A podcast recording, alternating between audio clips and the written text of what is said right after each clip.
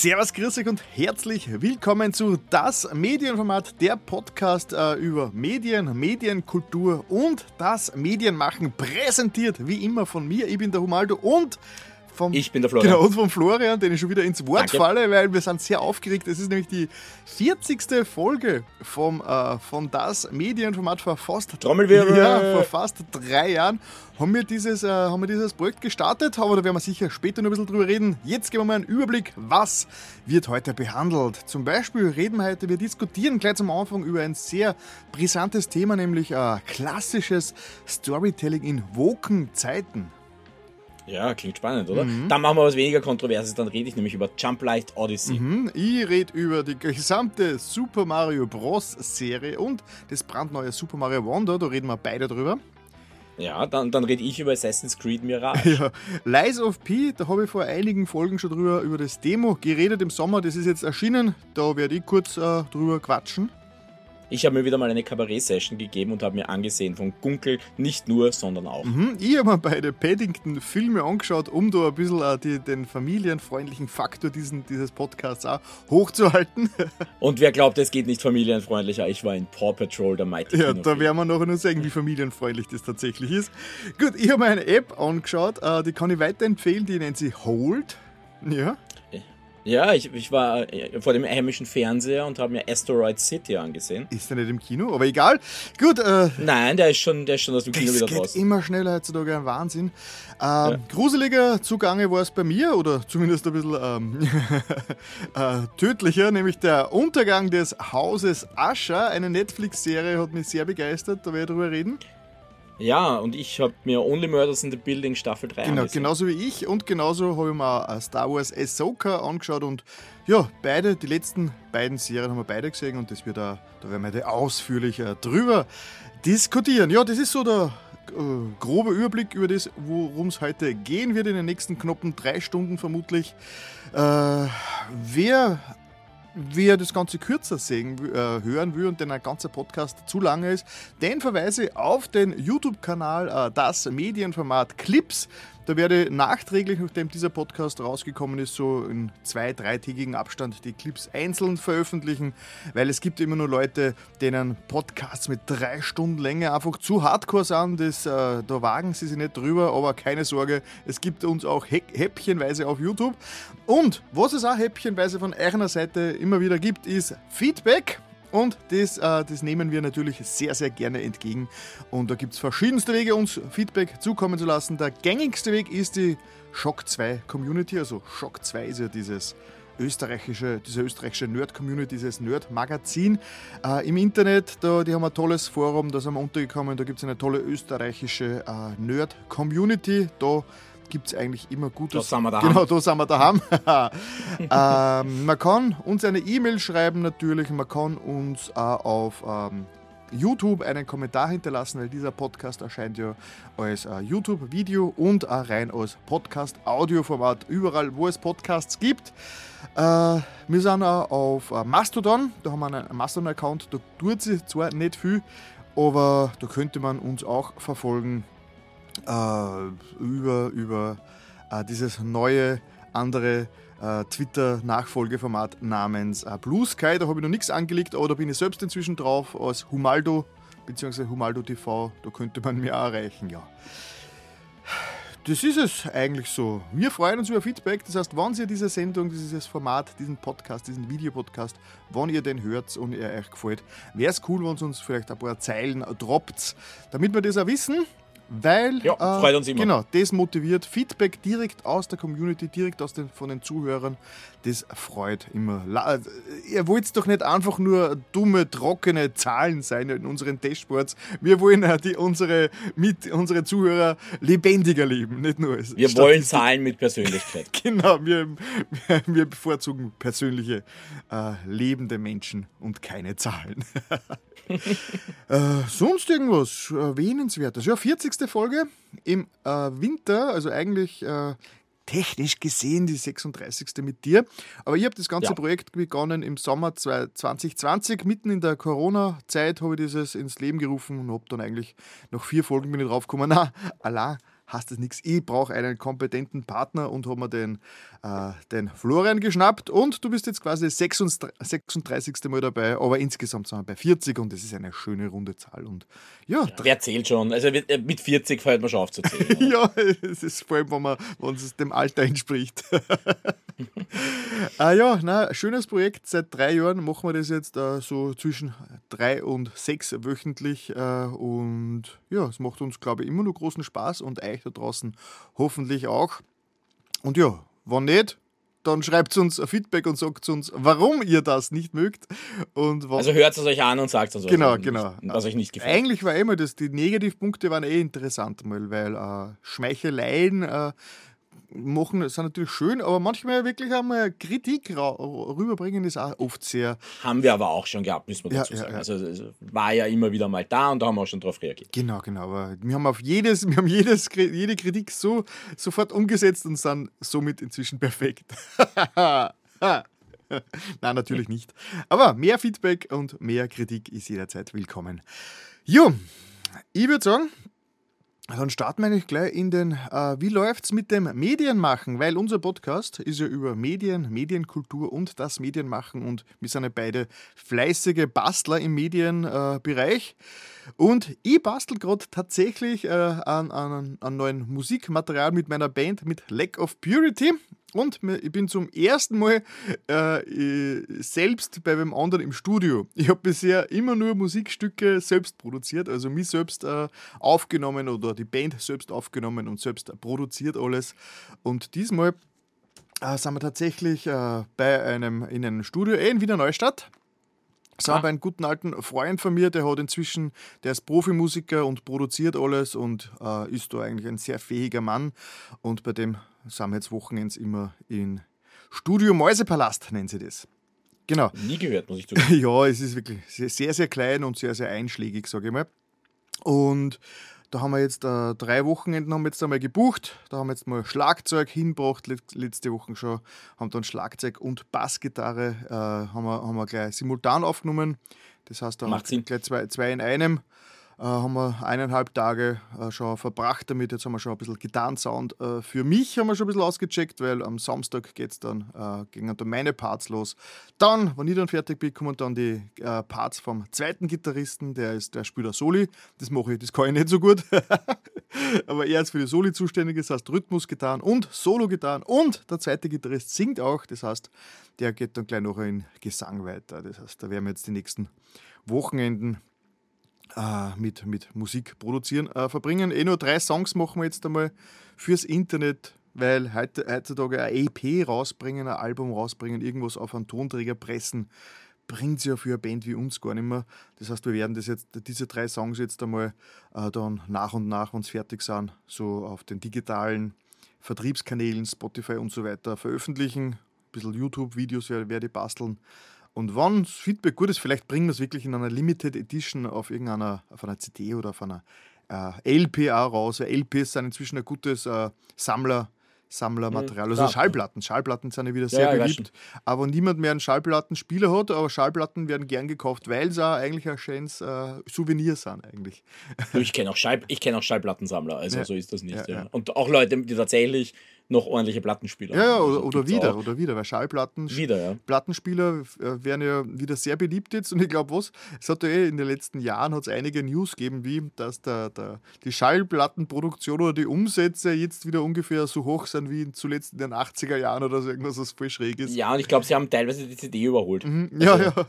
Das, was wirklich das Tragische ist eigentlich, ja, also dass dieser, dieser, physische Datenmarkt ziemlich stirbt. Ja, ja aber ich finde es halt, ist irgendwie, ist irgendwie so logisch, weil äh, eine Schallplatte ist, ist als analoges Medium das eigentlich wirklich zeitlos überdauert, für das du eigentlich wirklich nichts brauchst, also außer eine Tonnadel, die die Schallwellen verstärkt und dann wiedergibt.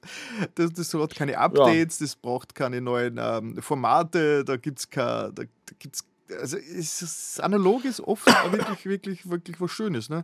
Und natürlich Souvenirs. Die Leute mögen trotz aller Digitalität, äh, Digitalität ist es ein Wort? Digital, ja, wurscht.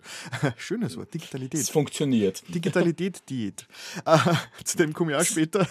Na, ähm, trotz aller dieser Digitalität ähm, mögen die Leute ja trotzdem Sachen zum Anfassen, zum in die Hand nehmen, zum ins Regal stellen, ja, zum, ja, zum dran riechen, zum Einbeißen, was auch immer. Und da sind Schallplatten wirklich ein sehr cooles Ding. Und diese Riesen, diese Schallplatte ist ja ziemlich groß vom Format her. Das macht schon was her. Das befriedigt schon die Sinne im Gegensatz. Die CDs waren immer relativ unbefriedigend. Zwei Tage nachdem man es gekauft habe, ist schon irgendwo ein Plastikeck abgebrochen. Ja, das stimmt schon. Auf der anderen Seite, die CDs werden wenigstens nicht schlechter, wenn du sie abspielst, was sie bei den Ja, ja, das stimmt, das stimmt. Na gut, CDs, also theoretisch können mal. Man hat ja gesagt damals, dass CDs als Datenträger nur so 20 bis 30 Jahre halten und dann sind die Daten weg. Aber ich glaube, Wobei das eher die gebrannten ja, sind, die ja, das Problem haben. Und vor allem die DVDs, also gebrannte DVDs ja, oder geklebte DVDs, die haben das Problem ja, wirklich. Diesen ganzen Rot. Mhm. Aber ja, das. Aber ich glaube, bei richtigen DVD hat es auch geheißen, dass die ein Ablaufdatum haben. Aber wären wir bisher nur nicht untergekommen, dass wir sie groß beschwert hat. nicht, aber ich, ich schaue auch kaum mehr DVDs. Also ja, ich, mein, ich habe zwar eine Menge DVDs, aber ich äh, schaue sie mir ja fast nicht wir an. Sind mitten, wir sind mitten abschweifen. Das habe ich, äh, hab ich die, ja, ja, die, okay. die unbedarften Neuzuhörer gar nicht gewarnt, dass wir unglaublich oft und gerne abschweifen, das nicht geplant war. das gehört Willkommen dazu. in einem Abschweifen. Genau. Ähm, das werde ich wahrscheinlich nächste Sendung werde ich ansprechen. Schauen wir gerade eine DVD-Box, schaue ich gerade durch und habe mhm. wieder gemerkt, wie schlimm DVDs aus heutiger Sicht zu bedienen sind, weil man ist es inzwischen schon so gewohnt von Blu-ray und vor allem von Streaming und YouTube, dass man äh, nach vor spult und die Szenen quasi sieht. Also man spult nach vor, sieht die Szenen ja. nicht zum Schluss, aber auf DVDs hast du nur wie früher, wie, wie, wie in der Höhle, wie bei den Tieren, äh, äh, X3, X4, X5 oder, oder was, wie war es, X2, X4, X8, X16, also einfach, wo dann einfach das nach vorgespult wird und du weißt auch nicht genau, wo du gerade bist, weil die, weil die Vorschau, die gezeigt wird, nicht äh, so schnell mitrennt, wie du vorspielst. Mhm. Es ist oft so ganz, ganz herausfordernd, dort zu landen, wo du hin willst. Und oft, wenn du einen, einen Film auf DVD pausierst, und dann der Gerät abschaltest und das nicht unterstützt und du schaltest du ein, bist du wieder am Anfang und hast keinerlei Erinnerung dran, was du beendet hast. Dann vor allem diese Serie ist jetzt nicht irgendwie in einzelne Tracks aufgeteilt, sondern das ist einfach äh, alle, alle Serien dieser Staffel sind auf einen dreistündigen Einzelvideoblog oh, drauf. Ja. das, heißt, das, das erinnert mich an eine, an eine meiner ersten CDs, die ich hatte. Das war eine Musical-Aufnahme. Äh, Phantom der Oper, die englische Originalaufnahme, lustigerweise. Äh, und die war als Single-Track drauf. Geil. Also die haben einfach keine Tracks gesetzt zwischen die Nummern. Geil. Und, das auf, und ich glaube, das war ein CD-Spieler, der konnte noch nicht spulen. Das heißt, du hast nur von vorne anfangen können. das, das war die irre. Also du hast auch so kein erster oder zweiter Akt, weil das waren die zwei Discs, aber das war's. Sehr schön, sehr schön. Ich habe mir mittlerweile eine neue Ausgabe gekauft. Die, die, die haben sie sich schon Tracks, Trackmarken leisten ja. können. Ja, sehr schön. Sehr ja, keine Ahnung, aber Cool. Ja, äh, ich möchte noch eins dazu sagen, weil das mhm. lustigerweise, diese Abschweifung ist was, was mir beim Medienmachen ja entgegengekommen ist, eine Diskussion, die wir jetzt geführt haben, äh, dass es ja spannend ist, bei Audio war es ja früher so, dass du gesagt hast, die CD war das, mit dem du halt auch als kleiner, kleine Band, als, als kleines, relativ unbedeutendes, irgendwas, das eine CD äh, produziert, an den Mann gekommen bist, weil da, jeder hat irgendwie eine CD produzieren können. Das ist relativ einfach. Na ja, aber erst relativ spät, oder wer ist jeder Mann bei dir? Naja, im Grunde genommen hast du eine CD aufgenommen und hast sie, du hast sie kopieren lassen können. Also ich kann mich erinnern, wir haben vor wir haben im Theater vor 25 Jahren, ja, das, 30 ja, Jahren unsere ersten CDs Aber das war schon mit der Riesen, äh, es war schon teuer, das heißt, es war auch nur den, den Professionelleren vorbehalten. Der private, stimmt, private aber, Underground aber, aber auch von der, von der Kleinauflage und spätestens mit dem Brennen war es ja, halt dann weil das, machbar, das ne? mit dem Brennen, also alte Männer erzählen von kurz nach dem Krieg, das habe ich noch frisch mitgekriegt. Wir haben dann damals mit dem Moped, mit dem Moped Mitte der 90er sind wir nach St. Pölten gefahren in den Mediamarkt, dann haben sie den ersten erschwinglichen CD-Brenner gekauft, der hat den einfach Speed oder zweifach, lass es zweifach gewesen sein, hat der brennen können, damit wir unsere ersten selbst zusammengezimmerten am 486er rekordeten äh, Demo-Sachen auf CD gebrannt haben. Mhm.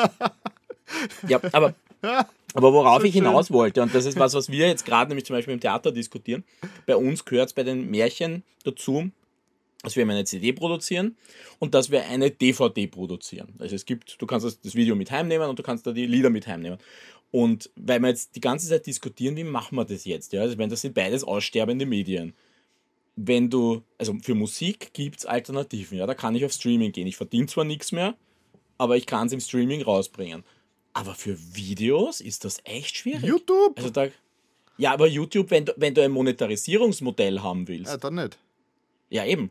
Also das ist extrem schwierig, äh, das, da, da was rauszubringen am Videosektor, weil die DVDs eigentlich sterben und es keinen echten Nachfolger gibt. Na, Blu-ray, aber Blu-ray zu produzieren ist Ja, aber wieder was anderes. das, ja, und vor allem, es ist, ja, es ist ja auch, das hat sich ja nicht durchgesetzt. ja, ich meine, es hat inzwischen eh jedes äh, CD-Abspiel, Videogerät ist ja Blu-ray-Player mehr oder weniger von dem. Im Grunde genommen schon, aber was machst du, wo, wo kriegst du die, also wenn ich, wenn ich jetzt Musik mache und sage, ich will auf eine moderne, will eine moderne Generation erreichen, dann muss ich sagen, ich muss auf Spotify oder auf Apple Music, Amazon Music, was auch immer. Wo muss ich hin für eine moderne Generation, wenn ich Video produziere? Ja, ja auf YouTube. Ja, aber und trotzdem Geld verdienen will. ja, eh, Geld verdienen geht einmal Das, nicht. Ne? also so, so eine Möglichkeit, sich auf ein, ein Spotify für Videostreaming gibt's nicht. Vimeo wird es geben. Ich, ich hab, aber mit Vimeo habe ich mich schon länger nicht beschäftigt. Ich glaube, Vimeo hat, ist sehr in diese Premium-Richtung gegangen. Da ist relativ viel hinter einer Paywall. Da, keine Ahnung, da müsste man sich mal reinfuchsen, was Vimeo inzwischen Ja. also, so Da- anbietet. Aber weil vieles von dem, wo man, was man so an hoher Qualität äh, findet, äh, wird man auf Vimeo verlinkt. Früher, also das Mhm. war in der Zeit, wie YouTube eine wirklich schlechte Qualität noch gehabt hat. Also ich rede jetzt auch für ein bisschen länger nach dem Krieg. so Mhm. 2000, ich lass es 2009 gewesen sein in der Zeit, war YouTube immer noch ganz schlimm. Da hat YouTube wirklich eine sehr niedrige Auflösung gehabt und Vimeo hat zu der Zeit schon HD angeboten und da hat es teilweise einen Mhm. kleinen äh, Wechsel zu Vimeo gegeben, aber sobald YouTube dann nachgezogen ist und auch äh, HD angeboten hat, ist es dann. Was ist das für ein Krampf war damals, auf ein Video hochzuladen 2009? Da hast du beten Ja. müssen, du hast ein Video in, in, in Full HD oder 27 produziert, hast es hochgeladen und hast beten müssen, dass die Qualität nachher gut ist, weil der, der, der, der Codierer so unzuverlässig war. Manchmal ist der Video einfach immer hässlich gewesen und manchmal war es relativ scharf. Ich habe teilweise Videos äh, dreimal hochgeladen in einem Jahr, weil die Qualität dann immer ein bisschen besser war.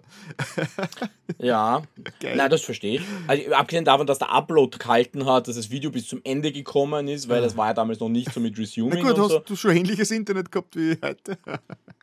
Ja, äh, nein, schlimmer. Schlimmer, okay. Also von der, von der Verbindungsqualität her, sagen wir es mal so, besser, von der Geschwindigkeit deutlich schlechter. Okay, also wenn es da HD hochlädt. äh. Aber ja, also um das zu äh, vervollständigen, ich glaube, der beste Vorschlag, den ich gehört habe von einem meiner, meiner Teammitglieder war, man braucht ein OnlyFans für Kultur. Ein Oli. Vielleicht ist es Vimeo, vielleicht ist es eh Vimeo. Ja. Vielleicht, Aber, aber ich sage nur, es ist nicht ganz trivial. Ja, also na- da eigentlich diese Möglichkeit, in ein, was weiß ich, ein, ein, ein Prime reinzukommen, so Mhm. blöd es klingt, existiert nicht, ja, also für den Normalsterblichen. Ah, ah, ja, Das ist mm, sch- ziemlich schwierig. Und auf Spotify gibt es diese ja. Möglichkeiten der Mu- im Musiksektor.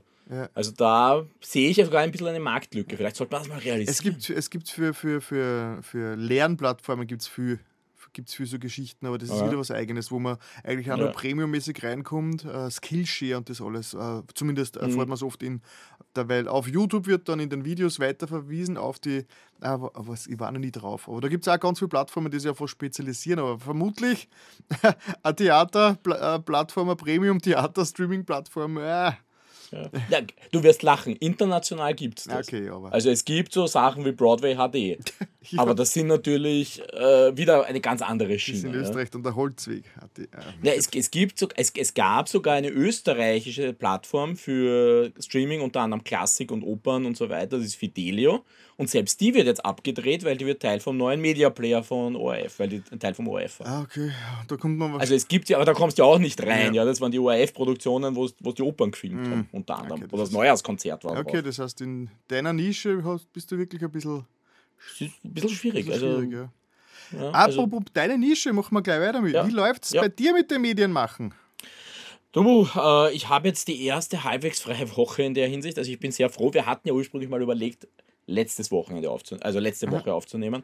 Und äh, das haben wir zuerst verschoben, weil du gesagt hast, es geht bei dir schlecht. Dann hast du plötzlich gesagt, na, können wir nicht doch noch vorverschieben? Ich habe gesagt, nein, keine Chance.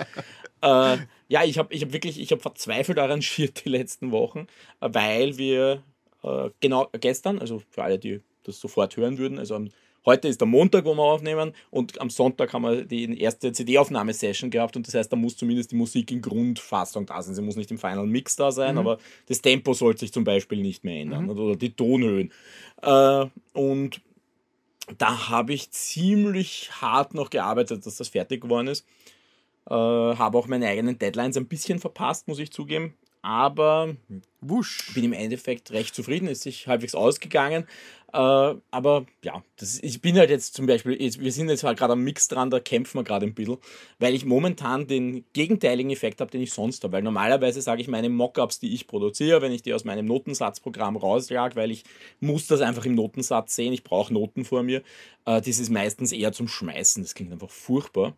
Und ich glaube, ich habe es ja schon erzählt, ich habe diesmal ein KI-Tool genutzt, mhm. Äh, diese Partituren wirklich lesen kann und dann wirklich einen geilen Sound produziert. Und das heißt, ich habe das erste Mal wirklich einen Mix zurückgekriegt und mir gedacht, okay, mein Mockup war teilweise besser. Echt? Ja, ja also uh. äh, jetzt, jetzt vielleicht nicht so Schlagzeug, Klavier, Bass, E-Gitarren, da, da, da ist, das ist viel besser gewesen dann außerhalb vom Mockup. Aber so Sachen wie Bläsersätze oder was er aus den Streichern macht, da, da war die KI verdammt gut. Okay. Also die hat, die hat wirklich ein tolles Resultat geliefert. Also nur um das klarzustellen, es ist nicht so, dass ich der KI sage, mach mir einen Bläsersatz draus, sondern ich muss schon die Noten hinschreiben, sage, die Trompete spielt das, die Posaune spielt das, das Horn spielt das. Aber das liest das halt und äh, nimmt in dem Fall meine Sound Libraries, also Vienna Symphonic Library, äh, und schneidet und benutzt dann die richtigen Sounds, weil er zum Beispiel sieht, ah, das ist eine kurze Note und die will er, äh, die will er betont spielen. Das heißt, ich nehme dafür diesen Sound. Mhm und da ist er wirklich gut. Das heißt, das, und diese das, e dieses AI-Tool ist schon bei der Wiener Symphonic dabei? Oder ist das, das ist ein eigenes Tool. Das ist wieder ein eigenes Tool, das dann auf die Daten von der Wiener Symphonic mhm. zugreifen kann in der aktuellen Version. Und sogar auf noch ein paar andere Libraries, wenn ich sie hätte. Also das kann mittlerweile mit mehreren Libraries arbeiten. Und du sagst halt, gut, ich hätte gerne die Streicher aus der Vienna Symphonic und die Holzbläser auch aus der Vienna Symphonic und was auch immer du halt noch so drauf hast. Und ein paar Sounds gibt es halt nicht in der Vienna Symphonic, so wie sie unterstützt wird momentan. Und das merkst du halt. Also Klavier zum Beispiel kann es jetzt, jetzt wo ich fertig bin, ist es rausgekommen, dass es Klavier kann. äh, oder ein, ein E-Bass, E-Gitarren, das kennt er natürlich nicht. Das, das interessiert ihn jetzt nicht großartig. Aber das für, für das, was ich mache, und ich schreibe ja doch bei Märchen eher ein bisschen in Richtung orchestral, ähm, das, das ist schon, das ist verdammt gut, was er da rausholt. Also ist jetzt natürlich nicht zu vergleichen mit einem echten Musiker oder eben auch nicht zu vergleichen mit einem Tontechniker, der sich wirklich hinsetzt und da viel rausholt. Aber im ersten Moment, dieses, dieses Grundresultat, das du mal hast, um das einzuschätzen, ob es passt oder nicht, ist um Längen besser. Es, das es, war schon sehr spannend. Es klingt jetzt für mich, als würde es, würde eine Möglichkeit sein, das ähm, AI-generierte Orchester, den, den Orchesterteil mit dem richtig gemischten Teil zu, äh, zu kombinieren und das Ergebnis wäre dann eigentlich auch okay, oder? Die Überlegung haben wir jetzt gerade, weil wir wirklich ein bisschen damit kämpfen, dass die Bläser so klingen, wie sie sollen. Und da ist halt wirklich jetzt eine Überlegung, spiele ich, sage ich dem, dem, dem Finale, also meinem Notensatzprogramm, einfach so, ich schalte jetzt alles ab, was nicht Bläser ist, oder ich spiele sogar nur einzelne raus. Und ich kann ja sagen, so, ja, spiel mal die Trompete Stems. 1 raus, spiel mal die Trompete 2 raus. Und das geht ja, ja. Ich kann Finale ja dann auch mit Rewire rüberhängen in die DAW und so Geschichten. Das ja. geht ja alles. Aber mal schauen. Also das, das, da sind wir gerade dran, dass das eben lustigerweise nicht ganz trivial ist. Was auch daran liegt, das ist vielleicht der größte Fehler von diesem Plugin, äh, weil normalerweise schreibe ich das eben im Notensatzprogramm und dann drücke ich auf, exportiere mir das auf MIDI und schicke es dann äh, als MIDI in die DAW rüber. Mhm. Also DAW ist das äh, Digital, äh, Digital Audio, Audio Workstation. Wo man, das ist einfach das Programm, wo man, wie, wie Audacity, wo man den Ton, wo man, die, die wo man aufnimmt und mischt. Ja. Und, und das Problem ist, dass diese KI halt das nicht in die MIDI-Daten übernimmt, was sie macht. Okay. Weil eben diese Soundwechsel oder so, die schreibt da halt nicht rein. Und das ist genau das Problem, das wir gerade haben. Ja. Also okay. das, das MIDI-File ist halt nicht so perfekt, wie es sein könnte. Und ja, da spielen wir uns gerade ein bisschen noch und das wird noch ein bisschen spannend. Also da haben wir jetzt noch so zwei Wochen oder so, bis die Musik fertig sein muss. Wirklich, dass wir dann auch die CD produzieren können. Mhm. Ja, wird noch, wird noch ein bisschen spannender. Cool, cool. Das heißt, eine Punktlandung wieder mit dem Podcast. Ja, hat super funktioniert. Ja. Ich meine, es ist, es ist genug zu tun. Wir haben eh schon drüber geredet. Also meine Theaterproduktion, ich habe das eine erledigt, jetzt muss ich ein paar ja. andere Sachen wieder erledigen. Äh, es ist ja auch mittendrin zum Beispiel der Kartenverkauf angelaufen. Mhm. Also für alle, die Märchen schauen wollen, Prinz und Schweinehirt ab 2. Dezember. Ja, ich habe schon, mir hat, mir hat äh, Ö-Ticket oder was auch immer hat mich schon, äh, hat mich ja. schon benachrichtigt per E-Mail. Ja, ich weiß, du ich kriege das ja nie mit. Ja, das ist ja immer das Schlimme. Ich kriege ja nie mit, dass Ö-Ticket dann auch wirklich unsere, also die Leute, die bei uns gekauft haben, anschreibt. Das ja. Problem ist ja, äh, dass früher, wir haben, wir haben früher den Kartenverkauf selber gemacht Und da haben wir die Leute dann gleich gefragt, sollen wir euch in die Kartei aufnehmen und wir schreiben euch an, das ging damals hauptsächlich noch per Post, wenn ihr, äh, wenn wir das nächste Mal spielen, ja, da kriegt ihr eine Karte von uns. Und das geht halt nicht mehr. Wenn die Leute über Ö-Ticket kaufen, darf uns Ö-Ticket ja nicht sagen, wer diese Karten mhm. gekauft hat. Datenschutz. Das geht nicht, ne? dürfen es nicht. Ganz am Anfang durften sie das mhm. noch. Da haben wir die Daten noch gekriegt. Mittlerweile geht es nicht mehr. Also ich ja. kann nicht mehr mir sagen lassen, wer das war. Und darum haben wir jetzt einfach ausgemacht, na dann schreibt ihr ihnen halt. Mhm. Ja. Und scheinbar funktioniert es. Also du warst jetzt für mich der Beweis, dass das ja, funktioniert. Ja, ich habe den Datenschutz äh, durch persönliche Mitteilung ausgehebelt. das ist meine Entscheidung. Ja, aber das ist ja deine Entscheidung. ja, genau. aber, aber in dem Fall eben, das sind halt ganz klar, die, die, müssen auf den Datenschutz achten, die dürfen uns die Daten nicht geben, also wir können sie nicht kontaktieren, aber sie dürfen es natürlich. Mhm. Sie, können sagen, sie können sagen, so alle, die bei uns Karten gekauft haben, kriegen jetzt mhm. eine E-Mail. Na, sehr, sehr cool. Dann geht das wieder los. Sehr schön. Ja, ja, na, geht, geht los ist relativ ja. blöd. ja. Also, das ist irgendwie, ich bin jetzt aus der Musik raus, weiß ich habe jetzt zwei Wochen, die ein bisschen ruhiger sind und dann fange ich an zum Licht programmieren. Also, ja, ja. Sehr schön. Sehr, das hat, das hat, wer, wer, uns schon länger mitverfolgt wird, wird inzwischen schon das, äh, den Ablauf ein bisschen kennen. Wir sind ja, ja, der. Wir sind ja der Podcast für Theater und Musical-Interessierte. Ein bisschen, ja. Wir, wir versuchen es nicht zu übertreiben. Ja, für alle, die es nicht interessiert. Ja, man kann, man kann auch vorskippen. Das heißt, dass jedes Abspielgerät hat Vorspultasten. okay, ja. und äh, du, unsere, unsere Diskussion heute, hast du angestoßen? Ja weil äh, du durch deine Arbeit jetzt gerade mit dem, mit dem, mit dem ähm, ähm, ähm Märchen damit konfrontiert warst. Es ist ein Thema, das wollte vor Jahren, also vor Jahren kann man inzwischen wirklich schon sagen, weil wir machen, sagen, machen das ja schon seit drei Jahren jetzt. Irgendwann einmal wollte ich das Thema mal an, äh, äh, angreifen und da war es auch nicht ganz so, so gefährlich wie heute, muss ich sagen. Inzwischen habe ich einen riesen Respekt vor dem Thema und habe eigentlich geplant, dass ich es erst dann einmal äh, anspreche, wenn ich mich richtig arg eingelesen habe, weil ich mir bis heute schwer tue, dieses Thema komplett zu erfassen und bevor ich, ich persönlich zu etwas nur kein, wenn ich von etwas zu wenig Ahnung habe, dann habe ich ja nur keine Meinung dazu. Deswegen. Und dann rede ich mhm. ja nicht drüber. Das heißt, ah, ja, genau. Aber genau, erklären, was es geht. Erklären, was es geht. Ja, es geht, also die, die Überschrift, die plakative Überschrift ist klassisches Storytelling in Woken-Zeiten. Also Vogue. Vogue, nicht Vogue. Wir reden ja nicht über Kochen, ist ja keine Kochsendung. Wok. Wok. Nein, ich habe so steirisch, so Woke. okay. So, so, wie unser berühmter Song-Contest-Beitrag von Anno Dazimmer. Nein, okay. okay. Äh, nein, es, es, geht einfach darum, wir, wir leben in Zeiten, und das ist ja grundsätzlich äh, positiv zu sehen, wenn du mich fragst, wo Sachen kritisch hinterfragt werden, wo man sagt, so, ist das noch zeitgemäß? Darf ich also das ist ja das Gefährliche. Darf, darf das, ich, das ja. Wort darf ist schon der erste Trigger, der gefallen ist, ja. Das ist schon der erste Trigger. Ja, aber ich meine, äh, eben, wir, hat, wir erinnern uns, uns an die Diskussion, ich glaube, die war letzten Sommer mit diesem Winnetou-Film, ja, wo man ja. gesagt hat, so, Achtung, weiße Kinder, also europäische Kinder, deutsche Kinder verkleiden sich als Indianer. Also amerikanische Ureinwohner, ja. das haben wir ja schon wieder. Ne? Äh, ist das noch in Ordnung oder ist das schon äh, eine, eine Übernahme von einer Kultur, die du nicht was du nicht sollst, ne? weil du spielst da was, von dem du eigentlich keine Ahnung hast und wo du vielleicht jemanden beleidigst. Das ja? ist Oder, ja wieder, Entschuldigung, aber das ist eine, ist eine komplett eigene Diskussion wieder, die Cultural Appropriation, also kulturelle Aneignung, ist ja wieder komplett, äh, das passt so extrem rein, ist aber schon wieder äh, ein Topic, das wir komplett eigens aufmachen konnten. Ja, ja, na äh, klar, aber ich, ich wollte es nur mit ja, reinnehmen. Ja, ja. Ich wollte es nur klarstellen jetzt, dass, das, weil, dass wir wahrscheinlich nicht beide Fässer aufmachen können da heute. Es, es, es, ein ganz kleines bisschen spielt es bei mir sogar mit rein, aber es ist eine, ist eine andere Geschichte. Ja? Also, aber ja, also das ist so ein Beispiel, ja, wo man dann gesagt hat, so, da, ist das noch in Ordnung? ja? Oder eben das andere Beispiel, das natürlich gern gebracht wird, ist Blackfacing. Mhm. Ich glaube, über das haben wir ja schon mal geredet. Man halt sagt so, wenn sich jetzt ein, ein Schauspieler schwarz anmalt und die Rolle eines farbigen spielt, ist das eigentlich nicht mehr in Ordnung, ja, weil da gibt es genug talentierte Leute, die die richtige Hautfarbe haben, die vielleicht um viele Rollen umfallen würden, warum gibt es das nicht einfach mhm. einem von denen? Ja? Äh, gibt es genug Beispiele, wo das, wo das ein Thema Oder war? Oder Colorblind, warum überhaupt anmalen? Warum spielt der nicht die Rolle einfach als äh, Colorblind-Person und dann einfach, ja.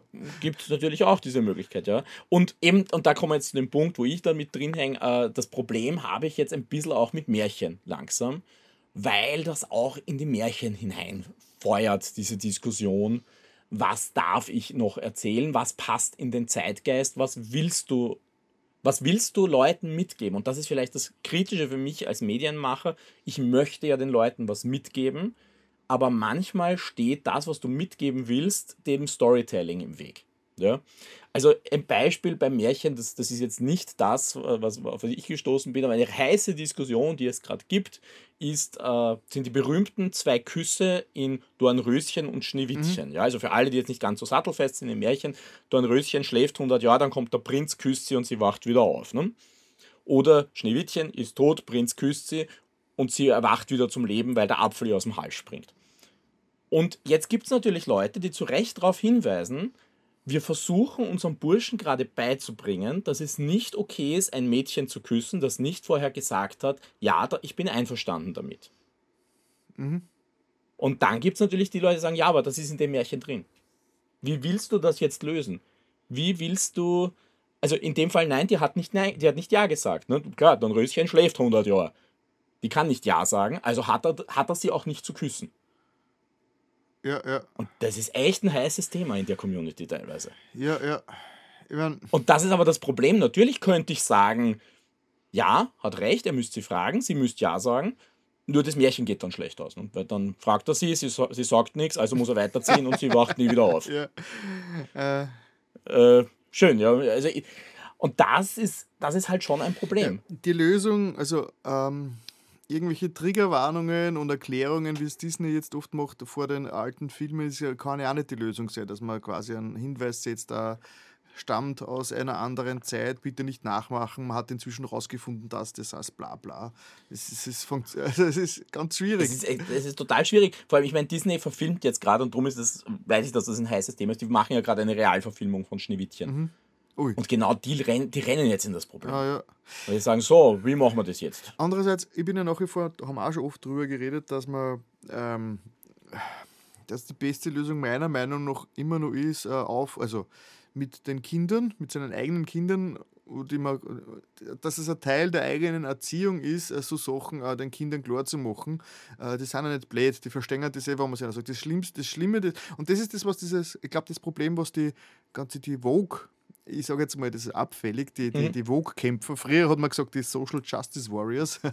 äh, was die halt meiner Meinung nach ein bisschen übersehen, ist, dass die, ähm, dass man die Erziehung, dass man die Erziehung rausnimmt. Das heißt, man, man, es ist so, man setzt die Kinder vor das Medium und äh, bringt sich selbst als erziehende Person gar nicht ein und äh, hofft dann natürlich, dass das Medium äh, natürlich dann keine, keine falschen Sachen dem Kind lehrt. Aber eigentlich sollte jetzt die, äh, die, die, Rolle des Erziehenden sein, der, der, Filter dazwischen zu sein, der Erklärer zu sein und sagen, okay, äh, ja, äh, einen Kontext zu geben und alles und nicht an. Äh, weißt du, was ich meine? Ja, das stimmt, aber jetzt, jetzt ich möchte nur noch mal zurückgehen. Das Problem in diesen Märchen ist natürlich, das ist ja positiv konnotiert. Ja. ja? Das ist nicht der Böse, der was macht, ja. oh, der macht das und der hat nicht gefragt, na, der wird am Ende eh bestraft, sondern im Gegenteil, ja. das ist der Lebensretter, indem er sie küsst. Ja, aber. Hm. Ja. Und das, das ist halt dann schwierig, ja, weil im Märchen ist es voll okay und es führt zu einem Happy End. Und im echten Leben, wenn die irgendwann einmal auf einer Party da liegt und auf die Frage, darf ich dich küssen, nicht, nicht Ja sagt, yep. dann sollte man es eher nicht tun. ja. Aus guten Gründen, ja. ja. Also ich meine, das sage ich auch als Vater einer Tochter, bin ich auch froh, wenn einer fragt und sie sagt nichts, dass er es nicht tut, sondern vielleicht einfach Hilfe holt. Ja. Also, und das ist ja das, was es so schwierig macht, ja. Und das Zweite, was es für mich auch sehr schwierig macht, und da bin ich jetzt bei meiner Diskussion, die ich gerade habe, da geht es um das Märchen, das wir, an dem wir gerade arbeiten, da gibt es so eine Storyline und die ist fatalerweise halt eine ganz zentrale Storyline in diesem Märchen, wo es darum geht, dass der Prinz versucht, die Prinzessin davon zu überzeugen, äh, davon zu überzeugen, dass sie sich in ihn verliebt, weil sie will ihn eigentlich nicht. Mhm. Und die Idee, die er dann hat, ist, er weiß, sie liebt total ausgefallene künstliche Dinge, also irgendwas, was ganz toll funktioniert, irgendwelche Gadgets.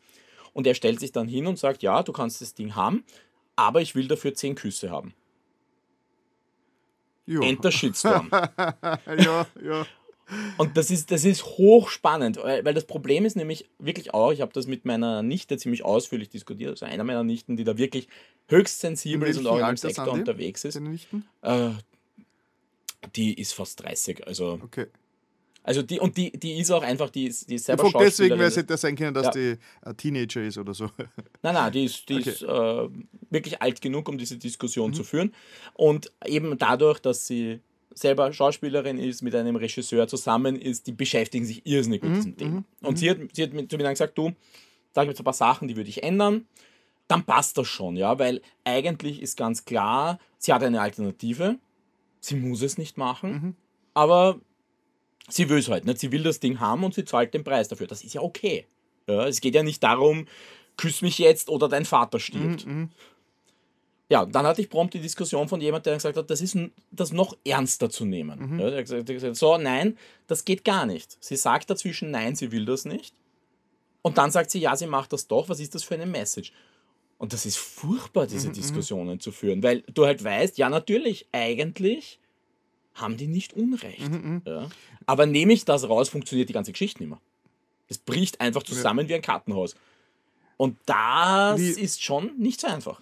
Man, das, was mir spontan einfallen würde, war, dass vielleicht in der Zwischenzeit von, von dem ersten Nein bis zu den Küssen dass sie sich dann doch schon näher kennenlernen und es dann, wenn es soweit ist, sie doch das auch wirklich schon selbst will und nicht als Erpressung oder als Preis sieht. Äh, ja, aber das, das, das, funktioniert auch nicht im, im Rahmen okay, der okay, das, das war nur, das Problem, das, funktioniert. Es, aber ich sage nur, es führt halt dann echt zu spannenden Diskussionen. Mhm. Ich bin dann echt zusammengesessen mit meinem besten Freund, der ein studierter Philosoph und Ethiker mhm. ist. Äh, und habe mit dem geredet und mit meiner Frau, die auch sich sehr damit beschäftigt. Mhm. Und die hat mir dann gesagt, ja, aber eben, es ist ein Vanity-Item. Sie kann Sie kann sagen nein, aber sie tut es trotzdem. Mhm. Und das ist. Das heißt, es, es, es haftet ihr dann. Also diese, diese, es ist ihre Entscheidung. Es ist ihre Entscheidung, die ein bisschen shady nicht, ist, sage ich mal. Also er ist shady und sie ist genauso shady, ist weil sie seine, sich verführen lässt. Oder ja, es ist, es ist das, was er macht, ist nicht in Ordnung und das wird auch thematisiert. Aber ist es dann, ist es dann eine Verführung, auf die also, sie einsteigt? Und ist es dann. Ah. Nein, sie, sie, sie, sie, sie, sie, sie gibt ihm die Küsse und sagt, okay, das war's, tschüss, ich gehe jetzt wieder. Ne? Okay, gut. Es ist, es, ist, es ist knifflig. Es ist wirklich knifflig, aber das ist das. Genau. muss man so, so hat es Andersen geschrieben. Wenn man die Küsse als Chiffre sieht, dann ist es okay, wurscht.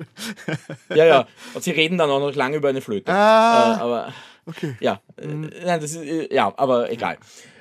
Aber es ist trotzdem, es ist extrem schwierig äh, da, weil jeder eine andere Grenze hat, einen anderen Trigger hat. Ja, ja. Das kommt, glaube ich, dazu, dass jeder einen anderen Trigger hat.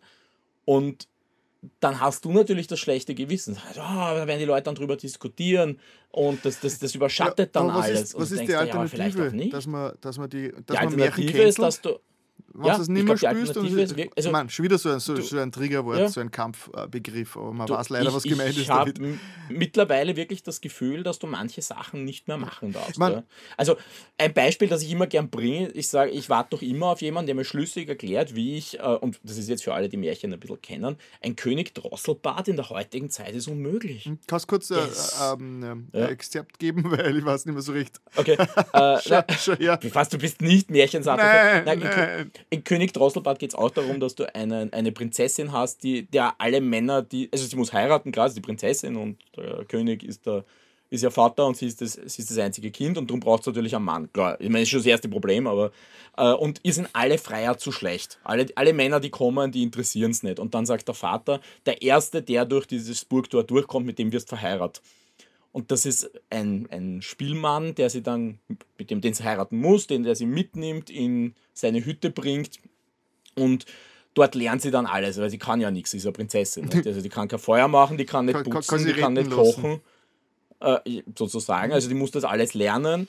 Äh, das ist ziemlich hardcore, wie sie da reinkommt, äh, wie sie das lernt und es, es, sie lernt dann auch irgendwann verkaufen und alles geht kaputt. Also sie wird wirklich auf gewisse Art und Weise gebrochen. Ja? Das muss man ganz ehrlich sagen. Sie kommt dann drauf, das ist schon, also sie kommt dann schon drauf, dass es gut ist gewissermaßen was Sinnvolles tun zu können. Und im Endeffekt stellt sich dann aber heraus, dass der Spielmann niemand anders ist als der König Drosselbart, über den es vorher so gelacht hat. Mhm. Und der hat sich einfach im Bad abrasiert, hat es geheiratet und hat sie und, und, und hat es quasi einmal arm sein lassen, damit es endlich checkt. Das klingt, klingt wie das eigentlich so ein bisschen wie so Hochmut weg ist. Wie, wie, wie eine Netflix-Miniserie, äh, so im, im, Nachfolge von Dama. so. Ja, es, es, es, erinnert mich an, also ich meine, da bist du ja gleich bei Shakespeare, ja, der widerspenstigen Zähmung ist nichts anderes. Gott, ja. ja. Widerspenstigen Zähmung und damit natürlich auch moderne Fassung wie, was weiß ich, Ten Things I Hate About You ist ja der widerspenstigen Zähmung. Ja. Mhm. Äh, genau vom Thema, nicht? aber da geht es auch darum, die ist so zickig, na, die brechen wir mal ein bisschen. Ja. Ne? Und das kannst du heute ja. extrem schwer ich mein, machen. Eigentlich, eigentlich zu Recht. Ne? Weil andererseits, andererseits, ich meine, nicht, dass ich jetzt da dafür wäre, einfach mal so ähm, Devil's Advocate-Style reingeworfen, ja. der, die, die Aussage. Was ist denn, waren jetzt eigentlich wirklich diese Märchen, die wir als so hohes Kulturgut ansehen und wir haben so wohlige Gefühle, weil als Kind ist es uns vorgelesen worden und die schon seit Generationen ja. und es ist, es ist so wichtig. Was ist, wenn die einfach alle ein Dreck sind und wegkehren? es gut ist, wenn man es cancelt. Jetzt wirklich ganz, ganz provokativ ja. gesagt. Was wäre, wenn das die Lösung ist? du, vielleicht ist es das auch, ja. Also ich meine, es, äh, es tut mir halt immer schwer. Märchen sind schon viel Lehrstücke. Also das, ja, was ist, wenn die haben ja, offensichtlich das falsche gehabt. Lehren? Das Problem ist vielleicht, ist, ist vielleicht, dass sie manchmal in manchen Punkten das Falsche lernen. Ja, ja, ja. natürlich also übertreibe ich jetzt natürlich. Also da ja, bitte nicht, nicht auszucken, du jetzt vor den Empfangsgeräten. Nein, nein, du jetzt nicht. Nicht, nicht okay, du, auch die Zuhörer gerichtet. Nein, es ist, es ist, es ist total schwierig. Ja, ja. Also es ist, manches kann, also ich meine, es gibt ja ein Beispiel, das ist jetzt nicht unbedingt Märchen, aber dadurch, dass es Kinderliteratur ist, wird es oft da reingezogen. Sowas wie ein Struwelpeter, den hat man schon zu Recht gecancelt. Mhm. Ja, weil das ist tiefschwarze Pädagogik. Ja. ja. Schau ich meine, schau dir das an, ja. Ich, der, der, was weiß ich, der Suppenkasper verhungert, weil er seine Suppen nicht aufisst. Ja. Oder der Daumenlutscher, dem werden die einfach die Daumen abgeschnitten, damit er aufhört. Ich meine, das kannst das du heute das ist nicht ziemlich, mehr machen. Ziemliche Holzhammer-Pädagogik. Also quasi. Ja, nein, und das ist aber wirklich von genau, einem Pädagogen geschrieben aber worden. Aber das kommt teilweise ja. aus Zeiten, wo der, die Gesellschaft deswegen funktioniert hat, dass die Kinder 19 geworden sind, dass sie einen Krieg ziehen haben können und mit 20 waren sowieso tot. Also ganz es zynisch gesagt. Andere, es war eine andere Art der Kindererziehung, ja, keine Frage. Da war es wichtig, aber, dass die Kinder im Krieg verpulvert werden und alles andere war schon wieder wurscht. Aber die klassischen Märchen, und da rede ich jetzt nicht von Andersen, der Kunstmärchen geschrieben hat, aber die Grimm-Märchen, ja. das sind ja wirkliche Volksgeschichten. Die ja. sind ja im Volk entstanden, die sind ewig weitererzählt worden. Äh, und da geht es ja oft wirklich um ganz fundamentale Aussagen, ja. die oft sehr verschlüsselt sind. Und die verstecken sich halt manchmal hinter Situationen, die extrem unangenehm sind. Und das ist, ja, das ist, das ist schwierig. Ich, ich glaube, wir haben damals darüber haben wir da schon aufgenommen, wie ich einen Froschkönig gemacht habe? Uh, ich weiß gar nicht. Mal, machen wir äh, Steuerung F. Aber auch da, wir haben Frosch damals den Froschkönig gemacht und dann haben wir die, diese Szene gehabt, die gehört ja dazu, wo der, wo der König sagt, na der Frosch gehört mit der, der die Prinzessin hat versprochen, der Frosch gehört ins Bett mit der Prinzessin, weil das hat sie ihm versprochen, dass er in seinem Bett schlafen darf. Und dann, dann liegt er dort und sie sagt, ja, der ist so glitschig und schleimig. und das darfst du. Ich meine, wenn du dir das anschaust, denkst du, Moment mal. Ja, ja 2021, vier Einträge, ja. Froschkönig-Version ja. 1 fertig. Ja. Okay, ja, aber, aber ich sage nur, das, das ist so ein Beispiel. Äh, das, das, das, wenn du dir das, das heute noch anschaust, auf, auf, auf einer Bühne anschaust, denkst du, okay, Leute, das, das geht gerade gar nicht. Aber lass du das weg, mhm. ist das ganze Märchen futsch. Ja, Weil es geht ja darum, sie muss das Versprechen einhalten. Nur heute würdest du sagen, bitte Kind, geh zu deinem Vater und sag ihm, du, ganz ehrlich, Grenze, ja. Und da bist du auch nicht weiter. Ja, ja. Äh, schwierig, extrem schwierig. Und, und, da, es ist gut, dass sich die Gesellschaft dorthin weiterentwickelt hat. Es ist gut, dass man Grenzen zieht, aber es macht halt klassisches Storytelling ganz, ganz schwierig. Und mich wundert es nicht, du hast vorher schon Disney gesagt, mich wundert es nicht, dass Disney ganz, ganz weit weg ist, davon klassische Märchen zu erzählen. Weil selbst wenn es ein klassisches Märchen ist, also Rapunzel, da steht groß Rapunzel drauf, aber wie viel Rapunzel ist da bitte noch ja. drin? Das, sie ist in einem Turm und hat lange Haare. Äh, ja. Ende, ziemlich. Ja, und sie ist entführt worden dorthin. Oder, oder die Eiskönigin, ja, also Frozen, da steht noch irgendwo, ja, basiert auf der Schneekönigin von Hans Christian Andersen. Ja. Ja, das, also wenn du dir die Schneekönigin durchliest, also mit Frozen nichts mehr zu tun. Ja. Die sind so meilenweit weg davon, aus gutem Grund. Das ist bei Star also ich glaub, Wars. Das, ja. ja, aber Star Wars ist wieder was. Nein, nein, das ist ein blöder Scherz. Danke. Ähm. Äh, ja, Gut. Nein, aber ja, ja. Ist, ist, ist ganz, ganz schwierig und ein ganz, ganz schweres Thema. Mhm. Äh, und ich, wie, eben, wie gesagt, wir haben jetzt das Beispiel schon gebracht, das trifft doch zum Beispiel einen Shakespeare. Mhm. Ja? Shakespeare, äh, widerspenstigen Thema. Romeo und Julia ist ja lustigerweise großteils okay. Die sagt, ja, das passt schon. Ne? Ja. Aber, wenn sie ist 14, das hilft nicht. Aber, ja. aber, aber im Endeffekt, das ist noch halbwegs okay. Aber, ein, aber eben eine widerspenstigen Zähmung, oder in der Opernwelt, wenn wir vorher Blackface gesagt haben, in der Opernwelt weiß ich, dass es die Diskussion gibt, dass man Othello fast nicht mehr spielen kann, weil du brauchst einen klassischen Operntenor, der aber schwarz sein muss, weil du darfst keinen Tenor mehr schwarz anmalen. Mhm. Das gibt's ganz, ganz selten. Das heißt, es ist eine Oper, die du nicht mehr spielen kannst, weil es, äh, heißt, es heißt nicht mehr anmalen, bitte. Wow, das sind halt. Ja, ich hatte einen. Äh, ich bin in der Flug, in der Einflugschneise. Arg. Voll die Action. Soundeffekte bei Ja. uns im Podcast. Drama! Das war vielleicht auch schon der, war das schon, war das schon Themen trennen? Nein, ich glaube, so ganz durch sind wir nicht, oder? Oder was, oder? Ja, Was ich, ich meine, ich bin jetzt relativ durch. Also ich meine, ich weiß nicht, Diskussions- ja, äh, ein Fazit ja, zu ziehen ist extrem Ich schwer. habe ein paar Provokationen reingeworfen. Ähm, Ja, ja.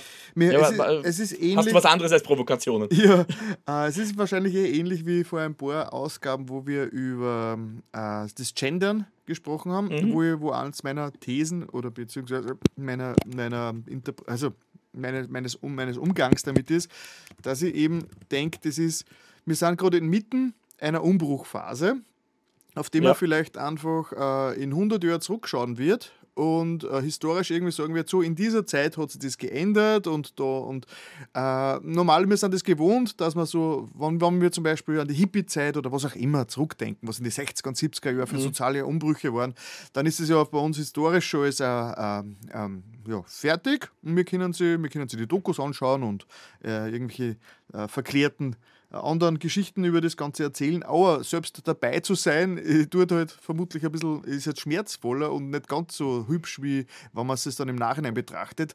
Und wahrscheinlich sind wir da jetzt gerade mittendrin und zwischen den Zahnrädern dieser Veränderung äh, und das tut Ja. halt uns ein bisschen weh, weil wir nicht wissen, was wir damit machen sollen und es einfach schwierig ist. Und auch wenn du das richtig machen willst und sogar gewillt bist, äh, darauf zu reagieren, äh, bleibt dir trotzdem Ja. ganz, äh, ganz wenig äh, über das richtig zu machen. Ja. Und wahrscheinlich sind wir, Es- ja, das denke ich mal, also, Es- es- so fühlt es sich wahrscheinlich an, wenn sie die Zeiten ändern, was sie immer schon getan haben. Es, es ist total lustig übrigens, weil äh, die Märchen schreibt ja meine Mutter und wenn ich mit meiner Mutter über das diskutiere, die sagt immer, ja und, das war halt damals so. ja, ja, ja, Also das ist halt so, das ist historisch, was willst du eigentlich? ja, ja, ja, ja. Äh, äh, also äh, so ganz, ja, ist schon klar, heute macht man es nicht mehr, aber das ist ja nicht heute. ja, ja. Also das ist ein, ein, ein ganz, ganz arges Beispiel teilweise. Und wie gesagt, ich verstehe es, ich, ich tue mir selber schwer, äh, klassisches Material zu canceln. Ich würde nur sagen, wenn man ja eine heutige Geschichte schreibt, dann muss man schon eher Ja, drauf aufpassen. Also, also canceln zu sagen, sollte man eigentlich vermeiden, weil das eigentlich ein einschlägigen schon, war. Aber ich habe es selber aufgebracht von dem her. Also Ja, ja, dem eh, aber habe ein- ich selbst eingeworfen. Ja, Aber ein bisschen ist es das. ja, doch, ja nein, es ist Also ja meine, sehr, man sollte, äh, man sollte die anderen Begriffe wählen, wenn man sie. was, was, was ist der richtige Begriff? Ja, ja. Machen wir gleich Edu äh, Edutainment hier. Nein, ich weiß auch nicht den richtigen Begriff, aber der Begriff, der gebraucht wird, also canceln, ist halt, äh, ist halt selbst, Ja. canceln selbst gehört ja gecancelt. Also begriffsweise. Ach Ja. Gott, ja. Schwieriges Aber ich, Thema. ich glaube, um, um ein bisschen das Fazit drunter zu sehen, ich glaube, man muss halt sehr vorsichtig Mhm. sein, was man damit macht. Also wir haben jetzt eben äh, manche Sachen entschärft für, für uns, das haben wir mal Ja. nochmal darauf reagiert. Wir haben klargestellt, dass, äh, dass er selbst dann einsieht, dass es eine falsche Entscheidung war, das von ihr zu verlangen. Ja. Äh, und das ist schon mal ganz wichtig, glaube ich, dass es ein Lernprozess ist. Mhm. Das, du das kannst klingt nach einer guten Lösung, ja. Du kannst etwas Falsches tun. Also ich glaube, das ist lustigerweise eine Diskussion, die ich letztens mit meiner Tochter gehabt habe, die mir erzählt hat, sie mag keine Geschichten, in denen etwas schief geht. Also keine Filme oder keine Serien, wo was schief geht Das oder wo die das zum Streiten Prinzip bei anfangen. jeden Geschichte. Es muss so schief Ich- gehen, sonst ist es ja keine Geschichte. Ich habe auch zu ihr gesagt, das brauchst du. Du brauchst diesen Moment, wo es dramatisch wird, wo was schlecht wird und wo du ein Hindernis hast, das du überkommen musst, weil daran wächst du. Und sie sagt zu mir, nein, das mag sie nicht. Sie, sie mag es lieber, wenn alle ganz fröhlich sind.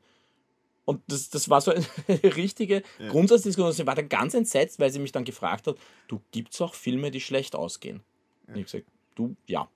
Genug und manchmal Aber- sind es die besten. Hättest du, hättest du ein Beispiel von einer Geschichte, in der kein Konflikt herrscht? Du schaut, also wie gesagt, schau dir ein paar Kino, äh, ein paar Kindersachen an, die wirklich spezifisch gemacht sind für, für Dreijährige oder so.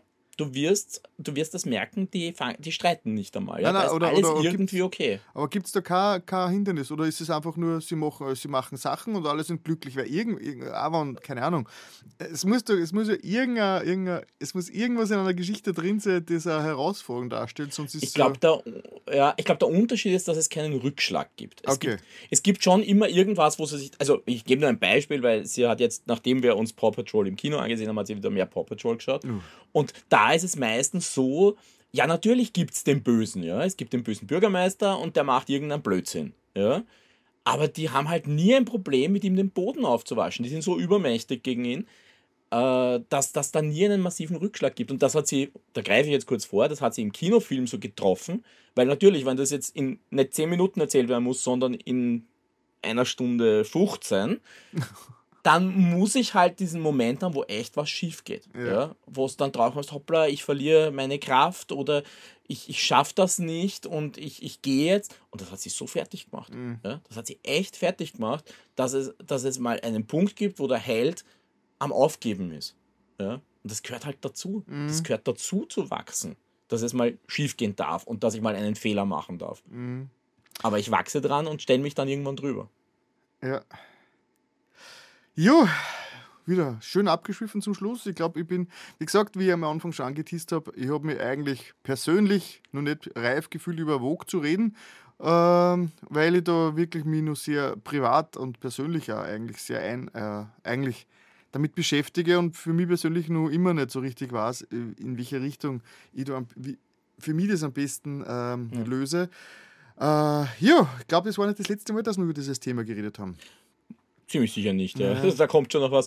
Aber ja, also wie gesagt, ich glaube, die Wahrheit ist eh wie immer in der Mitte. Ja, in dem Das Fall wahrscheinlich, ja. Äh, Die, die, es gibt einfach ganz extreme Auswüchse, da bin ich auch vorsichtig. Also ich bin jetzt auch kein Freund davon, wo, wie war das Astrid Lindgren, äh, dass man Pippi Langstrumpf so entschärft, dass es nicht mehr geht, muss ich nicht haben. Ja. Mhm. Das, äh, also wenn was so ist, wie es ist, auch im historischen Kontext, da bin ich vielleicht zu sehr ein, äh, ich glaube, das ist Hegel, ein Hegel-Anhänger, der sagt, alles ist ein Produkt seiner Zeit mhm. äh, dass man das halt auch akzeptieren muss und manchmal auch in einen Kontext setzen muss, wo man eben dann sagen muss, du, damals war das noch okay, aber heute ist, geht das nicht mehr. Und das erfordert halt, und da, ja, da bin ich wieder bei dir, das hast du schon aufgebaut, man muss halt dann einfach auch mal mit den Kindern drüber reden. Ja. Auch mit den Erwachsenen, ja. Also ja, wahrscheinlich oft genauso mit den Erwachsenen. Du kommst manchmal echt auf erstaunliche Dinge drauf, wenn du mit anderen Leuten drüber redest, äh, wie die das wahrgenommen haben. Mhm. Das ist für mich oft das Erstaunlichste, wo ich mir denke, eigentlich war das voll okay. Und dann ich, du, na, eigentlich, schau dir das nochmal genauer an, das, das fühlt sich komisch an. Und manchmal haben sie auch völlig recht damit. Mhm. Und das muss man halt einfach auch akzeptieren. ja, ein spannendes Thema. Aber sehr Ja, gut. was, Äh, was habt ihr dazu zu sagen? Das würde mich jetzt auch? Ja, ist sicher ein interessantes Thema jetzt auch. Äh, vielleicht auch abseits, eben, wir haben jetzt sehr viel natürlich aus dem Kind, bin sehr viel aus dem Kinderengel gekommen, wo es natürlich noch kritischer ist. Äh, aber es trifft ja auch viele andere Geschichten, ja, wo man sagen kann, äh, schaut, schaut euch nochmal so ganz kritisch Screwball-Comedies aus den 60ern Ja, ja. aus den 50ern, was da an ein Frauenbild vermittelt wird, ja, oder ein Thema, das gern aufgekocht wird, ist James Bond noch machbar in der heutigen Zeit? Oder muss man da eigentlich sagen, der Umgang mit den Frauen, den sollte man sich nochmal anschauen.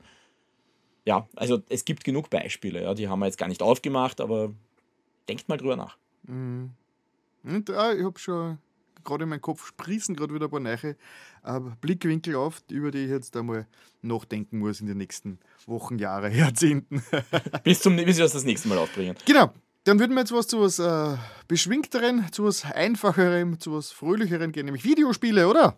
Ja, Magst du gleich mal mit Jump Light Odyssey weiter? Ja, kann ich machen. Ich kann gleich über Jump Light Odyssey reden. Jump Light Odyssey ist ein äh, Early Access Spiel. Mhm. Also auf Steam, am, am PC. auf Steam, genau. Äh, und ist lustigerweise eine Mischung von Spiel. Äh, ich glaube, man beschreibt sie am besten. Das ist das, was rauskommt, wenn man äh, ein Spiel wie Faster Than Light, also FTL, wer sich an das erinnert. Äh, das war so ein Raumschiff-Simulator, wo man, äh, Roguelike Raumschiff-Simulator, ich glaube, das trifft es eigentlich am besten, äh, kombiniert mit Dungeon Keeper. Okay. Klingt Ja, nicht äh, nach meinem Genre, aber erzählen Sie weiter. Und, und dazu eine Optik reinmischt, die ausschaut wie ein Sci-Fi-Anime der 80er. Also so ein bisschen Captain Future-mäßig. Mhm. Äh, ja, weil die Idee ist, man, man ist auf einem Raumschiff, das ist das letzte Raumschiff deiner, deines Volks, weil alle anderen sind zerstört worden und ihr seid auf dem Weg zum mythischen Stern der Ewigkeit. Der ist aber urweit weg und ihr könnt halt immer nur begrenzt weit springen. Das heißt, es gibt eine wunderbare Galaxiskarte, wo man sagt, so, das ist mein nächstes Ziel. Ihr müsst warten, bis genug Energie da ist und dann könnt springen. Das, das ist der FTL-Teil sozusagen. Mhm. Und währenddessen muss man sich auf diesem Schiff natürlich darum kümmern, dass es der Besatzung gut geht, dass es dem, äh, dass, dass man sich gegen Angriffe, man wird natürlich auch noch verfolgt, das heißt, man darf nicht so lange irgendwo bleiben, aber die holen dich irgendwann ein, das heißt, du wirst angegriffen, man muss sich verteidigen, äh, du, brauchst, du brauchst natürlich eine Versorgung für deine Crew, die müssen was essen, die müssen Sauerstoff haben. Und all das musst du halt auf dem Schiff managen. Und das funktioniert so mit einem Dungeon Keeper-mäßigen Gameplay oder äh, wahrscheinlich moderner wäre jetzt so ein, die, die Two-Point-Serie, wo man halt wirklich Räume baut, ausstattet und das Team da und die da rumrennen, deine Besatzungsmitglieder und, und hackeln einfach und versuchen Ressour also dieses Ressourcenmanagement zu machen. Äh, funktioniert eigentlich ganz lustig äh, muss ich sagen, hat, hat, hat Spaß gemacht, das bisschen, als ich es gespielt habe. Das größte Problem, das ich habe, ist, dass die Lernkurve echt grausam ist. Mhm. Also das ist eben momentan, es gibt so eine, ein Standard-Setting, wo du das Tutorial mitstartest. Das ist aber so, so, ja, das ist der Anfang und jetzt viel Spaß, schubs. Und ab dann wird es ziemlich knackig rauszufinden, was das Spiel überhaupt von dir will. Dazu kommt dann auch noch ein bisschen das Problem, dass es die, äh, dass das Interface dir teilweise nicht hilft. Also du kriegst dann so tolle Warnungen wie, ja, in diesem, es gibt einen Raum, in dem zu wenig Sauerstoff ist, aber du kannst die Warnung nicht anklicken, dass er dich zu dem Raum bringt. Also mm, okay. am Interface dürfen sie noch ein bisschen feilen. Äh, aber die Idee ist gut, mir gefällt die Optik total gut. Ich bin ja eigentlich überhaupt kein Anime-Schauer, aber das erinnert mich so an, an Captain Future, äh, den ich als Kind total gern gehabt mhm. habe und seitdem nicht mehr gesehen habe. Äh, mhm. Und eben diese Kombination mit ein bisschen Dungeon Keeper-mäßigen, äh, ich finde es total interessant. Ich hoffe nur, sie kriegen es hin, dass es dann auch wirklich als Spiel. Kleiner Spoiler. Folge 41 von Das Medienformat. Aha. Da könnte es in die, könnte ich in die, in die Zukunft äh, ähm, ja, wurscht. ich dann ich, ich wollt, weißt du, dass ich gerade runterscrollen wollte, wo Ausgabe 41, das ist mein Moment, wir sind doch erst bei 40. Ja, ja, ja. Nächst, die nächste Ausgabe wird, äh, wird, wird, wird interessant. Was. Aber wurscht, wurscht. Ich will, will jetzt sehr Sprichst du? Okay, naja, okay. Ja, ja. Gut, andererseits Leute, die mir ein bisschen Social Media mäßig verfolgen, können sich schon denken vielleicht. Oh ja, 41 wird aufgeklärt. Passt. Na gut, das war's aber auch schon wieder. Gut. Äh, ich spring, also man merkt, wir waren alle ein bisschen beschäftigt, weil in unserer Games-Rubrik ist relativ wenig drinnen diesmal wieder mal, äh, zum vermehrten Male. Äh, weil äh, die Spiele, die ich letztens schon erwähnt habe, spiele ich immer noch. ja. Und Lies of P, das habe ich im Juni schon mal äh, erwähnt, also schon mal gespielt. Da ist nämlich das, das äh, Demo rausgekommen. Das ist quasi das inoffizielle Bloodborne 2. Also äh, es ist entwickelt von, ähm, von Round 8 Studio aus Korea und auch von NeoWiz, mhm. also koreanisches Spiel, das sich natürlich sehr an den From Software Hit äh, Bloodborne äh, anlehnt, aus dem Jahr 2015, PlayStation 4 exklusiv. Äh, ja, also quasi ein äh, Dark Souls im viktorianischen ähm, Zeitalter mehr oder weniger war das so dieser Ableger. Ist bis heute sehr, sehr, sehr, sehr ein Kultklassik und wirklich ein sehr cooles Spiel. Bloodborne hat leider nie ein Update, also einen Nachfolger bekommen und auch nie ein Update. Also es läuft immer nur auf der PlayStation 5 mit grauslichen 30 Frames. Ja. Angeblich ist das originale Bloodborne so mit heißen Nadeln gestrickt, dass äh, jeder Bit, der verändert wird, das gesamte Spiel zum Explodieren bringt. Deswegen gibt es bis heute kein, äh, kein Remaster. Aber schauen wir mal. Auf jeden Fall, ähm, Lies of P ist unabhängig vom Bloodborne, aber es orientiert sich natürlich sehr dran. Es ist vom, vom Stil, ist es auch so dieses, dieses viktorianische äh, äh, London, äh, ist es inspiriert. Es geht um einen Pinocchio, also das immer wieder bei, bei klassischen Geschichten neu erzählt, oder? Genau, klassische Geschichten neu erzählt. Also die lose Geschichte ist, äh, wenn man es jetzt wirklich so, ich meine, Spoiler, es ist halt, das ist schon die Geschichte, die erfährt man innerhalb der ersten, der ersten Stunde schon. Ähm, ja, in dieser Stadt von, ich glaube, sie heißt immer äh, Krat, Krat, ja, ich glaube Krat.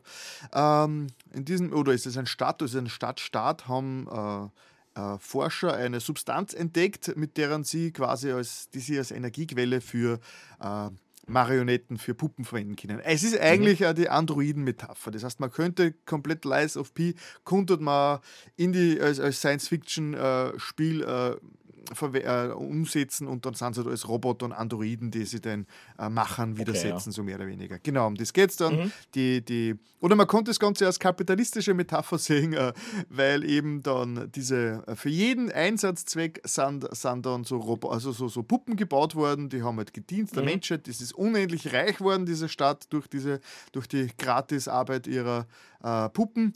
Und dann plötzlich ist eine Seuche aufgetreten und die Puppen haben sie gegen ihre, gegen ihre Macher gerichtet und äh, herrschen dort, beherrschen alles. Die Menschen haben sie zurückgezogen, weil die Übermacht der Roboter slash äh, Puppen also zu mächtig ist. Und mhm. plötzlich erwacht man selbst, äh, der Spieler, wie er erwacht, schaut eigentlich menschlich aus, ist aber offensichtlich eine Puppe, nämlich der Pinocchio. Äh, und der Geppetto, der, der, der, der Mastermind hinter, der, hinter den ganzen Puppen, der die baut hat, hat äh, in mir, also im Spieler, im Pinocchio, so mehr oder weniger so die, die, die, die Meisterleistung vollbracht. Das ist die menschenähnlichste Puppe, die jemals gebaut worden ist und sie verhält sie, also du verhältst sie sogar als Spieler, hast du die Möglichkeit, die äh, Puppengesetze zu brechen. Also das haben wir da bei den Asimovschen äh, Robotergesetze. Genau, das gibt es okay. für die Puppen auch, zum Beispiel, dass Puppen nicht lügen dürfen und der Pinocchio kann Und dann sonst lügen. wächst die Nase. Ne? Genau, das, das nur nicht bisher, aber... Äh, nicht? Ich meine, das ist doch das Pinocchio-Feature. Genau, oder? aber es geht, als Lügen ist immer wieder thematisch ein großer, ein großer Punkt. Okay. Ja, das ist ungefähr die Geschichte. Äh, sie ist viel linearer, als man also das Spiel, der Spielablauf ist viel linearer, als man es gewohnt ist von, von den From Software-Spielen. Das ist wahrscheinlich auch schon der größte Unterschied. Äh, das heißt, man hat wirklich Kapitel, man hat Gebiete, in die man, die, man, die zwar für sich in sich selbst schon From Software-mäßig sehr kompakt und komplex aufgebaut sind. Das heißt, mit Abkürzungen, man, nach einer Stunde öffnet man ein Tor und merkt, ah, man ist eigentlich wieder am Anfangsgebiet und hat gleichzeitig schon die Abkürzung vom Anfangsgebiet äh, zum, zum Endboss freigeschalten und so. Also es hat ein, mhm. das mhm. Metroidvania-mäßige ist halt da, ist halt drinnen bei den, bei den From Software-Spielen. Aber bisher, ich bin erst in Kapitel 3 von 11 oder so, ist es halt innerhalb der Gebiete. Das heißt, wenn man dann mit dem Gebiet fertig ist und das nächste Gebiet kommt, ist das dann wieder für sich so konstruiert. Ich glaube, wie gesagt, ich bin erst am, am mhm. ersten, ersten Viertel oder so und bisher ist man noch nicht zu früheren Kapi äh, Gebieten wieder zurückgekehrt. Das heißt, ich glaube, es ist von dem her schon linearer als Souls, weil Souls-Spiele sind ja gegen Schluss dann ein riesengroßes Knäudel an, äh, wo man jederzeit überall hinkommt, mehr oder weniger, wo alles miteinander verbunden ist. Das zeichnet ja die Souls-Spiele also aus. Ähm, es spielt sich gut, es, es ist äh, von, vom Gameplay her hat es ein bisschen einen anderen Fokus. Äh, nämlich es ist Blocken und Parieren ist sehr wichtig und man muss wirklich im Kampf drehen, die, die Kampfmuster der Gegner gut studieren, weil wenn man im richtigen Moment blockt und angreift, kann man richtig mächtige Attacken äh, auslösen, die wirklich dann gleich mal ein Viertel der Energie des Gegners runter, runterziehen. Okay. Äh, das heißt, es, bei, bei Dark Souls, die, alle Dark Souls habe ich im Endeffekt äh, durch äh, den Gegner im Kreis umtänzeln und, in, und, und immer wieder hinhauen äh, besiegt es, äh, und, und ausweichen mit richtigen Reflexen. Aber nur mit Ausweichen und Herumrollen kommt man bei, bei Lies of P nicht ganz so weit hat nette mhm. Systeme drinnen, die Waffen, es gibt Griffe und es gibt Klingen, man kann die, äh, jede Waffe, die man findet, kann man quasi äh, zerreißen, dann die, die Klinge und, die, und den Griff von anderen Waffen kombinieren. Also da gibt es verschiedenste Möglichkeiten, sie da auszutoben. Und insgesamt ist es extrem nahe dran an den From-Spielen, das muss man schon sagen. Aber lustigerweise mit ein paar äh, convenient, also Game, also es ist convenienter, weil, also äh, zugänglicher, weil äh, die From Software Spiele haben teilweise wirklich äh, unnötig komplizierte Menüstrukturen und äh, fünf, du brauchst fünf Klicks, um irgendwas zu erreichen, was eigentlich mit einer möglich wäre und so. Da hat sie leider, das ist der größte Kritikpunkt der From Spiele, aber die, die Fans sagen halt, ja, das macht den Charme aus, man muss das ein bisschen anstrengen muss, sogar im Menü. mhm, mhm. äh, das, ist bei, das ist bei Lies of P besser äh, macht mir sehr großen Spaß. Bisher sehr abwechslungsreich, wie gesagt, erst im dritten Kapitel. Äh, immer wieder für eine Überraschung gut. Grafikstil ist, ist sehr geil, alles so mit so, so, so, so, so hölzernen, mechanischen Puppen teilweise. Also dann, äh, wenn man gegen riesige Roboter, also Puppen kämpft, die halt wirklich aus gusseisernen Platten bestehen und wenn man draufschlägt, macht es so Dong. Also es ist sehr wuchtig. Nein, es ist wirklich uh, Audio, also audiovisuell ist es wirklich, wirklich, wirklich sehr, sehr geil. Uh, cool. Ja, aber ich glaube, hat, hat sehr herumgesprochen. Es ist jetzt nur, glaube ich, das Lords of the Fallen ist rausgekommen, das neue, das auch in diese Souls-like-Richtung geht und hat jetzt gerade ein bisschen schon den, den Bass rausgenommen. Also ich habe das Gefühl, an den, äh, von den Souls-Spielen damals, von den Originalen, hat man länger geredet. Ich habe jetzt schon wieder das Gefühl, Lies of P ist schon wieder out. Aber mir ist es egal. Ich werde das ja. jetzt, ich streame das nämlich jeden Donnerstagabend jetzt als mein Streamspiel im, im Humal Donnerstag. Und äh, ja, werd, das, das wird mich sicher bis äh, Frühling 2024 beschäftigen. Das heißt, wenn wer Lust hat, mich beim Sterben zuzuschauen, kann er am. Oder im Kreislauf. Oder im Kreis laufen und dann kann man Donnerstagabend äh, live da zuschauen. Genau. Lies of P. Große Empfehlung. Für wann, wann an diese Art von Spiel ich meine, jeder, der Dark Souls-Fan ist, hat Lies of P sowieso schon am Radar. Was erzähle ich? Ja, aber es ist, glaube ich, immer schwierig, weil, weil es halt mittlerweile doch schon ein relativ großer Markt ist ja, an ja. Souls-like, oder? Also ja. ich meine, da muss man ja trotzdem dann schauen, was, was will ich jetzt spielen, was liegt mir und insofern ist es dann immer gut zu hören. So, also ich glaube, Lies of P ist bis jetzt das nicht das, das beste nicht From Software Souls-like, das erschienen ist. Also es ist wirklich sehr, sehr, sehr nah dran und macht da, fühlt sich sehr gut an.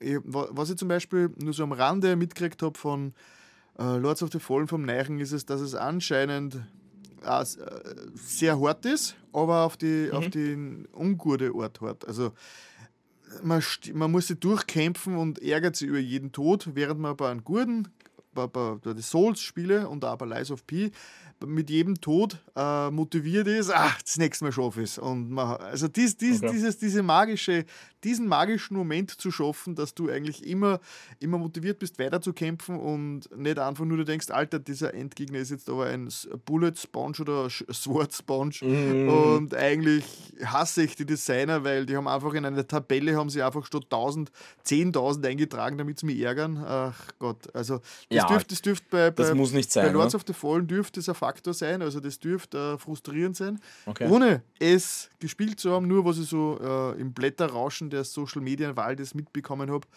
Äh, oh ja, Lies of P ist, ist, macht, macht es so Souls, so, so, so From Software ähnlich wie, wie nur möglich. Bisher zumindest. Und ich habe bisher nichts Gegenteiliges gehört. So eigentlich alle, cool. alle From Software Liebhaber auf YouTube, also die was Dark Souls im, jedes Dark Souls schon im New Game 50 beendet haben, haben eigentlich auch alle nur, nur mal was anderes. Haben, haben, nur Lob drüber ausgesprochen über Lies of P. Also mhm, cool. coole, coole Sache. Ja, gehen wir, gehen wir wieder in den äh, gehen wir wieder in die Vergangenheit, oder? Noch weiter ja. in die Vergangenheit als, als, als viktorianisches Zeitalter. Oder wann spielt ja. denn das Spiel, über das du jetzt redest? Ja, okay. Wir, wir reden über Assassin's Creed Mirage, höre ich jetzt einfach mal raus. Ähm, Gut, äh, okay, ich, ich höre raus, dass meine Überleitung misslungen ist. nein, nein, nein, das passt schon, das passt schon. ja, äh, Assassin's Creed Mirage äh, geht wieder zurück in, vom Setting her, ich fange jetzt mal mit dem Setting an, in das Setting, wo alles begann. Es geht nämlich zurück in den Orient, mhm. aber diesmal nicht nach Jerusalem, sondern nach Bagdad und ist auch ein bisschen früher als das erste Assassin's Creed. Also wer sich so an Altair erinnert, das war ja Zeit vom äh, dritten Kreuzzug, wenn ich mich nicht sehr täusche. Da kommt der Richard Löwenherz vor. Wo sind wir da in welchem äh, Jahrhundert? äh, was meinst du jetzt beim dritten Kreuzzug? Ja, also äh, Assassin's Creed 1. Assassin's Creed 1 müsste dann 1198 1190 irgendwo ist der dritte Kreuzzug, wenn ich mich mhm. nicht ganz völlig verbiege. Ja, ja, ja. ja. Äh, Historiker. Also irgend sowas. Wir sind ja, ein Videospiel-Podcast. Und ein Mirage geht, ja, und Mirage geht jetzt noch ein bisschen weiter nach vorn. Das äh, ist dann eher so das, ich glaube, das ist das 9. Jahrhundert. Oder, das, oder das ist es noch witzig, 900 dass nach vorn Gegend. bei dir ja. nach hinten ist, also in die Zeit zurück. Nee, es ist wie Vorspulen, oder? Ja, Vorspulen. Wenn ich vorspule, spule ich zurück zum. Äh, na, ja, ja, zurück, ja, wie auch immer. Ja. Es geht in die Vergangenheit. Genau, genau.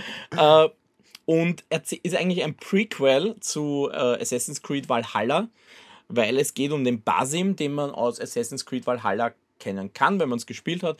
Wenn man es nicht tut, wurscht. Ja, also es ist, es ist, es ist ein Prequel, es ist die Geschichte von ihm. Ja, am Schluss verrät, es, verrät das Spiel euch etwas, was für Valhalla relevant ist. Und im Umkehrschluss kann es sein, wenn ihr Valhalla gespielt habt, dass ihr den Charakter ein bisschen anders einschätzt, den ihr da selber spielt. Aber das war es auch schon wieder. Also für alles andere ist es nicht weiter relevant, dass man diesen, diese Figur kennen kann. Was viel interessanter ist, ist, was, die, was Ubisoft da gemacht hat mit Mirage. Äh, das ist ja das Spiel zum 15-jährigen Jubiläum von Assassin's Creed. Mhm. Und was sie gemacht haben, war zu sagen, so, wir haben jetzt gerade diese riesen Rollenspielschiene, wo ein, also äh, Valhalla kannst du mit allen Add-ons 250 Stunden spielen und dann bist du vielleicht durch.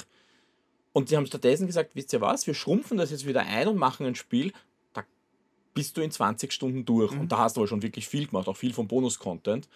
Und das soll sich aber dafür wieder anfühlen, wie es früher war. Also wie es war in Assassin's Creed 1, in Assassin's Creed 2 mit Ezio.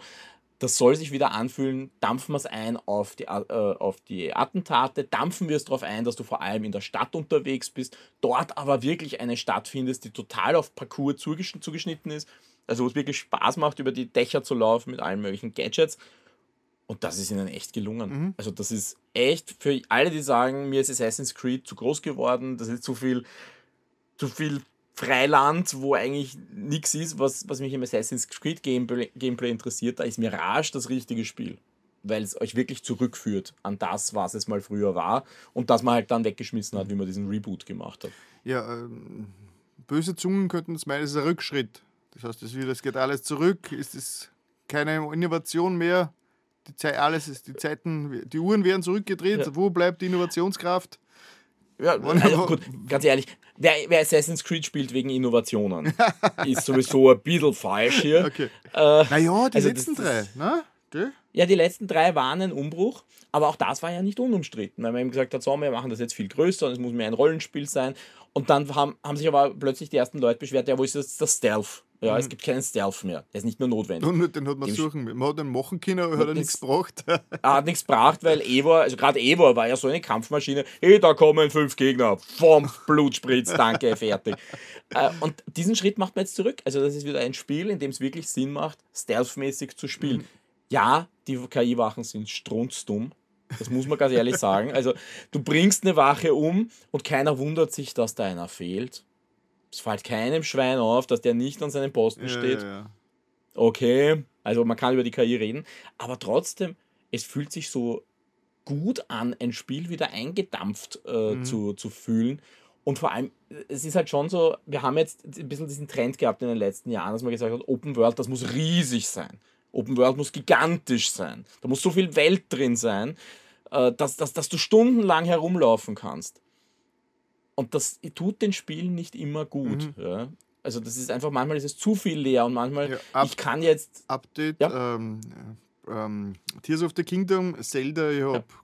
keine, ich habe nicht weiter, also ich bin, ich habe einen, ja. ich habe den ersten Boss besiegt und habe seitdem ke keine Lust mehr gehabt, weiter zu spielen. Das ist für mich einfach extrem uninteressant. Also die Open World ist für mich einfach äh, gestorben. Kein Interesse. Und das ist halt das Interessante jetzt, dass man sagt, so, wir gehen jetzt zurück.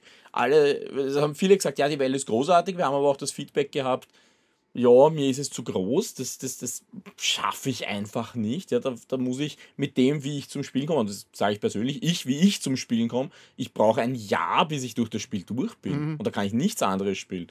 Und da ist Mirage halt so angenehm, weil das, das spielst du halt durch. Wenn es dich wirklich hinsetzt, ist das in einem Wochenende durch.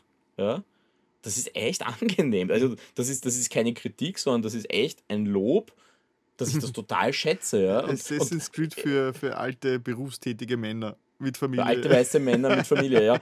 Also mein, ist natürlich noch immer brutal, also mit Familie, Vorsicht. Darum war ich auch dann nicht ganz so schnell, weil das war halt wirklich ein Spiel, das habe ich nur spielen können, weil meine Tochter geschlafen hat. Ja. Weil das, das geht nicht. Das ist wirklich, wirklich brachial.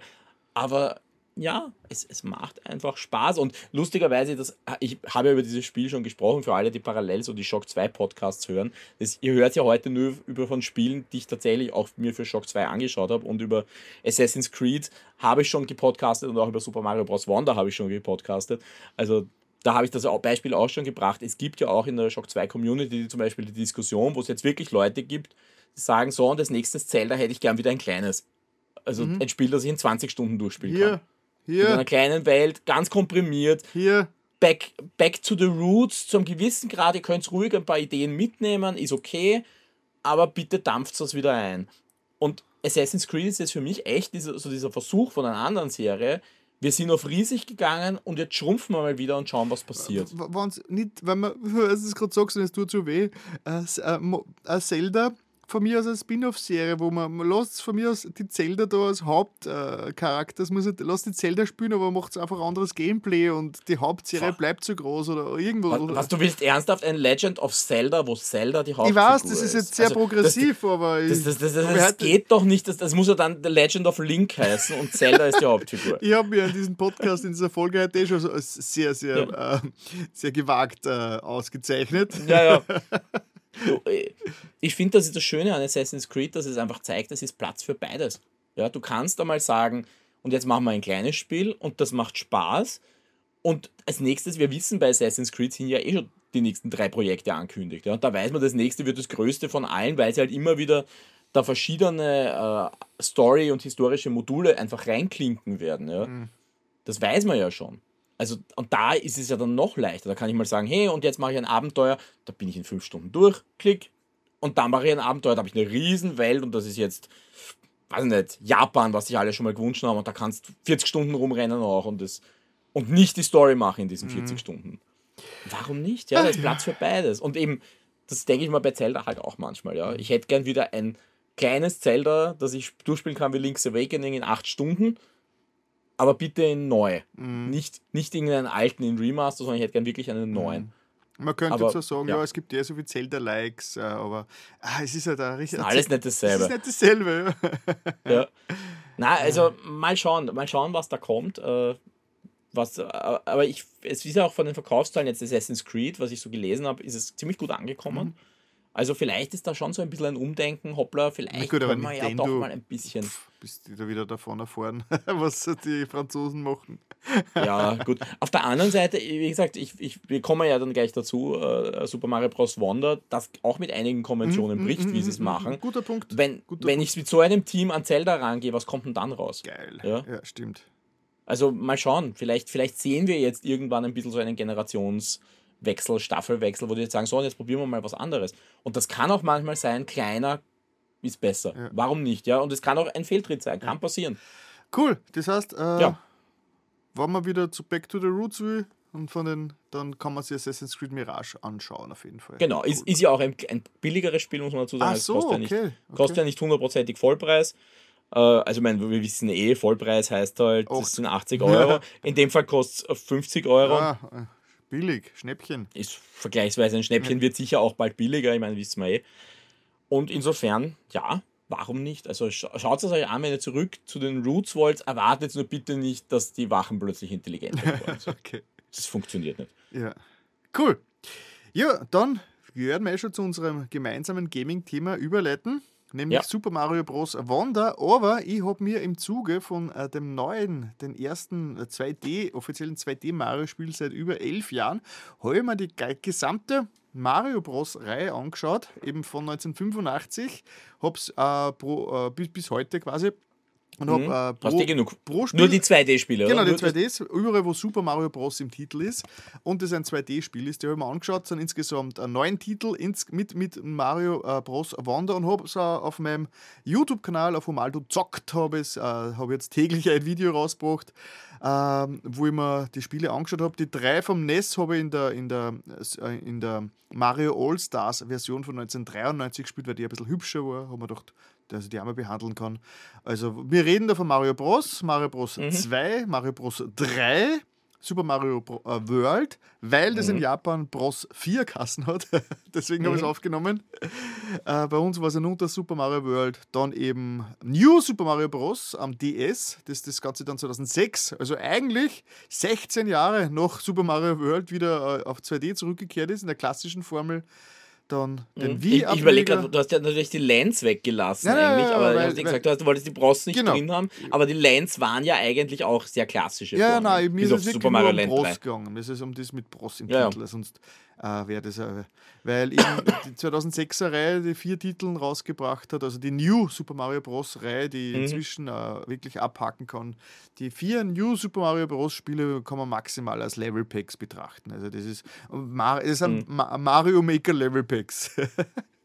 Man merkt es richtig, ich hab's, wenn man es relativ zügig hintereinander spielt, das ist wirklich immer unglaublich das Gleiche. Also 2006, 2009, 2012, also Mario Bros., also New Super Mario Bros. 2 am 3DS und New Super Mario Bros. U auf der Wii U sind sogar im gleichen Jahr rausgekommen, alle 2012.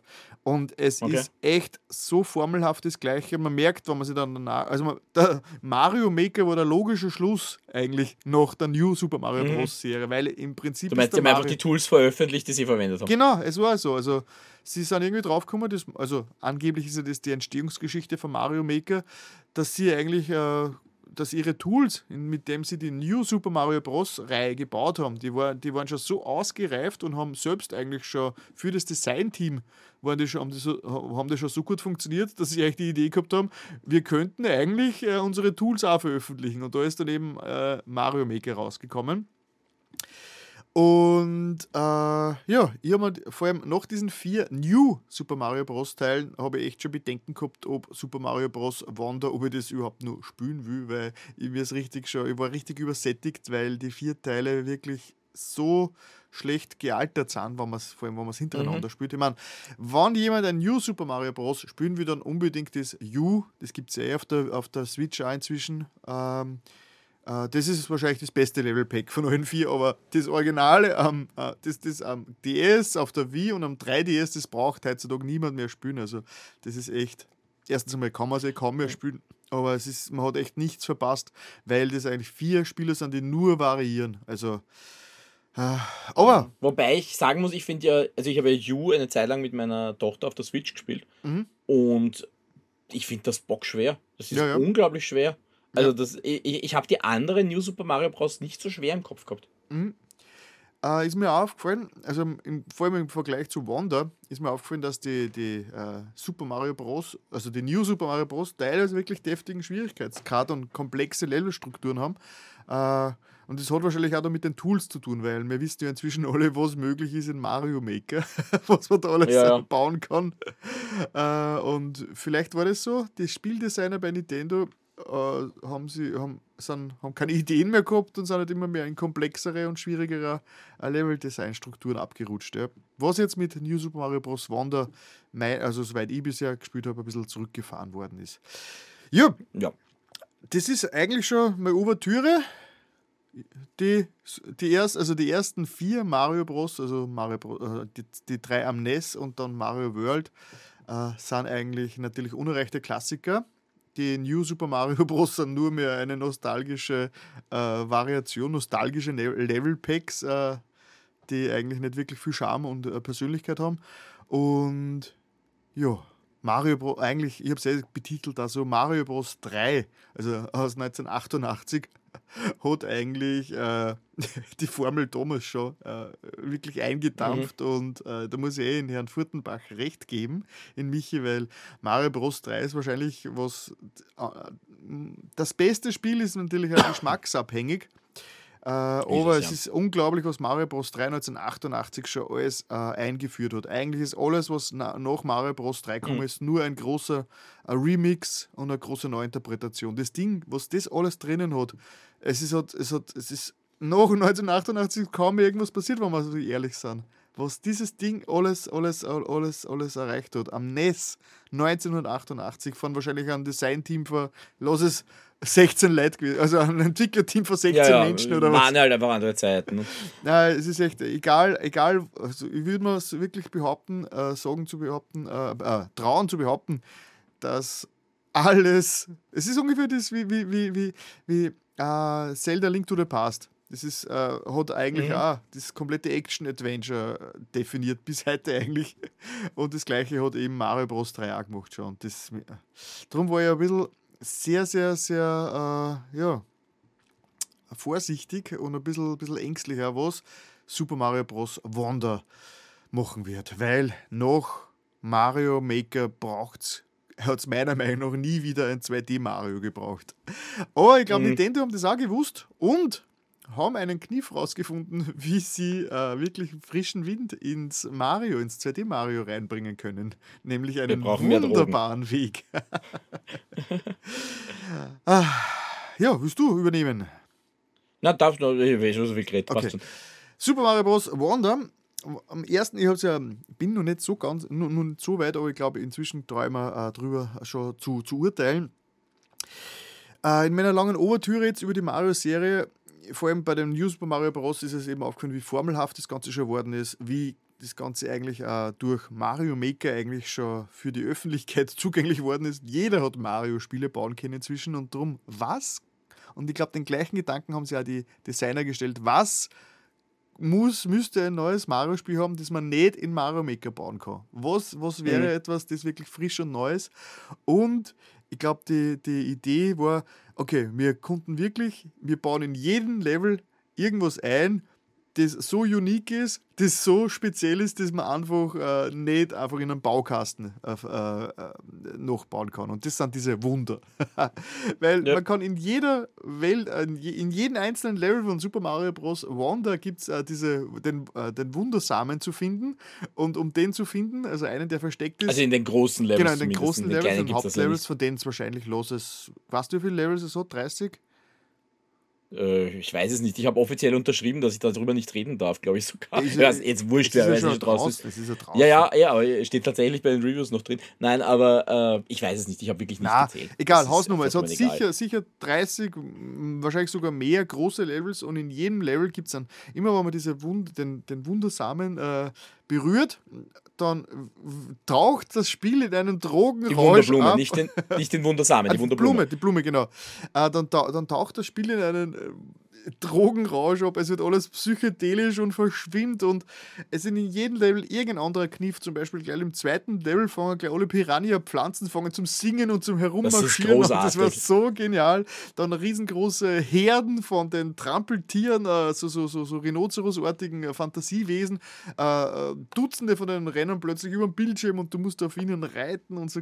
Und, und in einem Level, ja. wo ich jetzt gerade war, ist plötzlich da, da ist, ist das Level plötzlich dunkel worden und der Oberkörper von der Spielfigur war plötzlich äh, Meter groß. das heißt, mhm. man ist plötzlich, äh, da, man, man war plötzlich äh, bildschirmfüllend groß und so Geschichten und es ist alles handcrafted. Es hat jede, in jedem Level hat diesen, diesen eigentlich optionalen Abschnitt, der völlig irgendwas anderes Schräges und Überraschendes äh, äh, auslöst. Ja. Und das ist, ist eine so gute Idee und macht so Spaß und äh, man freut sich auf jedes neue Level, um zu sehen, was dann da wieder überraschen wird. Und das ist genau das, was die Mario-Serie gebraucht hat nach Mario Maker, nach der extremen Formelhaftigkeit. Und was die Serie auch gebraucht hat, war ein neues äh, Entwicklerteam. Da weißt du mhm. vielleicht ein bisschen mehr drüber, aber anscheinend haben wir das, wirklich hat das ein komplett neues, äh, junges äh, Designteam äh, gebaut, ohne den großen, äh, ohne den alten Meistern, beziehungsweise die Altmeister nur mehr als Berater. Ja, also ich glaube, du kannst Mario nicht machen, ohne dass Miyamoto mitredet. Ja, ja. Aber im Endeffekt ist es schon so, dass, dass da, glaube ich, eine junge Garde zumindest rangelassen wurde und gesagt, macht's mal. Äh, ich glaube, mich erinnern zu können, dass die Diskussion über den Elefanten war, was der jetzt wirklich mehr bringt. Äh, also insofern, die haben schon einfach verrückte Dinge ausprobiert mit, mit dieser jungen Garde und wie Nintendo halt üblich war, die werden halt einfach dann rausgefunden haben, das funktioniert und das funktioniert nicht. Also da war schon, also ich, ich gehe davon aus, dass da ein Generationswechsel war, ein ja. ziemlich deutlicher. Und was mir persönlich auch, vor allem, weil ich so frisch in Erinnerung gehabt habe, die, äh, die New Super Mario Bros. Spiele, äh, dass sie ähnlich noch, dass sie endlich ein Cartoon aus Mario gemacht haben. Während bei den, es gibt Vergleichsvideos auf YouTube, wo man sieht eben die Animationen von New Super Mario, die was nur richtig mhm. klassisch und richtig altbacken sind im, im heutigen Vergleich, wo die Figuren einfach sich halt äh, steif, eigentlich wie Holzfiguren bewegen und eigentlich kaum, kaum äh, äh, sie ausdrücken. Und bei Mario Bros. Wonder sind es, sind es ähnlich äh, cartoonhafte Animationen, also sie haben alles, sie bewegen sich voll mhm. ausladend und haben halt, wenn sie in die Röhre, in die Röhre rein reinspringen, so mit so hops mit den Füßen voran und dann äh, ganz, ganz hübsche Animationen. Mario zieht die, die Mütze nach. Genau, also wirklich, wirklich, es, ist, es wirkt wie ein Cartoon. Es wirkt einfach wie, wie ein hübscher, netter Kindercartoon, ein liebevoll animierter. Vielleicht, also die Kritik ist schon ausgekommen, dass der, dass der Style vielleicht ein bisschen sehr wild durchwachsen ist und jetzt nicht äh, ein bisschen äh, nicht stringent ausschaut, aber das kann ich mir, mir, mir, mir gefällt der Grafikstil einfach sehr und es ist einfach so lustig und es sind so viele Überraschungen immer wieder eingebaut worden. Äh, äh, es gibt eine kleine Geschichte natürlich, man ist diesmal, mhm. heißt es im, im, im Blumenland? Im Blumenkönigreich. Blumen, Blumenkönigreich, wo äh, das bevölkert wird von Wesen, die eigentlich eher ausschauen wie Tods, nur eben mit äh, Blüten mit Blumen drauf. mit Blüten statt äh, Pilzköpfen. Äh, ja, und natürlich der Bowser hat wieder mal Uh, ist wieder, warum, warum ist der, hat sich der in ein großes Schiff verwandelt? Genau, der hat es ist, er berührt die Blume, er will die Blume klauen, berührt die Blume. Ah ja, genau, die Wunderblume, die natürlich psychedelische Sachen auslöst. Ja, das Übliche. Aber es ja, es ist, die Story ist quasi nicht vorhanden eigentlich. ja. Aber sie, sie, vermeiden, sie vermeiden das klassische Bild, dass die Prinzessin äh, genau. entführt wird, weil du musst die Prinzessin ja spielen können. Genau, also, also das, das, ist schon praktisch. Das habe ich erst gestern zum ersten Mal gemacht, man kann sie frei äh, Figuren auswählen, das heißt, es ist ähm, äh, die zwei Yoshis und der, der, der Mopsi, die äh, nehmen keinen Schaden, können aber dafür keine Items einsetzen. Das heißt, das ist eher ja. so der Easy-Mode. Die habe ich bisher und die noch Yoshis können auch noch flattern. Und so flattern. Ja, also das heißt, die, die, die Yoshis gibt man eben den, den, den Kindern, dass sie möglichst wenig falsch machen können oder der Freundin, die nicht so gut spielen kann. mhm. das war jetzt fies. Ich weiß, sie hört meinen Podcast nicht. mhm. Na, ähm, ja, und hast du herausgefunden, unterscheiden sie sich spielmäßig oder ist die Mechanik genau gleich? Ich habe nur äh, die Daisy. Die Figuren meinst du? Daisy, Luigi und Mario habe ich bisher gespielt. Und also die Figuren, nein, das ist sogar ganz bewusst. Also diese, das Klassische, dass diese Figuren sich unterschiedlich anfühlen im Spiel, ist raus. Okay, okay. Also die Figuren sind eins zu eins dieselben. Also wer damit rechnet, ich spiele die Peach, weil die kann kurz schweben. Nö, mhm. kann sie nicht. Ja. Das, das ist ja genau dieser, dieser Twist jetzt. Äh, man bringt diese Fähigkeiten durch Abzeichen mhm. hinein.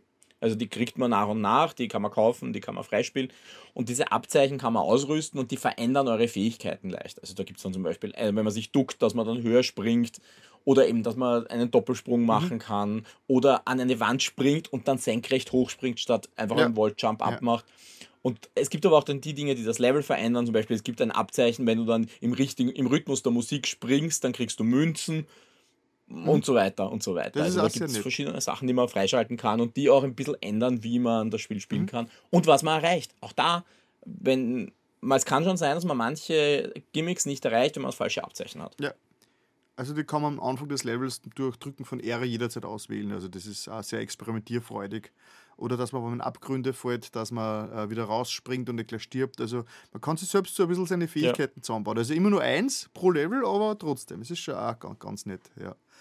Äh, er, er spielt sehr direkter, gell? Direkter im Vergleich ja. mit den, mit den, mit den News, mit den News Bros, die waren ja. sehr schwammig, sehr, sehr träge eigentlich im direkten Vergleich mhm. und äh, da spielt sie sich wirklich, wirklich moderner und direkter und man kann, also äh, man merkt, also sie haben vieles von den 3D-Marios haben es reingepackt. Also das heißt, das, äh, was man ja, eher von den 3D-Marios... 3D-Land und 3D-World sehr stark drin. Ja, äh, und nein, ich muss auch an Odyssey denken. Also ich glaube zum Beispiel, äh, wie die Levels angezeigt werden, dass man so dass man die, die Schnappschüsse mit dem Datum, ich glaube, das haben sie eins zu eins für Odyssey ja, übernommen. Auch die Shops natürlich. Shops, also, äh, Aber ich finde dieses, dieses Starke, dass die Level äh, sehr, sehr monothematisch sind, dass man sagt, in diesem Level geht es um das, um diese Kreatur, um dieses mhm. Gameplay-Feature. Und das ist, das ist, das, das zieht sich ein Level lang durch und danach siehst du dieses Feature vielleicht sehr lang nicht mhm. mehr. Das erinnert mich sehr stark an 3D World. Ja, also das, das ist das, was ich eben gemeint habe, diese, diese Formelhaftigkeit für, für, für den New Super Mario Bros., die ist da, die, die haben es ziemlich draußen. Also es ist wirklich sehr mhm. abwechslungsreich. Mhm. Und äh, ja, hat mir bisher sehr, sehr großen Spaß gemacht. Das Einzige ist, das Leveldesign ist insgesamt schon vereinfacht. Gell? Die Levels sind relativ, relativ äh, straightforward diesmal. Da, also im Vergleich zu den New Super Mario Bros. ist es recht simpel. Oder ändert sich das gegen Schluss noch? Wie gesagt, es wird schon komplizierter. Es gibt dann äh, auch zum Beispiel ganz am Schluss eine, Äh, es, gibt ja, es gibt ja noch eine Special World, jetzt darf ich ja was dazu sagen. Ja, also es gibt, wo es dann, Mario dann wirklich, Special World. ja, also da, wo- da wird es dann wirklich knackig. Okay. Aber es stimmt schon, es ist der Schwierigkeitsgrad, gerade wenn du von New Super Mario Bros. Äh, U kommst oder Delu- Del äh, Deluxe, dann äh, ist der Schwierigkeitsgrad ganz deutlich unten. Also das ist schon, ich finde es angenehm. Ja, muss ich ganz offen sagen. genau so. ja. Ähm, gut, äh, Mehrspielermodus, hast du ausprobiert? Ich habe heute lustigerweise mit meiner Tochter ein bisschen gespielt. Äh, auch der ist angenehmer, als er in New Super Mario Bros. war, was daran liegt, du kannst nicht mehr schubsen. Ah, okay. Also das, das ist raus. Also dieses Geschubse ist weg. Was ein bisschen lästig ist, und da habe ich heute schon ein bisschen geflucht, weil ich eben mit Kind, das ein bisschen einen anderen, äh, Rhythmus hat beim Spielen. Äh, es gibt immer eine Figur, das ist die mit der Krone, der folgt die Kamera. Das heißt, wenn du und, und die andere Figur, die anderen Figuren müssen versuch, dürf, dürfen nicht unbedingt raus aus diesem Bereich oder nicht zu weit, weil sonst werden sie sofort zu den Geistern. Also ja auch dieses neue, diese neue Rückkehr. Äh, Dynamik. Und das führt zum Beispiel bei einem Suchlevel, wo ich, es gibt ja so, ab, äh, so Level, wo man Münzen suchen muss und die sind versteckt, da ist das echt lästig. Okay. Das ist echt lästig. Also ich, hab, ich sage zu ihr, du spring mal da bitte runter, ich weiß, wir müssen da runter. Und sie bleibt oben, weil sie was anderes macht und ich spring runter und komme als Geist zurück. Anstatt, obwohl ich weiß, da geht's runter und da geht's weiter. ja. Kommunikation. Ja, ey, du musst echt reden. Und das ist, glaube ich, auch der Grund, warum man den Online-Koop ja ganz anders gelöst hat. Ja, also diese, das, das funktioniert ja anders, dass man, wenn man online spielt, da sieht man ja hauptsächlich diese, diese Ghost-Daten. Und Also ist es, wirklich ist das online überhaupt nur ein Koop oder ist das einfach nur. Es gibt schon die Möglichkeit, habe ich noch nicht ausprobiert, dass du dich mit Freunden zusammenhängst und dann so quasi diese Couch-Koop ähm, Experience nachbaust. Also Genau. das, das glaube ich schon, soweit Genau, ich weiß. weil wir schon von Dark Souls und From Software geredet haben, lustigerweise hat äh, Mario und, äh, äh, Ja. Wonder äh, einen recht ähnlichen Online-Modus wie Dark Souls. Ja, aber ich finde den total gut. Also Ja. das ist wirklich, Nintendo, Nintendo hat einen guten Online-Modus zusammengebracht. Das muss man auf der Zunge zergehen Man lassen. kann quasi optional in jeder, in jeder Übersichtskarte kann man so kleine Funkhäuser, kann man, kann man den Online-Modus aktivieren und von dem Zeitpunkt an sieht man andere Spieler, die zu, exakt mit dir gerade auch live spielen. Also das ist vielleicht sogar der Unterschied zu Dark Souls. Weil da Ja, sieht man nur, meistens nur. da sieht man meistens nur äh, Leute, wie sie gestorben sind. Ja, aber du siehst nicht nur, du siehst nicht nur die Leute live spielen, du siehst auch Ghost-Daten. Genau, Das ist du siehst drin. Leute, die während du spielst, live spielen, also die sind halt dann durchsichtig und sie können in deiner Welt nichts verändern. Ähm, aber du kannst mit einer kommunizieren, indem du so kleine äh, Mhm. äh, ja, Grüße vollbringst. Ich glaube, vier, mit vier beginnst du. Ich weiß nicht, ob es irgendwann mal mehr werden, ob es diese vier Kurznachrichten so, so Ich, hätte ich jetzt nicht gesehen, dass das Ja. irgendwann mehr werden. Ja. Genau, also. Und ich habe äh, ich hab ein bisschen online gespielt und ich habe das probiert und die Leute haben geantwortet drauf. Das ist schon witzig. Und es ist natürlich cool, in einem Level habe ich, hab ich einfach den, Geheim, hab ich den geheimen Samen nicht gefunden. Dann habe ich Mhm. online gespielt und habe einfach mal beobachtet, was die anderen machen. Und dann, Ja. das, du kriegst dann schon Hinweise raus. Und dann gibt es natürlich Spielereien wie, äh, du kannst dann so kleine Sticker platzieren, die, die, mit denen Diese Aufsteller. Genau, ja. Aufsteller du, und du kriegst Punkte, wenn du anderen Spielern hilfst. Äh, das habe ich noch nicht so ganz rausgefunden, was man alles machen kann, weil wenn sie sterben, kommen sie als Phantome zurück und dann muss es berühren oder irgendwo so. Also da gibt es verschiedenste. äh, Ja, du hast zwei. Möglichkeiten. Wenn du stirbst, entweder du berührst den Geist von jemandem, der gerade live spielt. Das ist die eine Möglichkeit. Ja. Dann kommst du zurück. Die andere Möglichkeit ist, dass du zurückkommst zu einem Aufsteller, den du bereits aktiviert hast. Ah, Also, okay. Es muss der Aufsteller von jemand anderem sein, den du aber schon berührt hast, damit er bei dir auf die richtige Seite dreht. Dann kannst du auch wieder zurückkommen. Insofern ist es natürlich auch wieder so ein bisschen eine Geschichte mit den Aufstellern. Kannst du einen Hint geben und sagen, hey, du, da oben könnt, versteckt sich was, Ja, geh dorthin. Oder da ist eine versteckte Plattform. Es ist aber auch, es gibt viele nette Leute, die stellen eine Plattform hin vor einer kniffligen Sequenz, weil dann fallst du runter und stirbst und dann gehst halt zurück zu dem und kommst wieder zurück ins Level und verlierst aber kein Leben. Okay, Und das ist extrem angenehm. Das ist cool. Das macht, weil das war die Ursprungsidee bei Demon's Souls damals, wo das eingeführt worden ist. Äh, Die Idee war ja, wir machen ein extrem schweres Spiel, Demon's Souls, Mhm. From Software, aber wir lassen der Community, äh, die soll sich selber helfen. Die können sich selbst ähm, Ja. äh, ins, ins Spiel reinsetzen. Aber das hat leider nicht richtig funktioniert, weil das sofort äh, missbraucht worden ist. Also das heißt, man hat zwar bei Dark Souls immer wieder diese Nachrichten bewerten können, ob das jetzt hilfreich ist oder ob das jetzt äh, bösartig ist, aber im Endeffekt hat es dazu geführt, äh, zum Beispiel bei Elden Ring habe ich sowieso eigentlich das Online-System schon gar nicht mehr eingeschaltet gehabt, weil das so nervig war, wenn überall diese. Nachrichten picken und die meisten sind sowieso nicht ernst gemeint und es nicht sagend. Also Und typisch nervig. Nintendo, du kannst ja keine eigenen Texte schreiben. Also du Ja. kannst ja nur deine Figur hin. Das war bei Dark Souls auch, du hast, du, du hast immer nur äh, Textbausteine gehabt und hast halt möglichst was Sinnvolles zusammengesetzt. Das heißt, Aber so weit geht das Ja, nicht, nein, also es geht ja. nicht einmal so weit. Ja. Also Ja. du hast nur diese, diesen Aufsteller. Aber natürlich, wenn dieser Aufsteller irgendwo in der Luft schwebt, dann ist die Wahrscheinlichkeit relativ hoch, dass da irgendwo eine versteckte Plattform ist. ja, ja. Ja, na cool. Na, habe ich, hab ich ganz kurz angeschaut. Und was ich auch noch sagen, also was ich auch sehr cool finde, ist, äh, es gibt ja diese, diesen, diesen Benjamin Blümchen als Item, also dass der, Mario, dass der Mario eben zu einem Elefanten wird, der wirklich verdammt nach Benjamin Blümchen ausschaut. Mhm. Äh, da, kann- da ist man dann stärker, kann Sachen schirmen, kann, mit, äh, kann Wasser aufsammeln und äh, Wasser Du kannst, mit dem, du kannst den Rüssel schwingen und Gegner damit schlagen. Genau, also der ist schon ein bisschen mächtiger, es ist, macht Spaß. Und es ist witzig, dass halt alle Spielfiguren halt anders ausschauen damit. Ja. Meine Tochter ist ganz fasziniert von den Unterhosen von Ja, das ist so richtige, äh, keine Ahnung, in welchem Jahrhundert hat man solche äh, Unterhosen getragen? Das ist sicher noch bis ins 20. Also. ja, also äh, es ist, ist, recht, ist recht wichtig und sehr, sehr cartoonhaft und das ist schon, schon Mhm. ganz cool. Äh, am witzigsten, weil ich glaube, nach der zweiten Welt, wo man so die, die oben am Berg, also eher so oben ist, äh, das ist jetzt kein Spoiler, es ist ein Mario-Spiel, aber da kommt eine kurze Sequenz, nachdem man das äh, Schloss äh, fertig hat und dann fangen die Spielfiguren einfach zum, zum Jodeln und zum Rufen an, so quasi, hallo, Echo, hallo, Echo, einfach so mittendrin.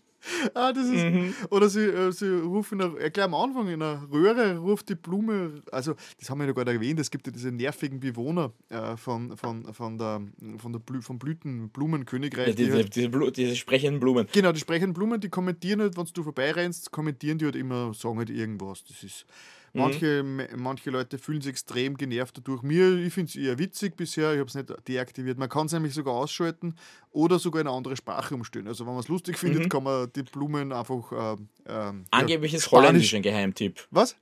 Holländisch ist angeblich ein Geheimtipp. ja, das wird angeblich recht witzig sein. Also, äh, äh, die kommentieren das und angeblich ist, haben, haben, die, den, haben die Designer die Idee gehabt von Live-Kommentator. Sie haben herumexperimentiert, wie ein Moderator bei einem Ja. Sportspiel, dass, er, dass der das Spielgeschehen kommentiert. Aber das haben sie dann eben nicht umsetzen können und aus dem ist aber, sind aber diese Blumen überblieben, die auch ein bisschen das Spielgeschehen äh, kommentieren. Finde ich auch ganz Mhm. witzig. Ja, wenn es nerven, kann man es halt einfach entweder Ja, man kann die Sprachausgabe abdrehen zumindest. oder, oder es- das Spiel bleibt äh, auf deutscher Sprache, also Sprach, also deutscher Mhm. Text, äh, Text, Bildschirmtext, aber sie können halt Spanisch oder was immer dann äh, reden, Ja. wenn es vorbeikommt, was vielleicht auch ganz witzig ist. Apropos Sprachausgabe, wie geht's dir mit dem neuen Ich Mario-Sprecher? merke kaum Unterschied, also ich Ja. habe kein Problem damit. Ja, also es geht mir auch ähnlich. Also ich finde, Mario und Luigi klingen eigentlich fast wie früher. Bisschen, bisschen menschlicher, vielleicht war das auch, Mhm. hat es auch mit dem, mit, mit, mit Mario-Movie zu tun, dass man jetzt doch Mario Ja. mehr als, äh, mehr als Mensch gewohnt ist und nicht so sehr als extrem überdrehte Comicfigur. Äh, aber ich, ich finde es ich find's okay. Niemandem wird das auffallen, dass der eine neue Stimme hat, außer den Nerds, die. Äh, Außer die das wissen. außer die Nerds, die äh, Interviews lesen und Zeitschriften und Magazine. Nein, nein, es ist okay für mich. Also gut, das heißt, ich glaube, man kann sagen, dass wir jetzt länger über Mario Wonder geredet haben als gedacht. Nein, ich habe schon damit gerechnet, dass wir da. Vor allem, es ist halt immer, wenn wir beide was gespielt haben, ja, dann, klar, das ist sehr schön. dann, dann Nein, also ein Unterschied. Ich muss sagen, es ist ein wunderschönes Spiel. Ich habe schon ein bisschen Angst gehabt, eben, ob ich nicht an zwei, ob ich 2D Mario überdrüssig bin, aber sie, es Ob ist so, noch sehen kannst. es ist, es ist so liebevoll und alles. Und ich habe mich so, ich meine, mein, du hast es eh gesehen in meinem, in meinem äh, Video dazu, da habe ich es ja zum ersten Mal gleich noch Kauf gespielt und ich, ich habe mich so gefreut darüber, dass die Animationen, dass endlich ein Cartoon, Mario ist endlich ein Cartoon worden. Mit guten Animationen. Mit, wie, wie, wie, wie, ein Zeichentrickfilm. Eigentlich etwas, Ja. das, das die Rayman-Spiele schon vor 15 Jahren gemacht haben, wo jeder gesagt hat, dass die Raymans eigentlich schon viel weiter sind als Mario. Und das ist, jetzt ist der Punkt, wo Mario auch endlich so weit ist, dass er äh, den logischen Schritt in den Cartoon macht. Ja, Ja, stimmt. ja. Ja. ja also, wenn Sie bis jetzt nicht überzeugt wart, dann haben wir euch hoffentlich jetzt. so weit geholt. Ja. Ja, dann haben wir die Games durch und kommen in den Medienteil, also die restlichen Dum, Medien, dum, die Medien, die nicht. Spiele sind, Teil. äh, du hast ein bisschen mehr wie. Also, du kannst, magst, magst, magst nicht anfangen. Ja, ich fange halt einmal an. Äh, ich fange mit was ganz Kurzem an, weil ich es nur kurz erwähne, äh, weil man damals gesagt haben, wenn es fertig ist, dann, dann, dann erwähnen wir es kurz. Ich bin mit Manifest fertig. Äh, Manifest, ah ja, stimmt, mit dem Flugzeugdings. Das Flugzeugding. Das habe ich, hab ich, leider schon vor im Sommer fertig geschaut. Jetzt sind die Erinnerungen ja. nicht mehr ganz so frisch. Ich glaube, du hast nicht viel verpasst, weil ich muss sagen, es hat halt leider. Nein, ich habe es eh gesehen, ich bin echt ja. durch. Aber, ich weiß nicht, äh. ja, ja, aber jetzt, auch wenn du es verdrängt hast, verstehst du, so, okay, ich damit ja. sagen. Weil es ist halt, ja, es ist extrem religiös am Schluss, also von der Symbolik. Äh, die Auflösung, ja, es ist nicht lost von der Auflösung. Das kann man jetzt positiv oder negativ sehen. Ja. Äh, ich fand, ich muss sagen, ich, äh, ich versuche es jetzt so spoilerfrei wie möglich zu, zu, formulieren. Ich fand bei der Auflösung schade, schade, weil ich gern gewusst hätte, wohin das, wohin ich die ganze Zeit investiert hatte, hingeht. Ja.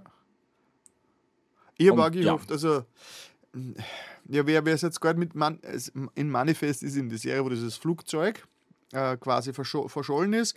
Für die, für, äh, die Zeit geht weiter und nach sieben Jahren oder fünfeinhalb, nach fünfeinhalb Jahren landet das Flugzeug aber. Und für die Passagiere ist keine Zeit vergangen und für äh, alle anderen natürlich. Also so ein bisschen wie, wie der Blip im MCU. Ja. Und, äh, und natürlich äh, macht es natürlich sehr viel Herausforderung, weil inzwischen sind alle für tot erklärt worden und so.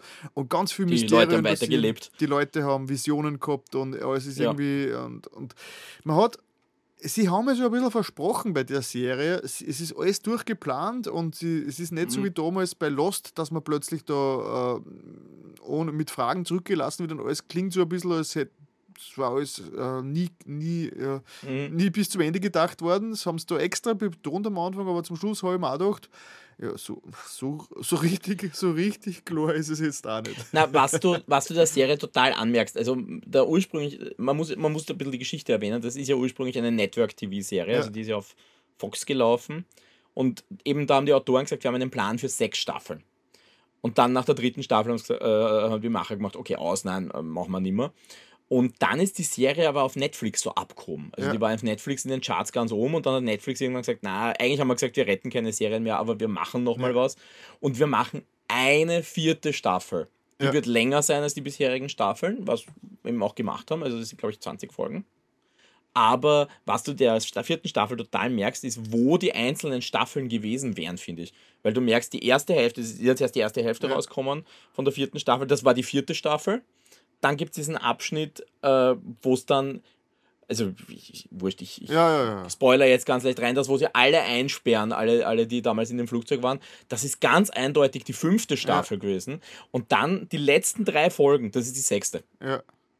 Und das, das merkst, das, man merkt halt dann schon, okay, das wird immer weiter ja, komprimiert. Aber trotzdem, die Gesamtauflösung ist ja wahrscheinlich dieselbe und die ist halt auch nicht so befriedigend, außer dass es doch vermutlich alles sehr religiös ist. Also, hm. ja, also die religiösen also Symptome, ich mein, äh, Symboliken kommen Genau, also ich habe mich jetzt nicht verarscht gefühlt, weil bei, bei Lost zum ja. Schluss hat man hat sich ja jeder verarscht gefühlt. Weil, also wirklich Lustigerweise, ich bin sogar mit Lost klargekommen. Okay. Aber äh, ja. Äh, aber es war der Weg dorthin, war ganz nett. Also es waren gute Ideen. Ja. Es waren, es ist jetzt, also die Schauspieler, also es war, es war eine schöne Mystery Soap Opera über die ganze Zeit. Also ja. es war schon, war schon ja, okay. Es, Aber es ist jetzt, ich, ich jetzt das, was mich am meisten fasziniert hat, muss ich dazu sagen, am Anfang war ja vor allem eben dieser soziale Impact. Mich hat das total interessiert, was da passiert. Eben, die kommen zurück und das, das ja, wird ja. ja. ganz exemplarisch an den Stones gezeigt, also an der Familie, wo es ja darum geht, ja, die, der, der, Ehemann kommt zurück und die Frau hat natürlich einen anderen fünfeinhalb ja, Jahre später, ja, die hat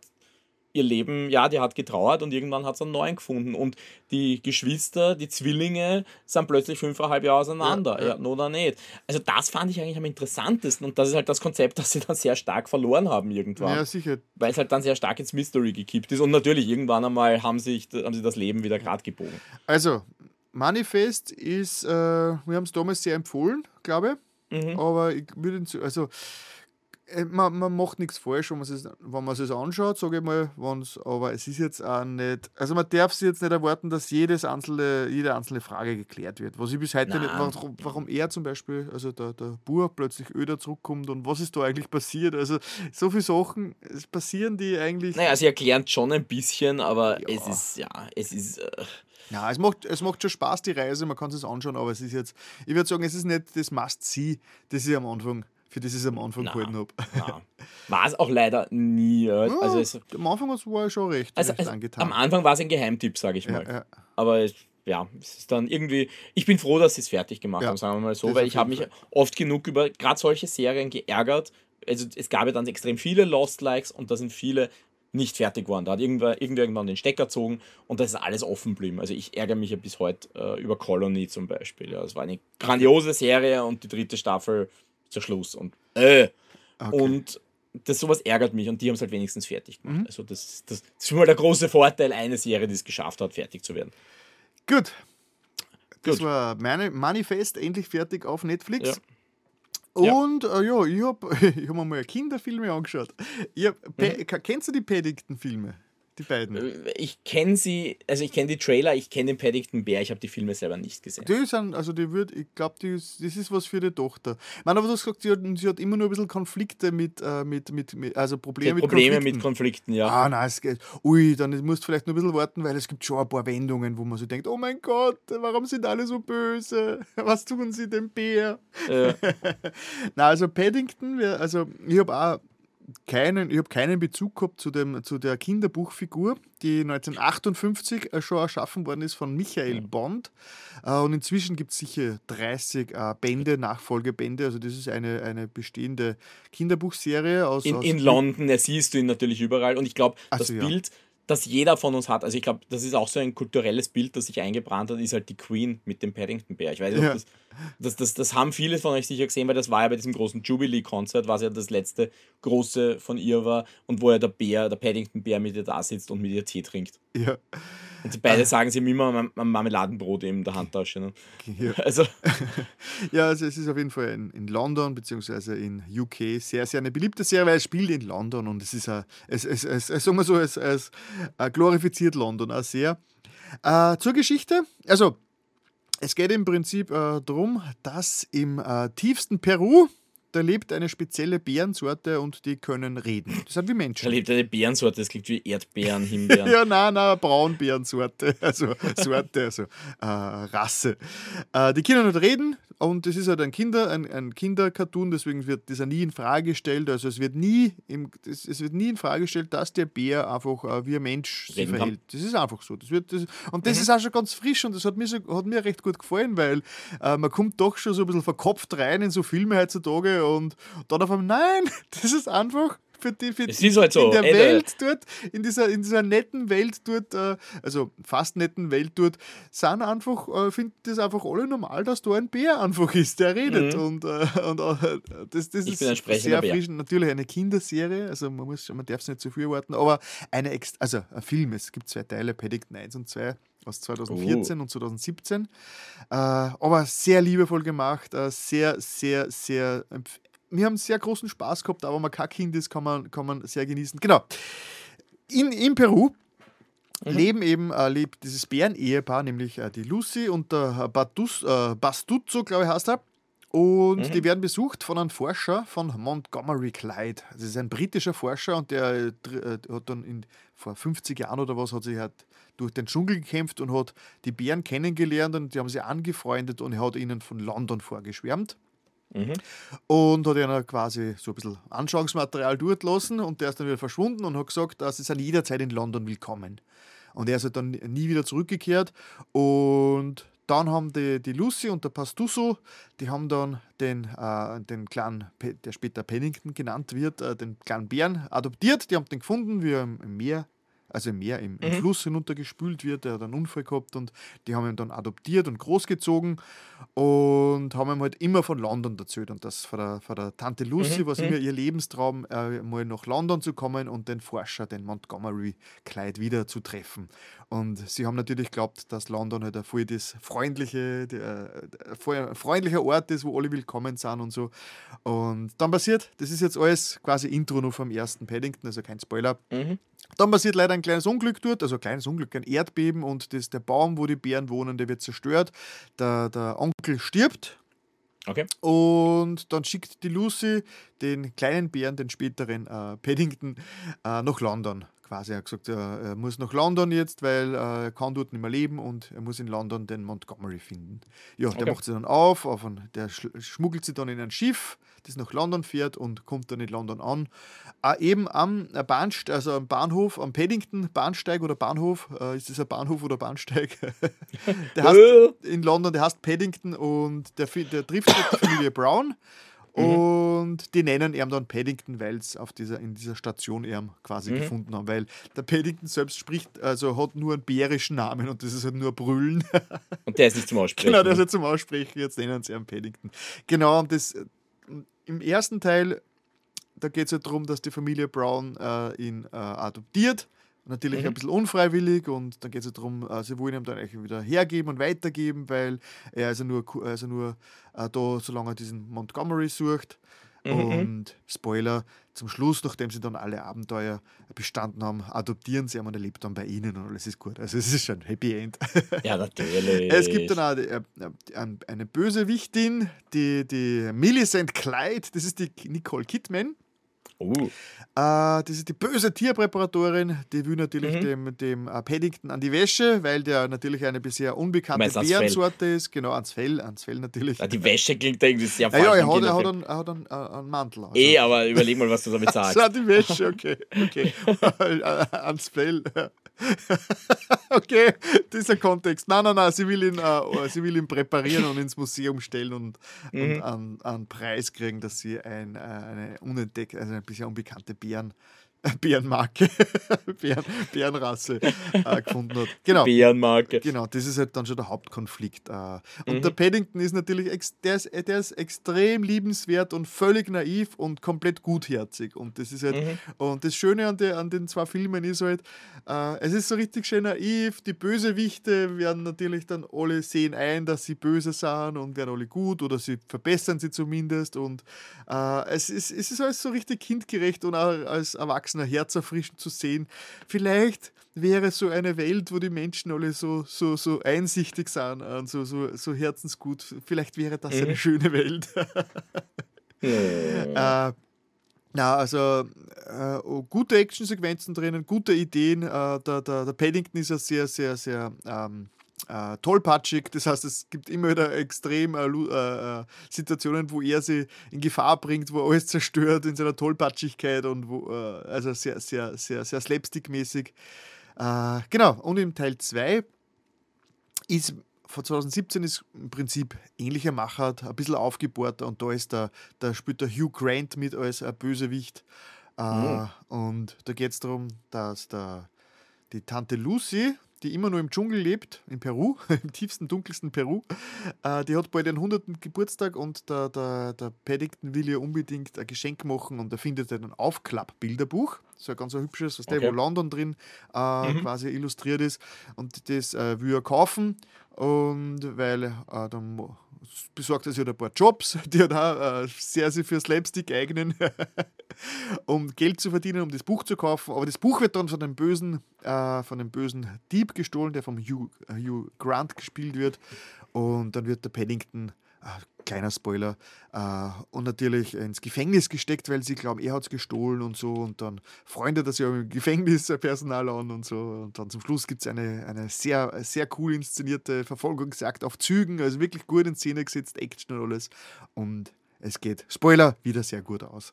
Oh. Ja, also, na, also, Nein, schön sowas. es sind Sowas ist schön. wirklich, wirklich gut gemachte Filme. Also, die, ich meine, es, es sind Kinderfilme natürlich, also man darf sich da wirklich jetzt nicht ke- keine Logik erwarten, aber wi- wirklich, wirklich, wirklich sehr empfehlenswert. Also, Sehr schön. äh, wie alt ist die Tochter jetzt, sagst du? Sechs. Sechs. Also, ich glaube, da fehlt nicht mehr viel.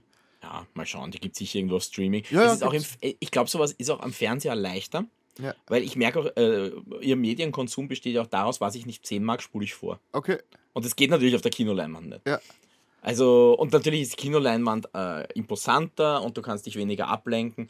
Also insofern glaube ich schon, dass sie da sich vielleicht auch am Fernseher leichter tut. Also, also äh, mit Leute mit Kindern auf jeden Fall. Ich meine, wie gesagt, das passiert nichts Schlimmes, es ist sehr kindgerecht. Aber es gibt halt schon, zum Beispiel, wenn der Paddington dann ins Gefängnis kommt und so, das ist halt schon, wo man sich denkt, nein, das ist so, das, Das ist, ist so ein ungerecht, Bär. das ist so ungerecht, Er ist so süß und so herzensgut und dann wird er einfach unschuldig und ich habe schon Tränen in die Augen, weil es so Also, du, bist, du, hast doch, du hast doch ein weiches Herz. Ja, habe ich, hab ich schon. Oder es ist der Sauerstoffmangel in dem Zimmer drin. Aber der die Tränen Das die Problem habe ich nicht. Cool. Also Paddington, äh, sehr, sehr, sehr gute, sehr, Mhm. sehr, sehr große Empfehlung von mir. Ah, Du gehst ins Theater, oder? Oder auf die Bühne Nein, ich bleib jetzt mal, nein, ich werde jetzt mal kurz bei den Kinderfilmen. Du bleibst bei bleiben. den Kinderfilmen, okay. Ja. Wir waren nämlich im Kino, also wir, also meine Frau, meine Tochter und ich, und wir haben uns den aktuellen Paw Patrol Film angesehen. Mhm. Paw Patrol, der Mighty Kinofilm. Ja. Ja. Äh, also ich weiß, es gibt jetzt viele Leute, die schreiend davonrennen, er hat Paw Patrol gesagt. Ja. Also das ist äh, jetzt wirklich was, was nicht jedem unbedingt liegt.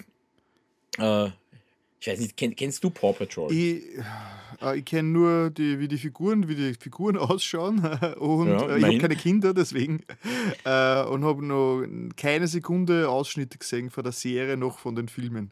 Okay, also die, die Grundprämisse ist ja, es gibt diesen, diesen Rider, das ist ein Junge und der hat eine Menge äh, Hundewelpen, also relativ junge Hunde und die kümmern sich um alles Mögliche, was in Adventure City schief geht. Und das sind halt ja, die Hunde haben halt alle ein Spezialgebiet. Gut, das ist der Serieninhalt. Da gibt es jetzt, glaube ich, neun Staffeln oder sowas. Also es ist wirklich, wirklich eine Menge an, äh, an, an Hundegeschichten. Und es gibt halt auch immer wieder die Kinofilme, die das Ganze natürlich dann aufbohren müssen und eine längere Geschichte erzählen. Mhm.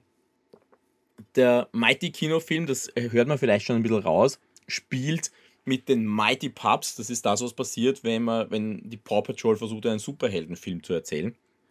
Das heißt, ein Meteor schlägt in die Abenteuerstadt ein, zerstört so nebenbei auch noch die Zentrale der Paw Patrol und bringt aber den Hunden allen Superkräfte. Die sind ab sofort Superwelpen. Und natürlich geht dann alles schief und sie müssen ihre Superkräfte einsetzen, aber kommen natürlich drauf, dass Superkräfte nicht alles sind, weil manchmal sind die kleinsten die besten Hunde und die wichtigsten Hunde. Mhm. Und das ist eben genau dieser Punkt. Also es gibt ja dann die Sky, die, das ist dieser rosa Hund, das, äh, der Mädchen, Quotenmädchenhund in dieser Runde. Mittlerweile gibt es gibt's eigentlich drei Mädchenhunde, aber es, eine, eine kommt einmal gleich mal nicht vor. Also Everest ist nicht drin. Aber immerhin ist Liberty dabei.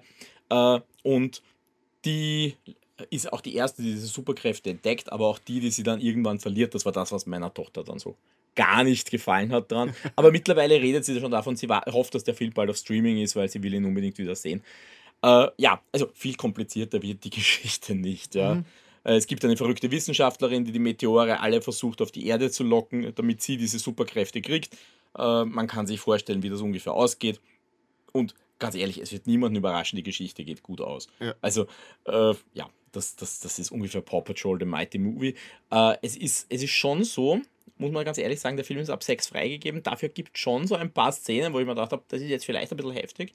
Gerade wenn die Kinder durch die Serie diese Assoziation damit haben, mit dieser, mit dieser Welt, mit diesen Figuren. Eben zum Beispiel, dieser Meteor schlägt ein und zerstört gleich einmal äh, die, die Zentrale und bringt alle möglichen, Leute in Gefahr. Da habe ich mir schon gedacht, das ist ziemlich ein, eindrucksvoll jetzt für ein, für ein Kind. Ja? Das ist ziemlich heftig und das hast du auch gemerkt, das hat aber Kinder echt gelegt, die da drin gesessen sind. Also die, die, das war die Action, die sie ein bisschen äh, getroffen hat, weil es halt wirklich schlimm ausschaut. Es, es stirbt niemand, es wird niemand verletzt, es geht für alle gut aus, aber diese Zerstörung ist nicht ohne.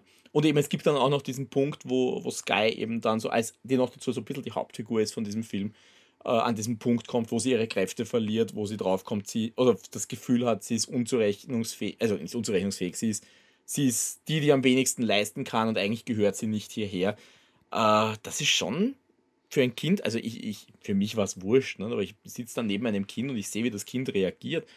Das fand ich spannend, dass Mhm. das äh, so starke Emotionen ausgelöst hat. Also das Äh, da bin ich selber, da muss ich mich selber manchmal an der Nase packen, weil ich gehe mal davon aus, dass das eigentlich eh nicht das Problem ist. Hauptsache, es ist nicht, nichts passiert, nichts Schlimmes, nichts irgendwie Brutales.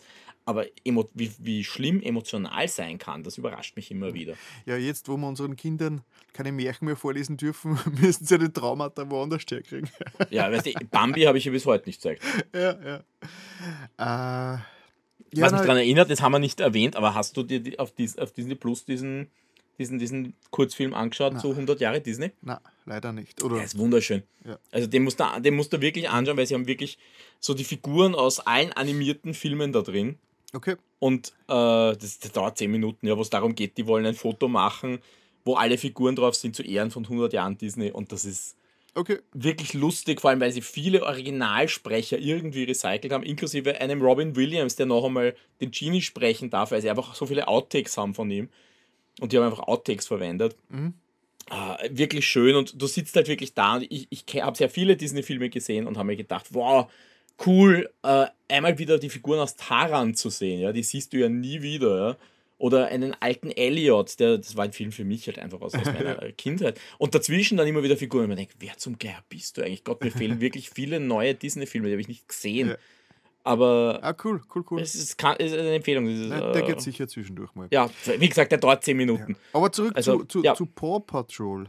Hast ja. du mit der Kontroverse drum auseinandergesetzt? Welche Kontroverse meinst du jetzt konkret? es, gibt ja, es gibt ja ein paar zu dem Thema. Ja, inhaltlich, dass, es, äh, dass man das, die komplette Paw Patrol-Serie sehr propagandistisch lesen kann und sehr neoliberal. Äh, ja, das Neoliberale kenne ich und das äh, stimmt auch wirklich. Ja. Es ist auch wieder, auch da der Anfang ist wirklich so, äh, oh mein Gott, äh, da draußen ist, ist jemand und klaut uns unsere Sachen. Wir rufen nicht die Polizei, wir rufen die Paw Patrol. Ja, ja. Äh, okay, also die Polizei ist völlig unfähig, der Bürgermeister, der böse Bürgermeister ist korrupt, die eigentliche Bürgermeisterin von der Stadt, wo sie sind, ist einfach unfähig. deppert, sorry, die ist einfach unfähig, ja, äh, weil die ist, die ist halt so gutmütig, da ist eh alles okay und Hauptsache sie hat ihr Huhn. Äh, ja, also ich verstehe diese Kontroverse, aber das gibt halt gleichzeitig diesen Vibe von Kinder an die Macht, ja. ja. Also das darfst du halt, ich meine, das hast du überall, ja. Die, Pokémon ist auch nicht realistisch, dass die Kinder rumrennen und Pokémon sammeln und weltweit gegen andere antreten. Ja, na wie gesagt, ich kenne nichts von Paw Patrol ähm, und möchte aber an dieser Stelle, also außer eben zwei Beiträge von, äh, von der Filmanalyse, also, äh, mhm. also eben die, das, dieses Videoformat von äh, vom Wolfgang M. Schmidt, der eigentlich mhm. Äh, ziemlich coole, äh, ideologisch kritische Filmanalysen macht, die halt sehr, wirklich, wirklich ähm, sehr hart sind, sage ich jetzt einmal. Also da wird halt nicht, mhm. der, der, nimmt halt keine Rücksicht auf irgendwelche äh, nostalgischen Verklärungen, sondern äh, analysiert das halt ziemlich, ziemlich, ziemlich äh, brutal, sage ich jetzt einmal. Der mhm. hat zwei, äh, äh, zwei Folgen gemacht über Paw Patrol, nämlich äh, ist okay. Paw Patrol neoliberale Propaganda für Kinder. Und ja. jetzt erst vor kurzem Paw Patrol, der Mighty Kinofilm, dressiert Kinder für den Krieg ja, das, das, diese, das führt diese, beides auf die Themen, die ich jetzt angesprochen genau, habe. Genau, diese zwei Videos, also ich will nicht darauf eingehen, weil ich konnte es nicht einmal im Ansatz so gut erklären, wie er in den zweimal 15 Minuten oder was das dauert. Ich werde es unten verlinken, also in den Shownotes und wer mhm. interessiert ist, wie, äh, wie, wie das ausschaut und klingen kann, wann man einfach einmal äh, eine Kinderserie, äh, äh Ideologie, äh, Ideologie, Ideologiekritisch, genau die Betonung also. auf dem I, äh, analysiert Oh, und äh, das ist extrem interessant, ähm, vor allem, weil es, es, es, wirkt, es wirkt einfach teilweise denkt, und das, aber wieder, das ist vielleicht ganz nahe bei dem Vogue-Ding, was wir gehabt haben. Äh, denkt denkt, man darf nicht zu viel nachdenken über was oder das ist jetzt, jetzt nehmt es nicht so ernst, mhm. das war schon immer so und äh, jetzt, der übertreibt doch nur mit dem. Aber es ist schon was dran, wenn man, wenn man Sachen mal analysiert, weil man, vor allem in der ersten Folge in Ist, Pro, also in Pro, ist Pro Patrol neoliberale Propaganda für Kinder, mhm. macht er ein paar ganz interessante Vergleiche auf, äh, wie sie äh, so äh, wie sich gewisser Medienkonsum auch in äh, einsickerte Ideologien äh, äußern kann. Also Mhm. Kann ich jedem empfehlen. Also, wenn Sie, ich meine, wenn Sie jetzt schon, nachdem ich das erzählt habe, schon sagt, wie, wie, kann man, wie kann man eine Kinderserie auch so ernst nehmen? Soll, der soll sich nicht so ankacken.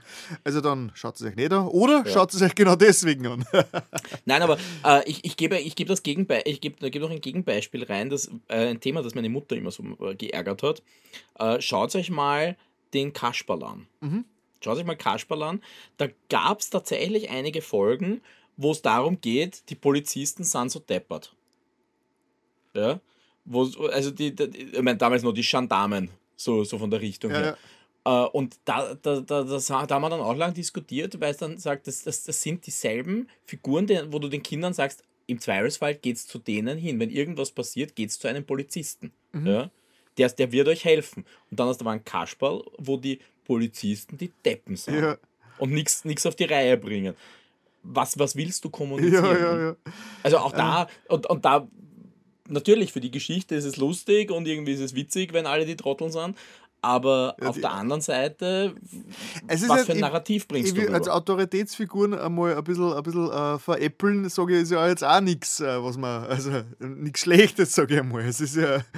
ja. aber es, es geht, glaube ich, wie gesagt, ohne jetzt jemals einen Paw Patrol gesehen zu haben, es, es dürfte einfach, die, was die Größenordnung, also das ist ja ein extremes weltweites Phänomen, dieses Paw Patrol, aber was die Größenordnung und Popularität mhm. angeht, konnte ich mir schon vorstellen, dass man das da umso kritischer betrachten muss, weil das kommt schon über die Jahre hinweg gewisse, gewisse, gewisse Wirkungen haben. Du, ja, wobei ich denke mal, wir haben in den 80ern auch Serien gesehen. Also ich, ich was weiß ich, ich habe mir Mask angeschaut, ich weiß nicht, ob du Mask ja. kennst.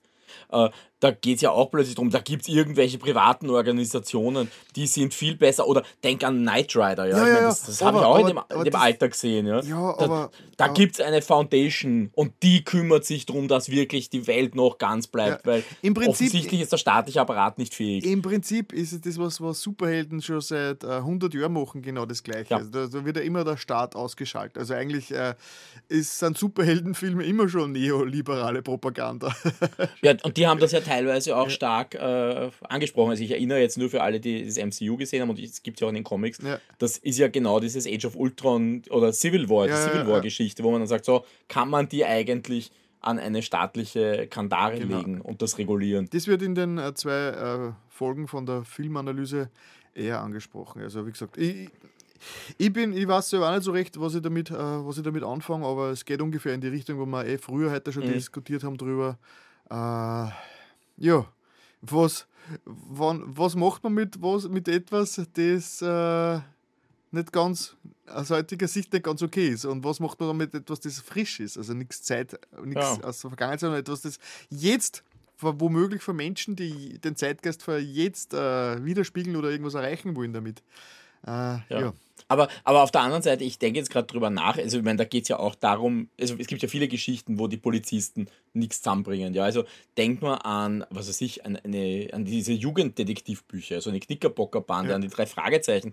Wie langweilig wären diese Geschichten, wenn die Polizei fähig wäre? Ja, also ich meine, dann brauchst du die, die Kinder nicht, die sich da irgendwie mächtig fühlen können, ja. Äh, fühlen dürfen, weil wenn die Erwachsenen es auf die Reihe bringen, dann brauche ich es nicht. Natürlich, diese Kinderbücher leben natürlich immer davon, dass, die, dass das Kind selbst plötzlich ähm, äh, macht ja. oder was bewirken kann. Das ist, äh, das, genau. das ist der Hauptsinn von diesen Birkeln. Dass ja, man ja, sich als aber, heranwachsen, das selber äh, quasi mal in einer wichtigen Rolle sieht. Ja. Aber es ist natürlich in dem Fall, äh, man muss schon ein bisschen die Frage stellen, und das wird halt, glaube ich, nie thematisiert in der Paw Patrol. Wer sind die? Wer gibt ihnen Geld? Ja. Äh, wie, wie funktioniert das eigentlich? Also ja. hinterfragen darfst du das, glaube ich. Oder, nicht. oder ohne, wie gesagt, ohne eine Folge gesehen zu haben, äh, anscheinend sind ja die Bösewichte, die vorkommen, immer außerhalb der Stadt. kommen immer von außerhalb. Ja, es ist meistens der Bürgermeister von der Nachbarstadt, der, okay, okay. der das Problem das heißt, ist. Ja. Die, die, eigene, die eigene Stadt, die eigene Sippe ist immer gut. Ja, wobei, also die Probleme treten schon, es gibt schon auch die unfähigen Leute in der eigenen Stadt auch. Also es ist nicht immer alles, es ist nicht immer der Bürgermeister Besserwisser. Ah, okay, okay. Na, wie gesagt, ja. ja. ja na, auf jeden Fall, wie gesagt, äh, diese zwei verlinkten Folgen sind, kann mhm. ich sehr empfehlen, aber es sind halt, sie sind halt auch wirklich sehr, äh, sehr, sehr direkt. Man könnte es sehr leicht als der übertreibt doch vollkommen äh, auch abtun. Aber ja, das muss sich dann jeder selbst ein Bild bilden. Würdest du die komplette Paw Patrol Serie empfehlen oder dass du eher sagen, äh, kann man vermeiden auch mit seinem Kind? Also ich würde es weder vermeiden noch großartig empfehlen. Äh, es ist es ist akzeptabel, es ist auch akzeptabel, wie es gemacht ist. Es ist jetzt, äh, es ist jetzt nichts, wo ich sage, es geht inhaltlich in eine Richtung, mit der ich nicht klarkomme. Äh, für, für ein bisschen ältere Kinder, die schon ein bisschen mehr Spannung drin haben wollen. Aber es ist jetzt, wenn, wenn du es ausgelassen hast, hast du jetzt auch nichts verpasst. Also es ist jetzt nicht die Must-See-Serie, weil die inhaltlich so fantastisch ist. Ist auch nicht, ja. Lieber, also, lieber, lieber Paddington anschauen. Zum Beispiel, ja. Also es gibt sicher Sachen, die ich für hochwertiger halten würde, aber auch, auch da muss ich sagen, das ist halt was, was du nachbesprechen musst. Und teilweise ja. führen wir wirklich ganz interessante Gespräche drüber. Also das, ja, ist, das ist, glaube ich, das Wichtigste. Ja. Äh, ja. Es ist manchmal wirklich, wirklich spannend, wo das hinführen kann in der Diskussion. Ja, ja. Cool, also ganz. Ist er noch im Kino, Paw Patrol? Ich glaube schon, aber ich ist schon bei mir auch schon wieder ein bisschen länger her. Wir haben diesmal so viel Pause gemacht. ja, du das bist ist, so beschäftigt. ja, ich weiß, bin, weißt du, es ist furchtbar. Furchtbar mit mir. Okay, ich habe wieder mal einen App-Tipp. Das wird mhm. kurz ausfallen, äh, hoffentlich. Ich habe immer so ein bisschen das Problem, dass ich doch ein bisschen äh, oft viel Zeit vor Medien und vom Handy und vom Computer verbringe und mir das eigentlich inzwischen, äh, alter Mann inzwischen, also mir nervt es oft, wenn ich einfach viel zu viel oft äh, abgelenkt wäre von meinem Handy und äh, Zeit besser investieren könnte.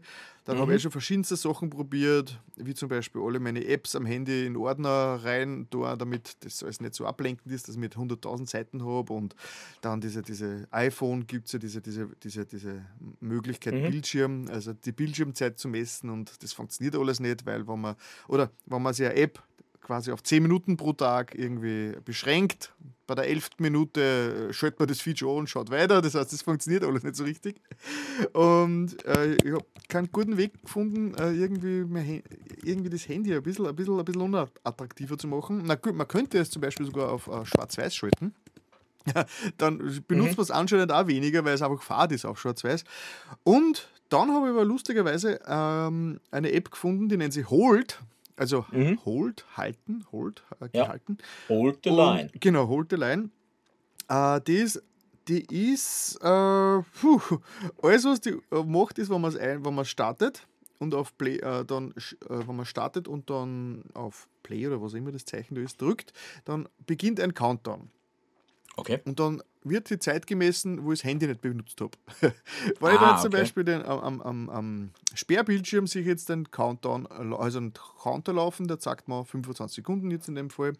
Und wenn ich dann reingehe, in, äh, mhm. wieder ins Handy und irgendwas herumdruck, kriege ich eine Benachrichtigung, die sagt, äh, ja, your, your session will end. Tap continue. Das okay. heißt, äh, wenn ich jetzt aber nicht auf die Benachrichtigung klicke, dann wird der Counter wieder gestoppt. Mhm ja, das war es dann eigentlich schon, sonst nicht, nicht mehr Bestrafung. Aber das Coole daran ist, in, ursprünglich äh, in UK gibt es ein Belohnungssystem. Also die dürften ein System, äh, ich glaube UK und Finnland ist es, wenn ich mich nicht ganz täusche, oder, oder Norwegen, okay. äh, eine Co-Produktion von zwei Firmen. Äh, es gibt dort ein Bonusprogramm. Das heißt, je länger ich das Handy nicht benutze, desto mehr Punkte, Bonuspunkte sammle ich und diese Bonuspunkte kann ich dann wirklich für Rewards einlösen. Okay, spannend. Das ist uh, aus studentischen Umfeld ist das entstanden, diese App, um eben Studenten mhm. uh, von der, uh, dass sie sich nicht so sehr ablenken lassen. Und ich muss sagen, das hat für mich echt geholfen. Weil es ist so eine simple okay. Geschichte, wenn ich nämlich ab und zu dann, wenn ich, wenn ich das Handy einschalte, und ich sehe, dass ich unten auf dem Timer, dass der schon, dass der schon vier Stunden, wo da schon steht vier Stunden 30, denke ich mir, geil, ich habe seit vier Stunden nicht mehr aufs Handy geschaut. Und dann, das brauche ich jetzt auch nicht mehr drauf schauen. Also, denke, mhm. also das ist, ist für mich eine ganz interessante Erfahrung. Oder manchmal, wenn ich sehe, okay, erst zehn Minuten, na, dann schauen wir nochmal gar. Aber wenn dann schon eine Stunde okay. oder zwei Stunden stehen, dann denke ich mir, ey, ich muss jetzt eh nicht unbedingt drauf schauen. Es war eh nur Gewohnheit. Und für mich hat das jetzt echt geholfen, mir die Gewohnheit ein bisschen äh, Abzug, die Gewohnheit äh, zu reduzieren, ständig äh, aus Reflex aufs Handy zu schauen. Mhm. Weil meistens ist es einfach nur, weil es gerade da liegt, weil mir gerade, weil ich gerade einfach mir fahrt ist oder was auch immer und dann schaue ich halt ins Handy rein und bin schon wieder abgelenkt und verliere mich in irgendeinem Feed drinnen. Und da hat mir wirklich diese, diese App Hold hat mir da wirklich sehr geholfen. Ist kostenlos, ist äh, ein Okay. bisschen outdated. Schon man merkt es daran, dass äh, dauernd ähm, äh, GIFs abgespielt werden und GIFs sind inzwischen ja völlig, völlig von gestern. Ja, Völliges Boomer. Boomer-Zeug, diese GIFs. Diese Boomer-Sachen, ja. Ja, Äh, Super. na, äh, ist, wie gesagt, kostenlos. Man kann, man kann zwar Punkte sammeln und so, man kann sie sogar äh, freuen, aber man kann Freundeslisten äh, sie erstellen und dann sie gegenseitig äh, übertrumpfen mit wer schaut weniger aufs Handy und so weiter. Uh, was für ein Wettrennen. Ja, genau. Also diese, und, und sonst hat es gar nicht viele Funktionen und ist für mich wirklich ein praktischer Weg gewesen, auch weniger aufs Handy zu schauen. Und der beste Weg, nicht aufs Handy zu schauen. Aber schaust du nicht trotzdem aufs Handy, um rauszufinden, wo dein Timer ist? Na, mir geht's, mir geht's, mir geht's, wenn ich aufs Handy schaue, meine ich, ich schaue rein, klicke mich in irgendeine App und scroll mir einfach blöd durch irgendwelche Feeds. Mm, ja, einfach okay. diese, diese Ja. Gewohnheit, okay, wieder da reinschauen, durchscrollen, äh, schon, Stories links, rechts, äh, Feed, äh, neu refreshen wieder. Also so weit komme ich gar nicht durch diese, durch diese App. Und äh, Mhm. das hat jetzt so weit geführt, dass ich inzwischen äh, fast alle äh, Social Media Apps schon deinstalliert habe. Okay. Und weil es mir jetzt auch gar nicht mehr so fehlt, weil ich, ich schaffe es jetzt, also ich schaffe es jetzt, das klingt wirklich wie im, auf dem Entzug, äh, cool, voll Cold Turkey. dass ich viele Sachen eben äh, einfach nur am, am, am Browser mache. Das heißt, also ich, zum Beispiel ich habe jetzt auch Mastodon und Blue Sky habe ich, benutze ich zwar viel, aber habe jetzt vom Handy komplett over und schaue halt wirklich nur alle paar Stunden mal, wenn ich gerade am Laptop im Browser bin, dann genügt Also das habe ich mir jetzt am Handy komplett abgewöhnt. Äh, und bin gerade froh darüber, weil das hat mich jetzt äh, konzentrationsmäßig einen großen äh, Platz freigemacht, nicht dauernd abgelenkt werden vom Handy. Das ist nämlich echt nicht zu unterschätzen, wie viel mir das Handy dauernd äh, aus der aktuellen Geschichte rausreißt, an der ich gerade arbeite. Mhm. Ja, also Hold, warte mal, es ist das, die App Store Suche auf iOS, ich meine, es gibt es auf Android auch, ist leider ein bisschen ein Schaß. Das heißt, ich glaube, beim Kollegen von mir, der hat die nicht gefunden, nachdem er es gesucht hat. So, Hold. Mhm. Ja, Hold, Make It Happen, wird bei mir Okay. ganz oben angezeigt. Äh, ja. Genau, das ist meine App-Empfehlung. Und, Ja, cool. aber jetzt gehst du auf die Bühne, oder? Jetzt gehe ich auf die Bühne, ja. Jetzt, jetzt komme ich wieder, ich habe schon mal über ihn gesprochen. Es, es gibt einen äh, Lieblingskabarettisten von mir, wo ich mir eigentlich sehr viele Programme von ihm anhöre und das ist Gunkel, Günther Pahl. Äh, den schätze ich so, weil er ein hochintelligentes Programm macht und zwar auf die Art und Weise, dass es äh, ja, dass es schwer wird, ihm zu folgen. Also wer irgendwann einmal in Versuchung kommt, mal kurz für 10 Sekunden Ja, aufzuhören. da hast du App, die App, Hold App, dann wird sie nicht abgelenkt. Ja, aber, aber nicht nur deshalb, sondern man, man läuft halt irgendwann, ich meine, der redet eigentlich eh nur eineinhalb Stunden, ja. Aber wenn du es irgendwie schaffst, so 10, 15 Sekunden so ein bisschen zu driften, kommst du wieder zurück und denkst, wo ist er jetzt gerade? Äh, also das ist, das ist unglaublich heftig. Äh, ich, das neue Programm heißt nicht nur, sondern auch. Und äh, das habe ich mir eben äh, jetzt angesehen. Ich, ich mache es mir jetzt einfach. Ich lese euch kurz die Zusammenfassung vor. Ja? Irgendwie sind wir Menschen ziemlich eng im Würgegriff der Hilfszeitwörter. Also nicht der Wörter selbst, aber das, was damit beschrieben wird, das bestimmt sehr stark das Terrain, in dem unser Handeln abläuft. Können, müssen und wollen. Wer alles weiß und kann, aber nichts will, wird nichts tun. Gut, außer er muss. Aber dann macht er nur so lange, bis er nicht mehr muss. Und wenn er alles weiß und kann, wird er sich das so einrichten, dass er immer weniger muss. Und dann wird er mit der Zeit auch nichts mehr machen. Um so zu leben, das muss man echt wollen. Ja, klingt nach Gunkel. Ja, es, äh, es ist wirklich so, äh, es, es geht, ich meine, das, das Ding beginnt schon mit dem äh, Banach-Tarski-Paradoxon, von dem ich noch nie gehört habe. Äh, das, das, das stellt er am Anfang hin und braucht, glaube ich, eineinhalb Akte, also die erste Hälfte und ein bisschen länger, bis er dann dazu kommt, dass er überhaupt erklärt, was das überhaupt ist, springt von dort dann irgendwie weiter in die Riccati-Gleichungen. Äh, es, ist, es ist wirklich, wirklich irre. Äh, dazwischen beleidigt er noch äh, die Stoizisten, äh, was sehr lustig ist, weil äh, ich war, da war, war mein bester Freund mit, der eben Philosophie studiert hat und bekennend äh, sagt, er ist ein großer Fan von den Stoikern. Aber selbst der hat dann gesagt, ja, das, das, das passt schon, was er da so rausgeholt hat. Äh, also das, das, das ist schon irgendwie, es ist wirklich schräg, es ist wirklich anstrengend und es macht einfach unglaublich viel Spaß.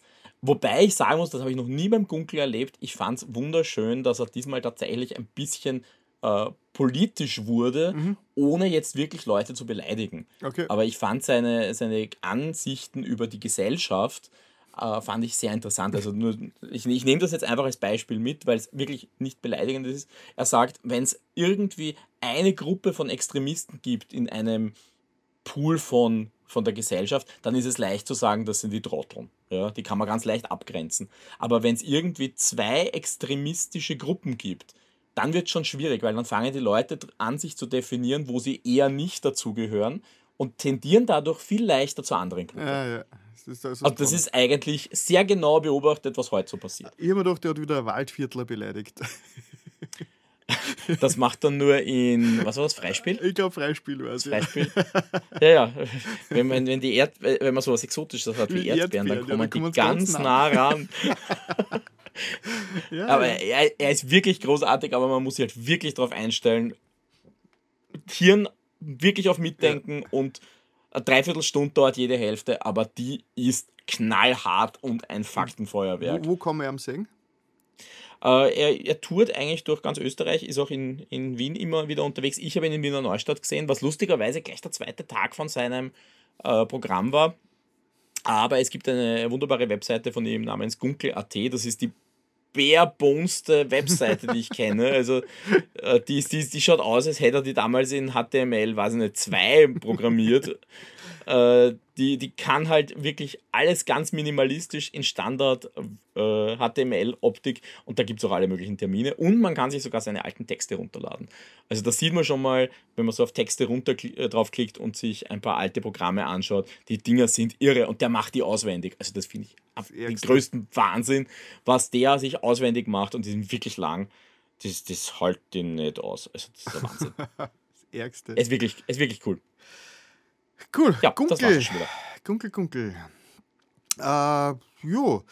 Ich muss jetzt sagen, beim Serienteil, äh, beim weitergehenden Serienteil war ich ein bisschen ein Netflix-Opfer. Weil okay. ich habe mir einfach äh, das angeschaut, was mir Netflix äh, vorgeschlagen hat und in letzter Zeit funktioniert das ganz gut. Nämlich neulich der Untergang des Hauses Ascher ist angezeigt worden. Ich denke mir, aha, Nummer 1 mhm. in Österreich, schauen wir einfach meine, keine Ahnung. Und bin dann erst nachher draufgekommen, dass das ja. Äh, äh, wieder, das Edgar Allan Poe, oder? Genau, also wie gesagt, das war mir das, dass ich, ich bin ja ein Noob, ich bin ja ein ungebildeter Bauer. Ja, nichts gegen Bauern, aber ich bin halt ein ungebildeter Bauer. Ich habe das natürlich nicht gewusst, dass es. Wie passend, du kämpfst wie eine Kuh. ja, genau. Ich habe das natürlich keine Ahnung gehabt, dass das irgendwas mit Edgar Allan Poe zu tun hat.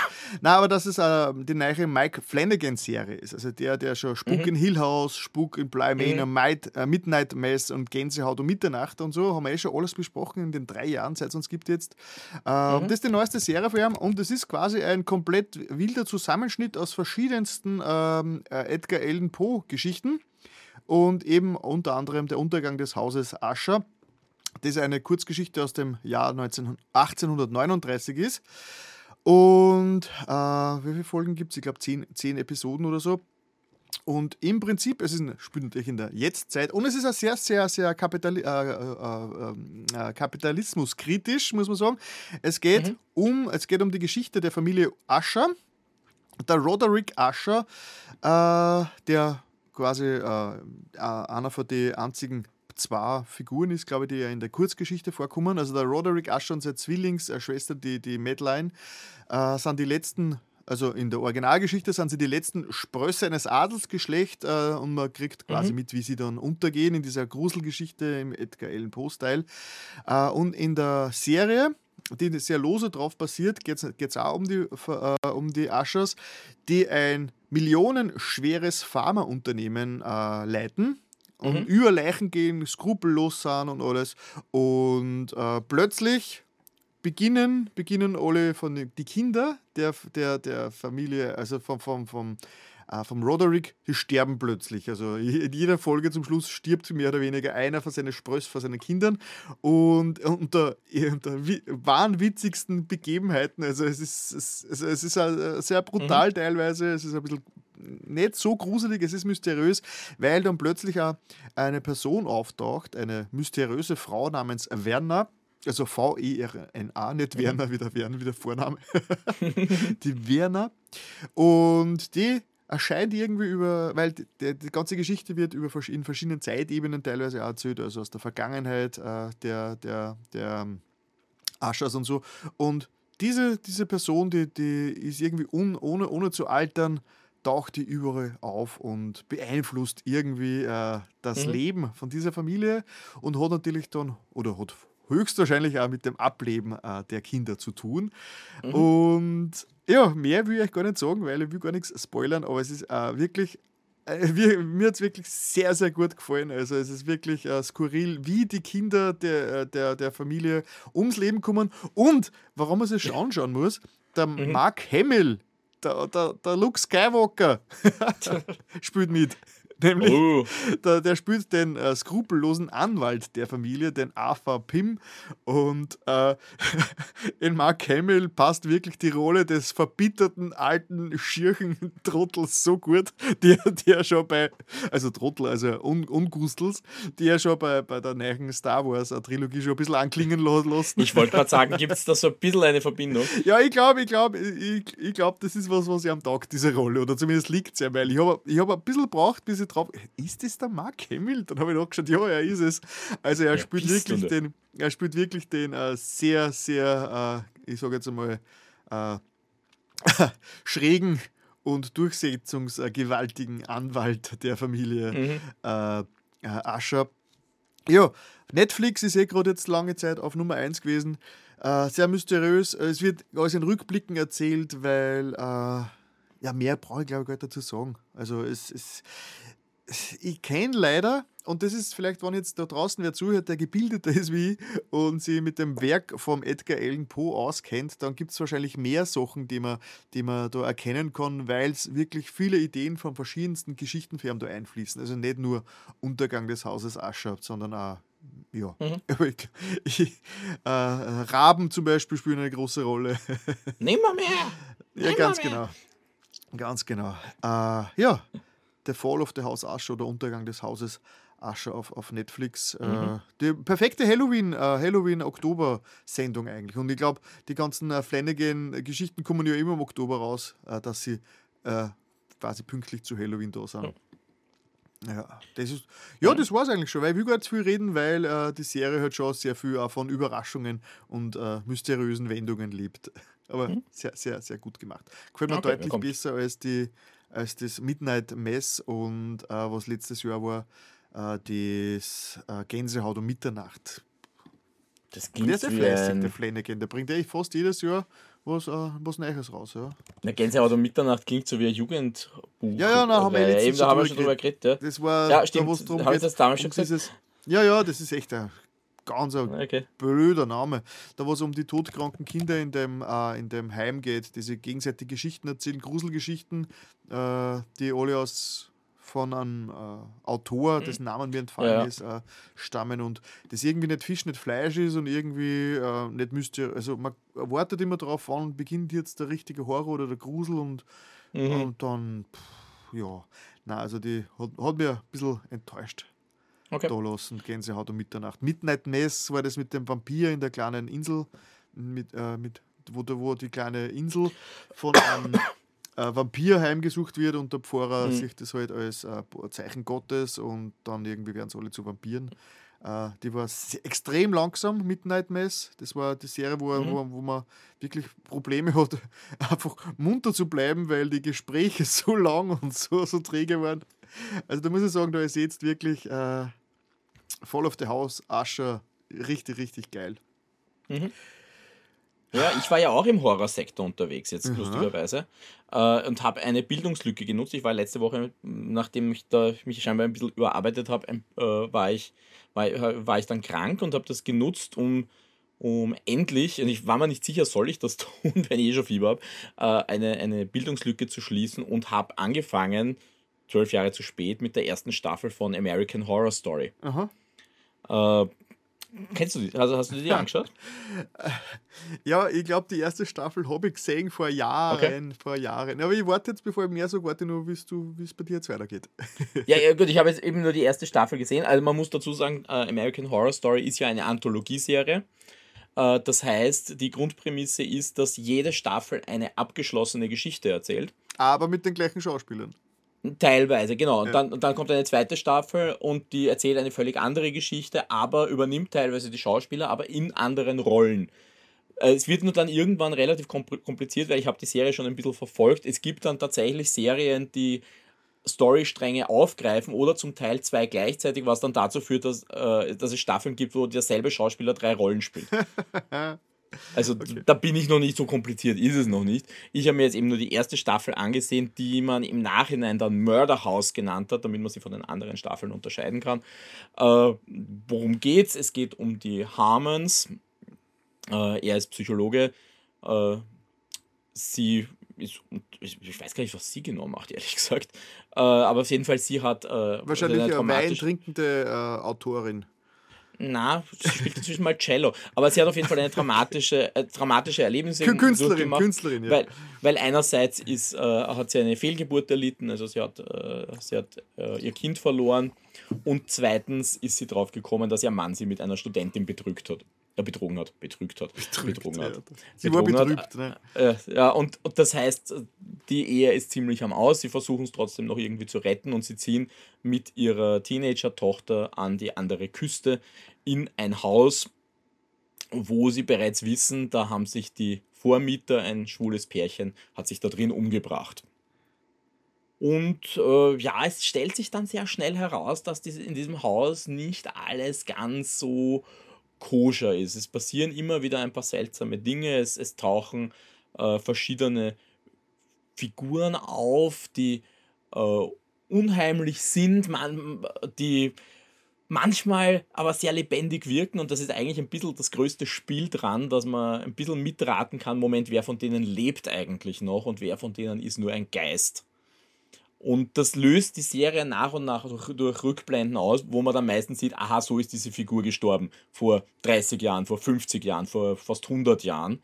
Und dann weiß man, gut, diese Figur ist natürlich ein Geist. Und es spielt sich trotzdem sehr psychologisch ab. Also ich muss sagen, was, was mir sehr gut gefallen hat, war, wie die Figuren gezeichnet sind, wie sie, wie sie damit arbeiten, wie sie äh, auch den Geistern, auch diesen, diesen Figuren, die dort in diesem Haus gefangen sind, eine, also einen gewissen Tiefgang geben, der nicht nur Schockmoment ist, weil ich finde, die Serie hat gar nicht so viele blutige, grausliche Schockmomente, wie ich es vielleicht ein bisschen befürchtet habe, sondern sie gibt diesen Charakteren oft schon auch ein Trauma zum Aufarbeiten und irgendwann einmal gibt es gewisse Geister, zu denen man eigentlich sehr viel äh, Sympathien entwickelt mhm. und wo man sich denkt, okay, interessant, äh, wohin führt das eigentlich? Was, was, was, wozu, äh, wo, wozu wird das und warum, äh, warum bist du das und was, wohin hat sich das entwickelt? Weil ich meine, du bist da jetzt schon jahrzehntelang da drin. Mhm. Und ich glaube, das liegt auch daran, dass das so gut funktioniert. Die haben halt wirklich eine fantastische Cast. Also die Cast ist, ist großartig, äh, zum Teil in den Nebenrollen. Also wenn, wenn man sich anschaut, äh, vielleicht der bekannteste Name draus ist, ist der Zachary Quinto dem, der ehemalige Spock aus den Remake-Filmen, ja, der spielt dort einen von diesen schwulen Pärchen, der halt dort mittlerweile gefangen ist. Oder du hast den, äh, den Evan Peters, den man noch vielleicht aus Quicksilver kennt, aus den, äh, X-Men-Filmen, mhm. äh, der eine ziemlich mysteriöse Figur spielt, eine sehr zentrale Figur, da will ich jetzt gar nicht drauf eingehen, ja, wer das ist. Oder eine Jessica Lang ist dabei, ähm, also wirklich gute, gute Leute, teilweise selbst in, in den Nebenrollen. Ja. Es gibt Figuren, wo du denkst, äh, Eric Stone Street, den kennen wir vielleicht aus Modern Family, ja, da wo, wo er eben da auch ein Teil des schwulen Pärchens spielt. Äh, der hat eine, der kommt in einer Folge vor. Der kommt in einer Folge vor und großartig, ja. Der macht mhm. was aus dieser Rolle und dann ist er wieder weg. Also das, das ist schon sehr spannend, äh, dass sie wirklich gute Leute haben, mit denen sie sehr gut arbeiten können. Das merkt man. Also ich glaube, die haben wirklich Spaß gehabt bei dieser Serie.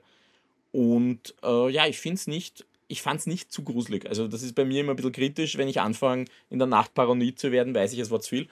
Und das, es hat, hat ein bisschen den Vorwurf, also gemacht ist die Serie ja, das muss man dazu sagen, vom Ryan Murphy. Ja, ja, haben der, wir schon oft drüber geredet. Ja, ja, und der hat halt, äh, ich meine, das, das kam ungefähr gleichzeitig mit Glee. Ja. Und er hat, er hat halt immer so ein bisschen den Ruf, dass er zu sehr over the top geht. Ja. Und das hilft der Serie aber in dem Fall auch, dass es nicht furchtbar gruselig und extrem wird, weil es schon manchmal die Sache auf die Spitze treibt, ohne jetzt zu sehr, ja. finde ich, die Glaubwürdigkeit zu verlieren. Das heißt, dir hat die erste Staffel gut gefallen.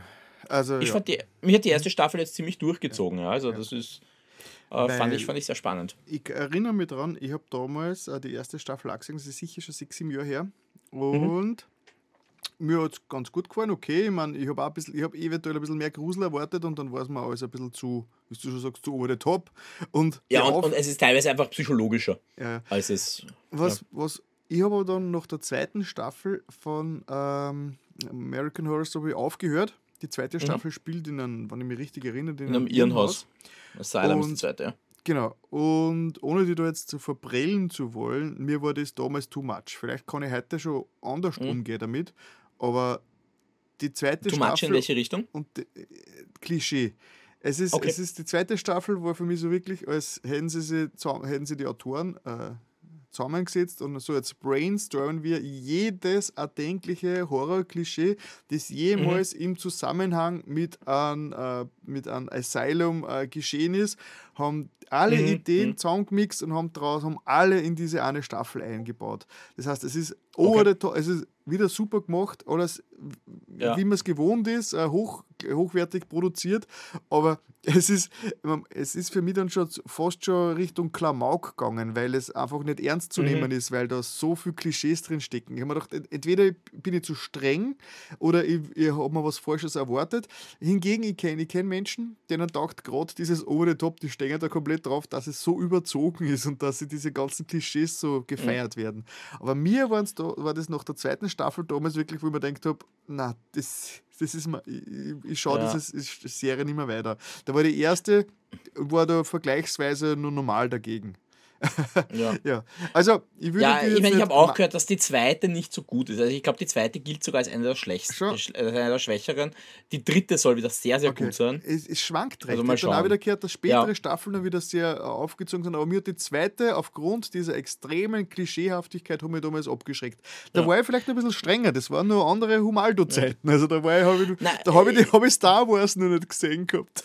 Ich, da habe ich nur Anspruch gehabt. Nicht, Nein, ich, ich glaube auch, dass, dass es sehr stark darauf ab. Äh, also ich meine, ich, ich verfolge die Serie jetzt schon länger, weil ich so immer wieder so ein bisschen mitlese, worum geht. Und ich meine, es springt ja auch das Setting ganz, ganz stark. Und da dürften ein paar Sachen total gut funktionieren. Es läuft ja auch jetzt gerade, glaube ich, die elfte oder zwölfte ja. Staffel gerade. Äh, und es gibt halt einfach dann Versionen, die weniger gut funktionieren ja. vom Setting oder wo es schwierig ist. Es gibt ja auch noch das Spin-off, das sollte ich vielleicht auch noch erwähnen. Es gibt ja auch noch American Horror Stories. Äh, und das ist ja dann eine Serie, die ist noch anthologischer, weil da ist dann jede Folge eine eigene ja. Geschichte. Und da würde ja zum Beispiel teilweise die Geschichte von Mörderhaus weitererzählt. Okay. Also ja, da, na, das wird dann nochmal aufgegriffen. Vielleicht sollte der dritten Staffel eh endlich mal Zeit geben. Weil ich glaube, wie, wie gesagt, das war jetzt kein Scherz vorhin. Äh, der, die ganze ja, ja. die neuen Star Wars-Serie, da haben wir, das war ja so eine Katharsis irgendwie. Die haben mhm. mir komplett, äh, äh, seitdem denke ich ja teilweise ganz anders über, über Unterhaltung nach, seit wir sich da so mit, mit den neuen Star Wars-Serien beschäftigt haben. Vielleicht habe ich inzwischen schon einen anderen Zugang. Vielleicht, wenn ich weniger verkopft dran gehe, vielleicht funktioniert es dann eh besser. Ja, oder vielleicht ist es, wie gesagt, ich glaube, das ist schon eben bei gerade bei diesen Anthologiesachen, man muss halt auch mal bereit sein zu sagen, die Staffel interessiert mich nicht. Ja, ja. Ja, das, das ist nicht mein Setting, das, ist, das, das, das funktioniert nicht. Und ich glaube, das ist schon der Vorteil, dass die halt jede Staffel sich ein bisschen neu erfinden können. Vielleicht und, ist es aber, weil dieses ja. Asylum-Genre schon so abgelutscht ist und wie die Darstellung der, der Insassen ist. Das ist, das, das ist schon so, das ist eins der abgelutschtesten Horror-Klischees. Das, das, äh ja, und, und, und sie spielen es ja, ich meine, ich habe jetzt nur die, so die halbe erste Folge gesehen äh, die spielen halt auch noch, noch dazu in diesem historischen Setting ja. Ja. Also die spielen das ja in den 60ern oder sowas. Ja, es kommt und, dann und, gegen, gegen, Mitte der Staffel kommt dann eine Überraschungs...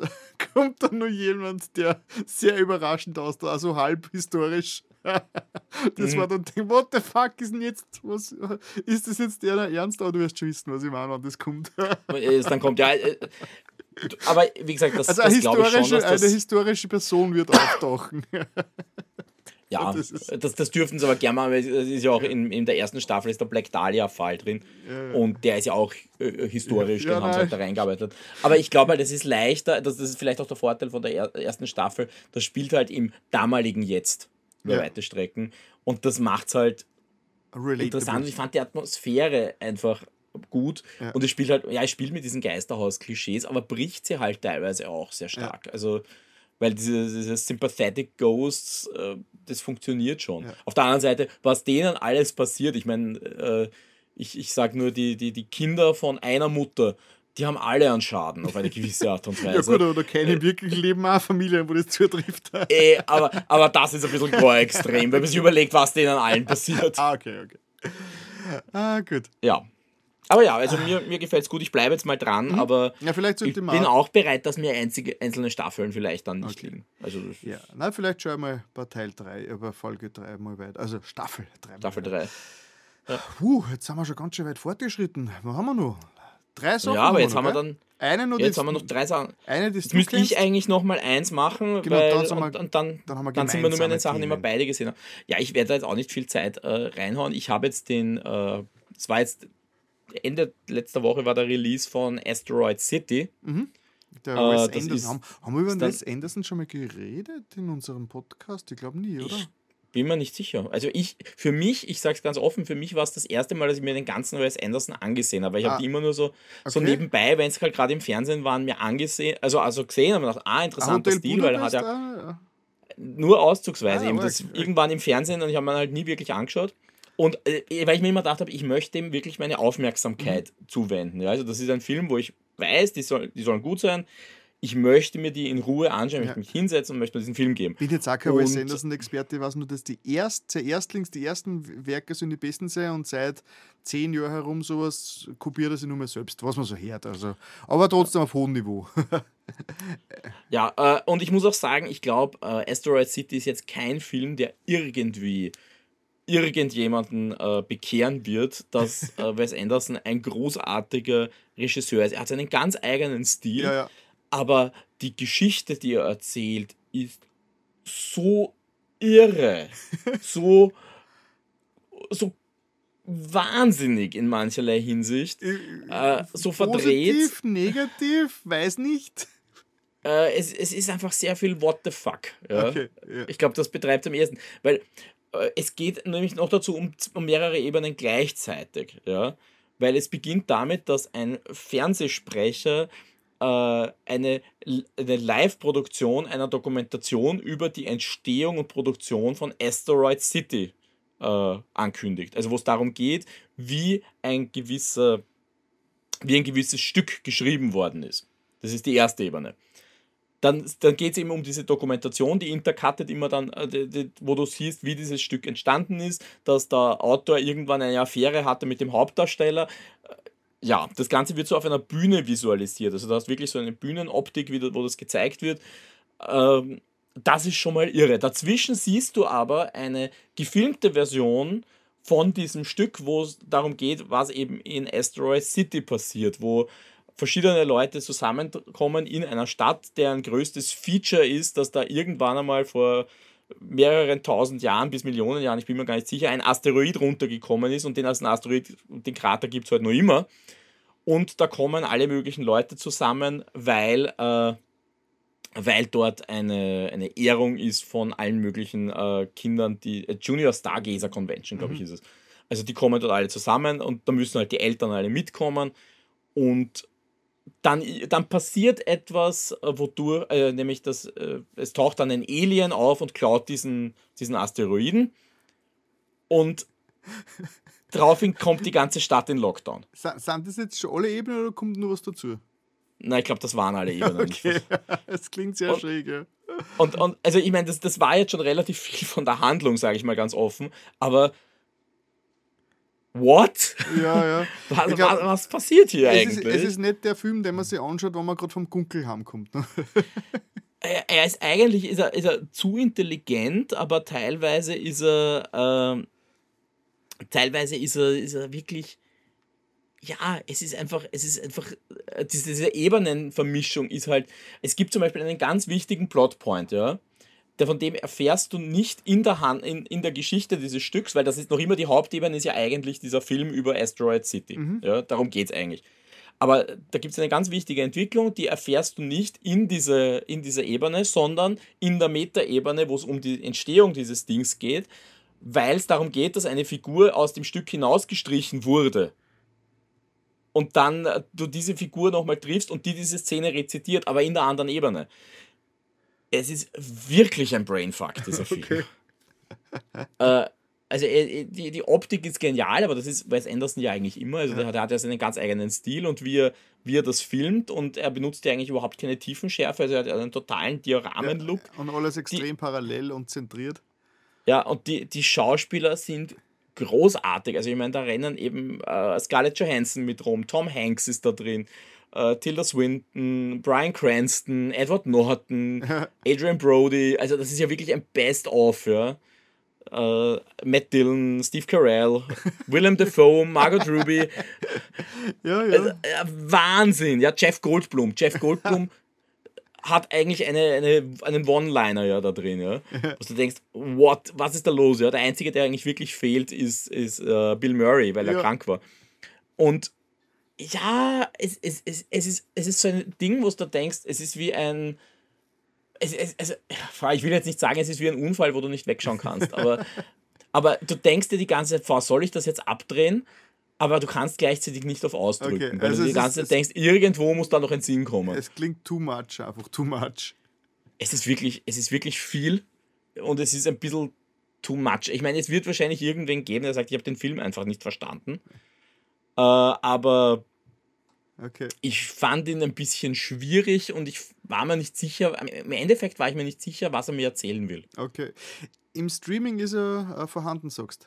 inzwischen? Äh, ich habe ihn jetzt nicht auf Streaming gesehen. Ich habe äh, ich hab mir die, also ein Freund von mir hat sich die Blu-ray gekauft okay. und wir haben uns dann einen Videoabend gemacht. Also ich habe ihn jetzt auf Disc gesehen. Ich nehme an, das heißt, dass er noch nicht auf okay. Streaming ist. Okay. Na, ich glaube, der war Aber, erst vor kurzem ja. im Kino. Hätte mich gewundert, wann er schon Im Juni, glaube ich. Also es ist wirklich, ich habe ihn also auch wirklich erst vor dem Wochenende gesehen, mhm. also der, ziemlich frisch. Aber du siehst schon, ich, dafür, dass ich ihn frisch gesehen habe, tue ich mir extrem schwer, die Handlung ja, zu zitieren. Normalerweise ist das ein Klacks für die. ja, aber äh, es ist wirklich, was zum Geier habe ich da eigentlich ja, gesehen? Okay. Also, äh, du warst selbst nicht, ob es der ein Fail ich, ich wollte mir den ich, ich, ich habe mir schwer getan, ich habe vorher schon die Kritiken gelesen, wo ich eben gehört habe, ja, er ist nicht so großartig.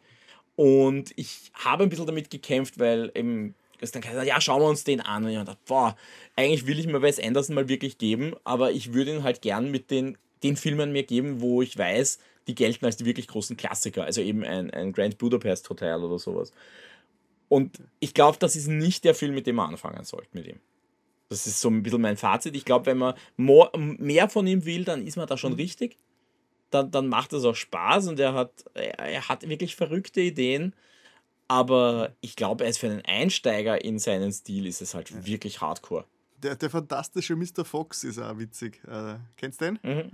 Na, kenne ich auch nicht. Der also ich kenne die Trailer, ich kenne die Trailer, aber... Puppen, äh, animierter, mhm. also Hand, also Stop-Motion animierter Film mit Puppen, mit, mit, äh, mhm.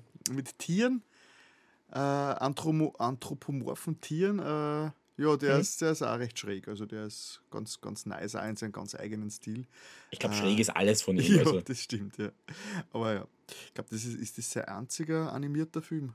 Egal. Na, da gibt es auch noch den uh, Island of the Dogs, oder? Ah, War ja, der stimmt, nicht stimmt, auch stimmt, stimmt, ja. animiert? Gut, ich habe jetzt sein Gesamtwerk nicht so ganz im Kopf. Cool, also uh, Astrid City ist uh, mit, mit vielen Fragezeichen zu genießen. Ja, ich bin mit vielen Fragezeichen rausgegangen, aber wer mal was anderes sehen will, also ganz ehrlich, wenn ihr was anderes sehen wollt als das, was ihr, was, was, was so, raus aus diesem Standardbrei, ja, was man, was man eh überall sieht, ja. Aber okay. seid euch, seid gewappnet davor, das ist ein Film, der euch verwirren wird. So. Dann kommen wir hurtig zum vorletzten Punkt des, der heutigen Sendung. Wir haben schon mal, zum Wohl, wir haben schon mal kurz Danke. darüber geredet, nämlich äh, du hast äh, Du hast über Only Murders in the Building gesprochen, nachdem du erst äh, die erste oder zweite Folge gesehen hast und du hast mich damit komplett äh, auf die falsche Fährte gelockt. Habe ich das? Ja, weil du warst nicht so angetan. Du hast gesagt, äh, geht in eine Richtung, die dir nicht so recht äh, zusagt. Und es ist also wir reden jetzt konkret von der dritten Staffel. Dritte Staffel, genau. Du, die, du mhm. hast noch den ersten zwei Folgen oder was äh, gemeint, es geht in eine Richtung, wo du nicht so richtig weißt, ob, ob du das gut heißt. Mhm. Deswegen habe ich mir gedacht, okay, interessant. Äh, ich bin auch mit weniger Erwartungen irgendwie hingegangen oder mhm. habe gewartet, okay, was erwartet mich da jetzt? Aber ich muss sagen, und das ist jetzt, äh, um, um diese ganze Diskussion auch kurz zu fassen, ich habe ich hab die dritte Staffel geliebt. Ich finde, das ist die beste. Okay. Die dritte, ich habe die dritte Staffel so gut gefunden. Und vor allem du als Musical-Mann musst das doch auch. ja, aber ich, ich weiß es nicht. Das Aber, ja. ich verstehe das Aber nicht. Ich finde die viel besser als die ersten zwei. Nein, ich glaube, was, was, was mich so irritiert, ist ein bisschen der Formatsprung. Also ich, ich finde halt, dass die Wo besten. War der? Wo siehst Nein, du da den Formatsprung? Naja, für mich waren die ersten zwei Staffeln viel mehr, die arbeiten als Trio zusammen, um einen Fall zu lösen. Und das war jetzt relativ spät. Das hat relativ lang gedauert, bis sie nicht damit beschäftigt waren, dass jeder in seinem eigenen Ego unterwegs war. Ja, aber. Ich meine, ist manchmal notwendig, ich verstehe schon, ist dramaturgisch das, manchmal das notwendig. Hat mich in keiner Sekunde gestört, das habe ich sogar interessant gefunden, dass sie diesmal aber, eben äh, ein bisschen äh, getrenntere Wege, jeder sein eigenes. Ja, aber, aber, es hat doch, es hat alles, es, es, war doch, es waren alle Zutaten hier sonst dabei und auch die, die Geschichte und, und. Aber damit ist für mich der Krimi ein bisschen verloren gegangen, glaube ich. Ich glaube, das war es. War aber der Krimi, es hat relativ lang gedauert, bis der Krimi gegriffen hat. Der Krimi lebt für die nur dadurch, dass die drei gemeinsam... Nein, aber, aber es war so viel uh, insane äh, things that happen in a theater und relativ wenig, und jetzt kümmern wir uns darum, rauszufinden, wer unseren Hauptdarsteller umgebracht hat. Echt? Also ich habe da von Anfang an meine Theorien aufgestellt. Also. Ja, das stimmt schon, aber ich meine, wir haben... Die Mabel war die Einzige, die die ganze Zeit dran war, wer ist der Mörder. Ja. Und die hat sich teilweise ablenken lassen und dazwischen sind wir damit beschäftigt, wie, äh, wie der Charakter von Steve Martin seinen Petter-Song endlich zusammenbringt. Und dabei in einen komischen Raum abbiegt und Chaos anrichtet. ja. ja, nein, ja, okay, dann, dann ist es vermutlich Geschmackssache, aber ich habe die dritte Staffel, ich habe die so gefeiert, ich habe hab wirklich am meisten Spaß. Also, ich, Nein, ich hab, sie macht eh Spaß jetzt so für mich als. Äh, ich, ich bin halt einfach ein bisschen mehr mit Krimi-Erwartung reingegangen und das ist für mich ein bisschen untergegangen hinter den Shenanigans, die halt da auf der Bühne passieren. Was eh, ich meine, das macht mir schon Spaß, verstehe mich nicht falsch, ja? das, weil ich verstehe natürlich viel von dem, was sie sagen. Mhm. Und man merkt auch, die haben ja äh, für die, die Songs und für diese Bühnensachen Leute dabei gehabt. Äh, also Paschek und Paul dabei. Die vielleicht ganz kurz Kontext. Only Murders ja. in the Building, dritte Staffel, nur auf Apple, äh, Disney, Disney haben wir Disney, Disney, ja. Disney. Äh, das lustige Dreier-Trio der ersten zwei Staffeln, also zwei, zwei alte weiße Männer und ein, äh, ein junges Mädel, das inzwischen auch schon 20 ist. Und, die äh, muss 30 sein, oder? Ah, 30, 30 ist sie, sie ist 29. Also die Darstellerin ist 30. Genau, also. hat sie sogar 29 gesagt.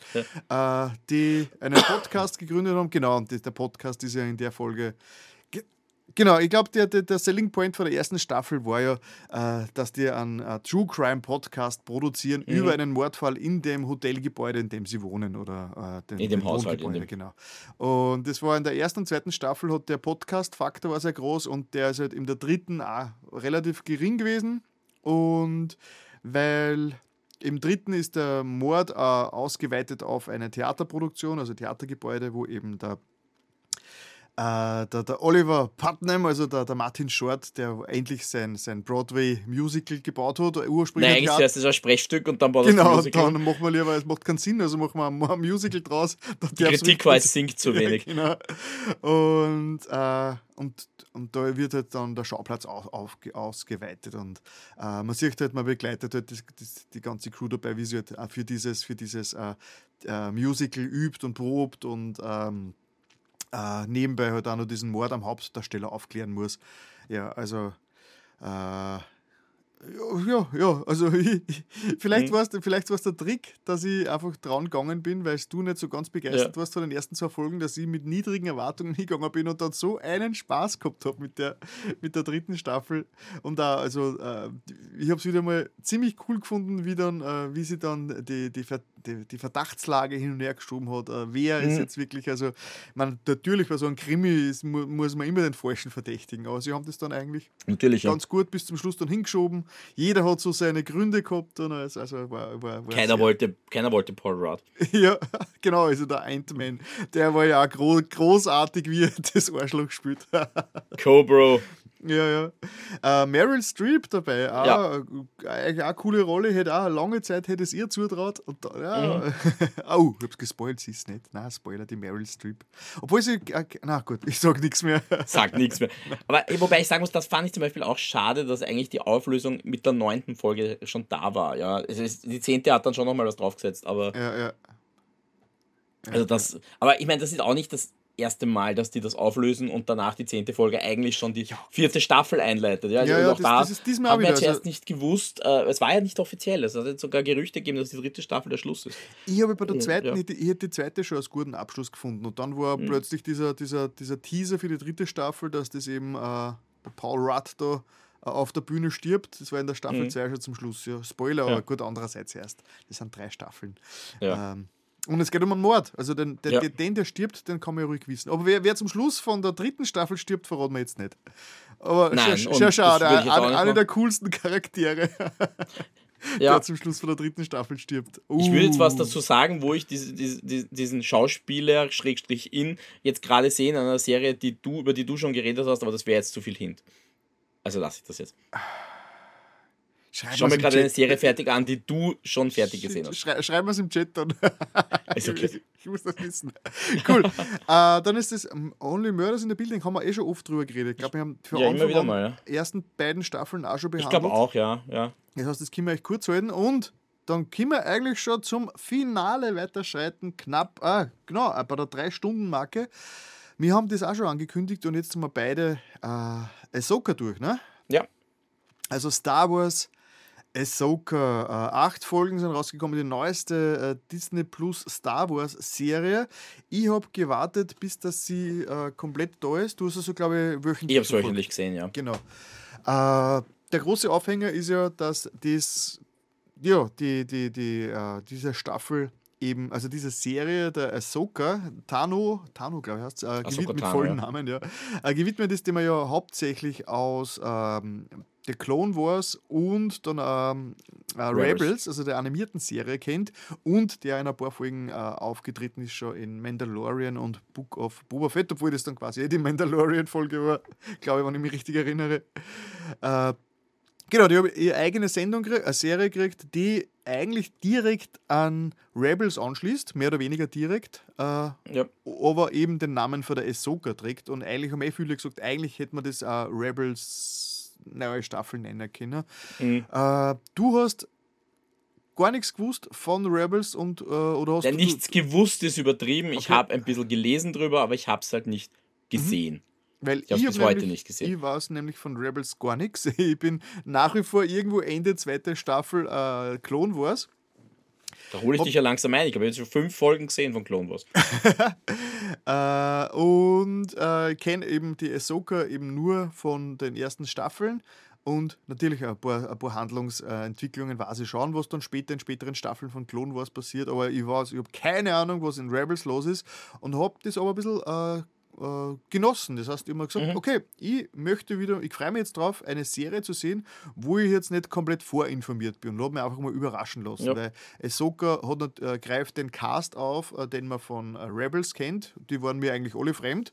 Ja. Und hat für mich eigentlich ganz gut funktioniert. Also das heißt, ich war jetzt, äh, ich, ich habe das echt cool, gewusst, äh, cool gefunden, dass ich da, da Wissenslücken habe, dass ich jetzt nicht Man- weiß, ja. wer das ist und was die für eine Beziehung haben. Also das Also man muss dazu sagen, man, es, es gilt halt ein bisschen so als die vierte Staffel von Rebels. Genau, genau. Äh, und das macht es natürlich ein bisschen schwierig, wenn man reinkommt und eben zu den Figuren gar keinen Bezug hat. Ja. Ja. Weil Finde die schon also- dort. Also es gibt schon eine Lücke, es gibt eine Lücke äh, in der Handlung, wo zwischen dritter und vierter, das ist nicht so, als würde das jetzt unmittelbar Ja. nach dem Ende der dritten Staffel ansetzen, sondern es, es ist Zeit vergangen, was ihnen Gelegenheit gibt, dass sie ein bisschen anders sind und sich auch ihre Situation verändert hat. Aber klar, das sind dieselben Figuren, die eine Vorgeschichte haben, die sie mitbringen und die nicht immer in voller Länge ausgebreitet wird, sondern gerade am Anfang geht man ein bisschen davon aus, die kennt's eh, passt Ja, es ist so ein bisschen eine Let's Bring the Band Together Geschichte. Also sie haben sie ein bisschen zerstreut und dann finden sie sie wieder und so. Also Ja, ein bisschen, ja. Ja, kommt, äh, kommt ganz gut hin. bis- ja. äh, fünf Jahre nach Mandalorian, also äh, na, fünf Jahre nach äh, Rückkehr der Jedi-Ritter, also eh zeitgleich in Im der Mandalorian-Zeitframe. Mandalorian-Zeit äh, spielt das Ganze. Äh, wie weit will man da reingehen, handlungsmäßig? Ich, ich tu mir halt, ich, ich muss sagen, das Problem ist, dass die für mich wichtigste Figur halt erst drei Folgen vor Schluss kommt. Der, der Thrawn? Ja, zu dem habe ich natürlich eine persönliche Beziehung. Wieso? Also, wenn du, wenn's du äh, Rebels nicht gesehen hast, woher kennst du den Thrawn? Naja, da, da, da muss man ganz an, äh, an den Anfang von Star Wars zurückspringen. Also nicht ganz an den Anfang, aber zu einem Zeitpunkt, als es gerade mal die Episoden 4, 5 und 6 gab. Aha.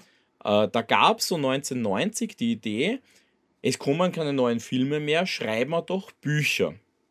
Und die ersten Bücher, die rauskamen, waren von Timothy Zahn, Ja. Erben des Imperiums, Die dunkle Seite der Macht und äh, wie ist der sechste? Das letzte Kommando, das dritte, das dritte. Und da ging's, das, das spielte ja auch damals im, das ist der heutige Legends-Kanon, hat er damals das, das sogenannte Extended Universe aufgemacht. Und da ging es darum, fünf Jahre nach, äh, nach die Rückkehr der Jedi-Ritter ist das Imperium neu erstarkt unter einem gewissen Großadmiral Thrawn. Ah, okay, die haben sie da so dran gehalten. Und An das die, ist, die äh, Zahn? Okay, das war Naja, das, das ist aber genau dieser, das, das, da- darauf, dazu kommen wir gleich. Ne? Und das ist, äh, wer ist dieser Thrawn, für alle, die ihn gar nicht kennen?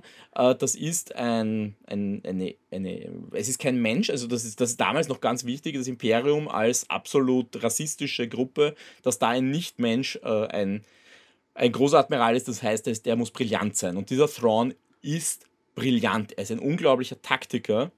Äh, er studiert eigentlich immer die Kunst der Gegner, gegen die er sich stellt. Also das, der Brücke, der hat immer, da gibt es diesen, diesen Captain, mit dem er die ganze Zeit diskutiert, der Captain Palian. Und der sagt immer, ja, du musst dir die Kunst anschauen. Da aus der Kunst siehst du, wie der sich taktisch in der Schlacht verhalten wird. Und der ist so ein unglaublich cooler Typ, dass es wirklich äh, Luke, Han, Leia, also damals noch die, wirklich die großen drei, drei Bücher lang nicht schaffen, den zu besiegen. Ah, das war mir komplett, das habe ich nicht gewusst, dass die, die drei Timothy Zahn-Bücher um einen Frauen gingen. Ah, ja, okay. also diese, diese ursprünglichen drei ja, ja, Timothy ja, die inzwischen Ja, erased sind. Ne? Ich, ja, gut, äh, ich sag, da kann ich noch was dazu sagen. Aber auf jeden Fall, der ist, der ist, der ist ein so grandioser Taktiker, der ist eigentlich nicht zu besiegen und ist, ganz ehrlich, der coolste imperiale, äh, die coolste imperiale Figur, die es gibt. Also Ja. der, der ist ein wirklich ein genialer Typ. Gab war, dann war noch. blau in der. In der Ja, ja, er ist ein Chiss, ja. Okay. Äh, kommt ja auch in Videospielen übrigens das erste Mal vor, ein TIE Fighter. Das sieht Ah, man. okay. Da kommt er dann vor. Echt? Äh, Ah, da, da, da, lehr, ich, ich, ich freue mich, Schau wenn, dir ich das mein, in- ei- wenn ich meinen eigenen Podcast was lernen, freut mich Schau, am schau dir allein das Intro von TIE Fighter an. Da siehst du das erste Mal Großadmiral Thrawn in Ah, geil. einem Videospiel.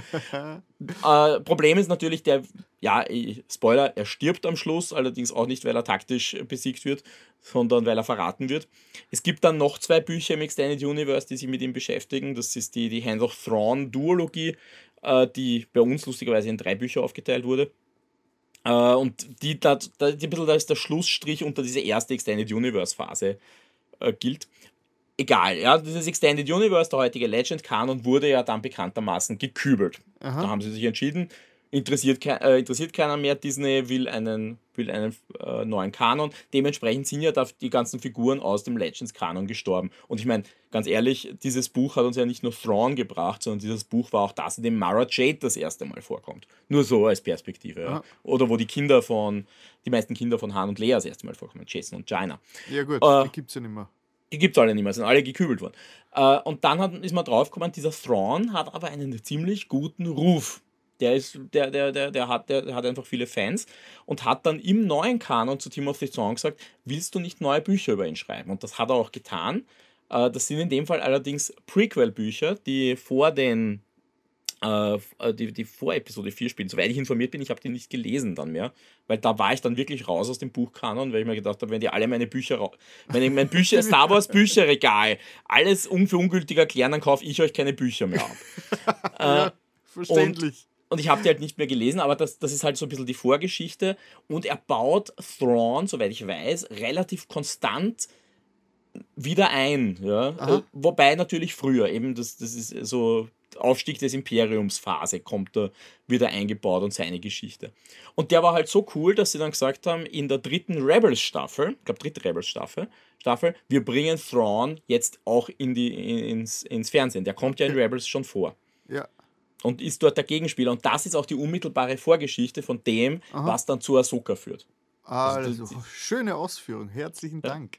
Also das ist halt wirklich ein, eine Figur, die, die man aus dem Original Extended Universe rübergeholt hat in den heutigen Kanon. Und das ist also auch, was für mich Ahsoka so schwierig gemacht hat, weil ich halt diese Figur so auswendig kenne und eine ganz präzise Vorstellung habe. Ja. Also ich, ich kann nur sagen, ich habe in diesen Zornbüchern maturiert in Englisch. Ja. ich habe meine Englischlehrerin damals geärgert und habe gesagt, ich maturiere in Star Wars. Äh, und, und, und dementsprechend gut kenne ich diese Figur. halt. Und dem nahe zu kommen, ist halt fast Ja, ja. unmöglich. Hast du in die dritte Staffel reingeschaut, wie er in der äh, animierten Serie dargestellt war? Nein, Ja, eben noch nicht. Vermutlich haben ja. sie bei Ahsoka sie da dran gehalten, oder? Ich habe nur gehört, also einer meiner Kritikpunkte war halt an Ahsoka, dass, dass er eben nicht so das taktische Genie ist, wie er sein sollte. Ja? Ja. Wenn, wenn, wenn, also wäre Thrawn der Thrawn, wie ich ihn aus den Zornbüchern kenne, dann würde er nicht einfach sagen, äh, ja, wir haben jetzt Leute verloren, aber wir haben was gelernt daraus. Sondern, er sondern der hätte dafür gesorgt, dass er gar nicht jemanden verloren hätte. Das hätte er schon, das hätte er gerochen, weil er weiß, was die Ja, zum ja. Mittagessen gegessen haben. Ja? Ähm, also das, äh, und, und, und selbst wenn sowas passiert, dann, dann ist der letzte Twist irgendwie, die haben gar nichts mitgekriegt. Ja? Irgend sowas. Er ist halt wirklich ein wahnsinniger Typ. Äh, und was ich gehört habe in Rebels, kriegen die das besser hin, Okay. dass sie ihn äh, da mitnehmen. Wobei er lustigerweise ist einer der wenigen, also eigentlich, glaube ich, die Figur, oder eine von ganz wenigen Figuren, der tatsächlich vom selben Menschen in Rebels gesprochen wurde und dann in Ahsoka gespielt wurde. Okay. Also das, Ja. äh, das, der wurde ja übernommen. Okay, das heißt, das ist einmal was, was die, du der Serie schon mal ankreidest. Ich, ich habe sehr viel drüber reflektiert. Ich habe für mich halt ein bisschen das Gefühl, äh, man müsste jetzt eine Thrawn-Serie machen. Ja, also ich, ich würde jetzt gern eine Thrawn-Serie sehen, in der es einfach nur darum geht, wie dieser grandiose Imperiale mit den, diesen blöden Rebellen den Boden aufwischt. Ja, andererseits, ähm, ja, also wenn wir einen Spoiler machen heute dann so, dass, die, dass äh, Ahsoka offen ausgeht. Das heißt, es, Ja. ist, äh, es, ist ein, es gibt keinen klaren Abschluss, sondern Stimmt. es ist ein offenes Ende. Das heißt, theoretisch könnte die nächste Staffel Thrawn hasten und es wird alles aus imperialer Perspektive Ja, also dargestellt. man, äh, vielleicht auch da, da weiß man ja schon ein bisschen, wo es hingeht. Also es weiß keiner, kommt jetzt eine zweite Staffel Ahsoka. Das wissen wir nicht. ich glaube eher nicht. Also ich konnte mir Mm. echt vorstellen, dass es in eine andere Richtung geht. Aber Aber was fix ist, es gibt ja eine Sache, die fix ist. Äh, also das Datum fix ist, weiß man nicht, weil es war mal für 2026 geplant, aber durch die ganzen Streiks, die da passiert sind, kann sein, dass sich das verschiebt, kommt ein Film, der konkret dieses gesamte Mandalorian-Package, das da entstanden ist, zu einem Abschluss bringen soll. ah, okay, okay. Das heißt, da würde eben Ahsoka reinspielen, da würde Boba Fett reinspielen, da würde äh, Mandalorian mit reinspielen und all das würde diese Geschichte zusammenbinden. Ja. Ich glaube, Skeleton Crew, das kommt ja erst und das spielt da auch noch mit rein. ja. Insgesamt, also wenn man jetzt mal das, einmal bevor ich jetzt mal sage, wie es mir gefallen hat, äh, sage ich mal, also Ja. die Story ist halt wieder so ein Mittelstück. Das ist ein bisschen das Problem, also ich finde es nicht Ja. so ein großes Problem, aber mit diesen Star Wars Serien finden halt viele, die sind halt, die haben halt keine wirkliche, die erzählen keine eigene Geschichte, keine abgeschlossen, sondern sind alles so Stückwerke und überbrücken was und, äh, und das ist bei Ahsoka auch wieder so. Es ist irgendwie nur, äh, es ist eigentlich etwas, das schon abgeschlossen äh, gescheint äh, ist, nämlich der Thrawn ist weg und alle glauben, er ist tot. Und das ist jetzt kein Spoiler, weil darum geht es ja in der ganzen Staffel. Ja, das, das jeder. ist der Schluss von Rebels 3. Genau, genau. Aber der. Und Ezra ist natürlich auch weg. Genau, und aber na, äh, wir suchen danach und dann kommt er wieder. Das heißt, das Ja. ist ja ungefähr so wie, okay, dann jetzt ist der, der Imperator ist äh, gestorben, aber na, er ist doch nicht gestorben, bringen wir ihn auch wieder zurück. Das heißt, es ist wieder so, es, es ist wieder was, das, es wird wieder irgendwas aufgemacht, das eigentlich schon mal abgeschlossen war. Das Ja, aber in dem Fall war klar, dass der Charakter nicht tot ist. Das muss man dazu sagen. Ja. Sondern man hat ihn nur entfernt, man wusste nicht genau wohin. Also in dem Fall ist es ein bisschen leichter, Ja, glaube ja. ich. Eh, wie gesagt, ohne die dritte Staffel zu kennen, aber der Gedanke war bei mir, äh, es war wieder, es ist, es, es, es ist wieder, ja, ja, es führt wieder irgendwo was, es bricht wieder was neu auf, das eigentlich vielleicht gar nicht notwendig gewesen wäre. Das war so ein bisschen mein Nachgeschmack äh, von, der, von der Story her. Ich muss ja sagen, die, bei den ersten zwei Folgen habe ich überhaupt nicht gewusst, was ich da verhalten soll. Mhm. Ich Ich, hatte auch das Gefühl, hattest du das Gefühl, dem versuchen, Andor nachzumachen? Ich, das, an die Richtung habe ich nicht gedacht. Weil ich hatte manchmal das Gefühl, die versuchen jetzt so langsam zu sprechen. Und das war so Andor, so alles mit Gravitas und Pause. Ja, Und das- okay, zu viel Andor. Und dann hat sie eh wieder Tempo gekriegt. Ja, also ich habe die schauspielerische, also die Schau von den Schauspielern war ich teilweise bis zum Schluss nicht ganz überzeugt, aber das, war, die sind dann besser geworden. Also, Ja, wobei das ja auch teilweise gar nicht so schlechte Leute sind. Also, eh, eh, nein, ähm, ich weiß jetzt nicht genau, wen ich gemeint habe, aber hab, äh, teilweise habe ich, hab, hab ich das Gefühl gehabt, das ist jetzt nicht die, das ist jetzt nicht die höchste äh, Kunst. Aber Ja, es ist ist Star Wars. Aber, Aber, wie man Mitte- schon festgestellt hat, Obi-Wan ist verheiratet mit einer, mit einer grünen Twilight. Ja, ja. Aber Also der, die Schauspieler sind verheiratet, ja, muss man ja, dazu sagen. das habe ich gelesen, ja. Äh, aber in der, in der, irgendwie so, ich glaube, dritte, dritte Folge bei der knapp vor der Hälfte Mhm. äh, habe ich es dann, hat es umgeschlagen. Ich glaube, es war eh dann äh, Spoiler, äh, wieder, äh, Spoiler, Spoiler. Was soll das Spoiler? Es, es, es wird eine sehr wichtige Person, wird wieder eingeführt in einer sehr äh, nicht erklärten, Macht äh, injektierten äh, Sequenz, sage ich jetzt einmal. Und das hat mir sehr gut gefallen. Also das war, glaube ich, der Moment da, wo ich mir gedacht habe, ah, geil, also jetzt bin ich wieder zurück bei, bei Clone Wars. Das war auch der Moment, wo ich dann beschlossen habe, so, ich schaue jetzt doch in Clone Wars rein. Äh, weil ich mir gedacht habe, okay, ich verstehe jetzt, glaube ich, etliche Anspielungen nicht. Ja, ja, ja. Na, also das, das, das hat auf einiges gerettet. Ich meine, wer es noch nicht angeschaut hat, wir sind am Schluss vom Podcast, drückt auf Pause und hört später weiter und schaut sich Ahsoka an. Vielleicht leichter, ja. Ja, weil so 3, 2, 1, 0. Der Spoiler hier. Spoiler hier, genau. Äh, der große Überraschungsauftritt ist ja der Anakin, also äh, der Schauspieler. Wieder, wieder gespielt vom. Ähm, Aiden Christensen. Genau. Und diesmal besser verjüngt als bei, bei Obi-Wan. Aber noch immer nicht optimal. ich habe ich hab ihn besser gefunden. Und ich, Ja, besser, aber es ist noch immer ziemlich eindeutig. ja, was ich. Was. Wer. Also. Die schauspielerische Leistung vom Aiden war ja bei, bei, bei, bei, den, bei den drei äh, Prequels ja wirklich nicht so ganz gut. Ja, Und- wobei man muss auch sagen, das lag auch am Material. Genau, Also das, muss man, ich sage auch vom. Material her. Das heißt, äh, die, die ganze, der ganze Charakterzug, die Charakterentwicklung vom Anakin, die war wirklich sehr, sehr schlecht und sehr cringy. Danke, lieber äh, George Lucas, für deine tollen Drehbücher. Und sie haben es, sie haben bei, bei, bei, bei ähm, Clone Wars Mhm. hat er ja, haben sie ihm ja aufgearbeitet. Das heißt, er ist bei Clone Wars viel cooler, viel dynamischer und, und er passt viel mehr zu dem, was man sich eigentlich vom, vom Anakin Skywalker als, äh, als General, der in den Clone Wars gedient hat und so weiter, äh, vorstellt. Und er ist, äh, f- er ist einfach viel cooler. Er ist einfach in, in, in Clone Wars aber ein viel coolerer Typ, der sich dann schon langsam aber äh, sehr, sehr gut erkenntlich Richtung dunkle Seite bewegt. Ich meine, so weit bin ich halt noch nicht, aber angeblich ist die Entwicklung von ihm hin zum Darth Vader in Clone Wars wirklich sehr, sehr gut äh, äh, dargestellt und gezeichnet. Und, der, äh, und der Anakin jetzt in äh, Ahsoka ist sehr nah dran an den Anakin in Clone Wars und das hat mir sehr gut gefallen. Also das war für mich, äh, die, also äh, Ahsoka und Anakin da gemeinsam in den ganzen Schlachtszenen zum Sehen, die man schon von Clone Wars erkennt, war für mich richtig Gänsehaut. Also das war richtig gut und hat, das war der Punkt, wo ich mir gedacht habe, so, jetzt, jetzt haben sie mich. Aber ich nicht ganz verstanden habe, was die Macht da gerade gemacht hat. Ja, Aber ja, da, da waren wir wieder dabei, dass ich inzwischen bei Star Wars eh recht verzeihend bin und da eigentlich äh, Hirn aus. Hirn aus, Gefühl an und mir hat dann Ahsoka eigentlich wirklich gut Ja. gefallen. Gute Star Wars Momente drinnen, also von Es- den Kämpfen her und alles. Also, Ich habe eh schon mal gesagt, das ist halt ein bisschen für mich die Antithese zu Andor. Andor war gut. ja, Andor ist die Antithese zu allen anderen. Ja, eh, aber Andor war einfach anders und Ja. war damit, ja, du hast das mögen oder nicht, aber es war, es war ja, man kann nicht absprechen, dass es gut gemacht war. Wir haben eh ja? drüber geredet. Also ich habe Andor genial gefunden. Das, Und- also, und das ist jetzt wieder andere Art. Das ist halt wieder. Und das ist äh, wieder die- Star Wars, vorsichtig die, die, die gesagt. Fel das ist Star Feloni, Wars. Feloni Star Wars. Also Ja, aber und, und, und Fel- Filoni ist der Schüler von George Lucas, das merkst du. Ja? Ja. Weil wie die Musik eingesetzt ist, wie geschnitten ist, Ja. wie, wie das gefilmt ist, wie die Handlung funktioniert, das ist Star Wars durch und durch. Und das fühlt sich halt an wie.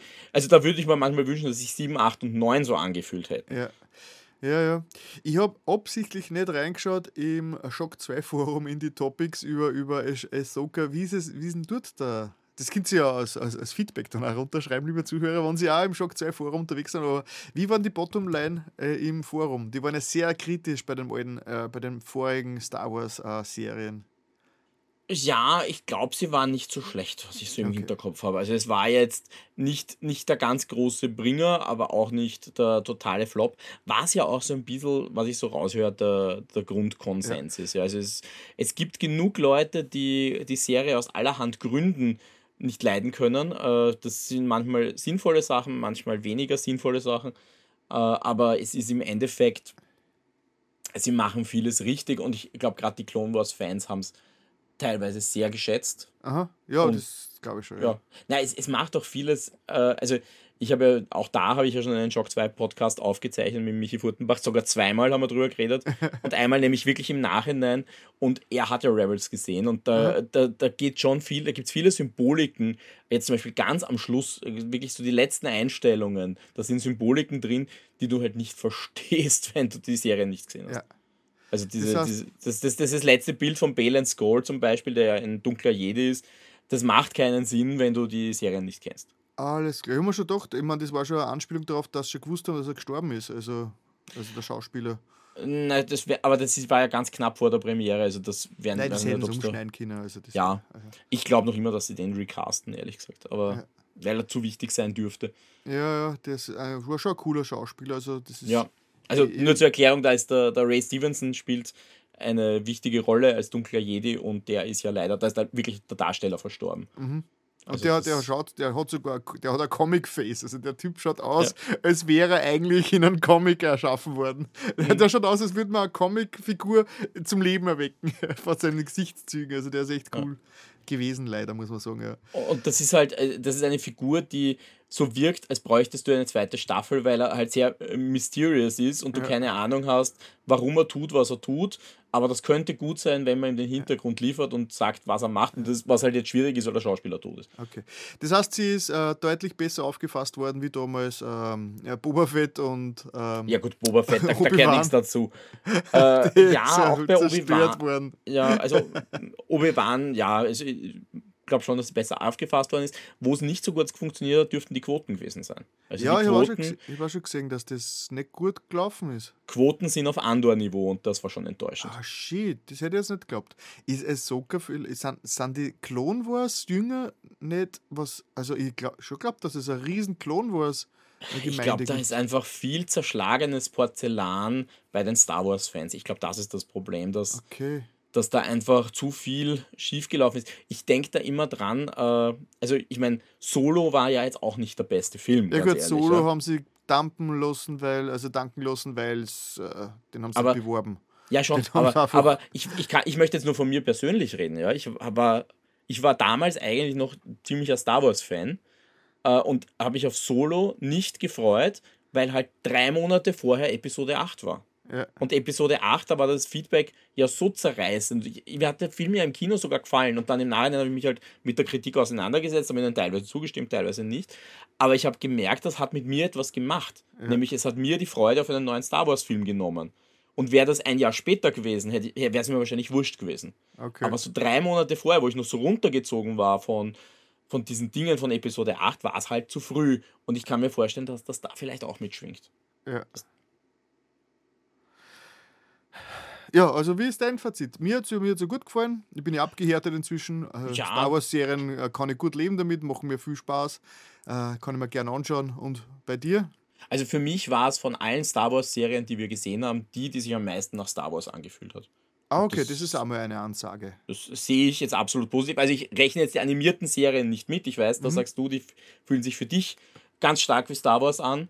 Äh, aber ich habe jetzt nur die, die, ich sehe jetzt nur die Real Life und das ist für mich am allermeisten Star Wars. Ja, das kann, das, das, da ist was dran, ja.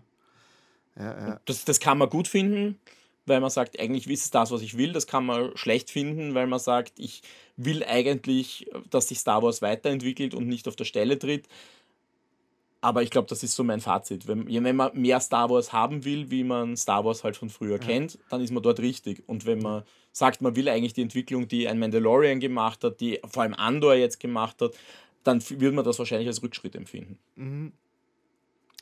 ja, das heißt eigentlich äh, gute, gute, äh, gute Stimmung, also für beiden. Ja. Äh, Ich bin halt wirklich gespannt, wie es jetzt weitergeht, weil sie müssen diese Geschichte weitererzählen. Ja. Und das ist vielleicht noch ein Satz, den ich noch sagen muss. Ich glaube, dass du diese Geschichte nicht einem Film umhängen darfst.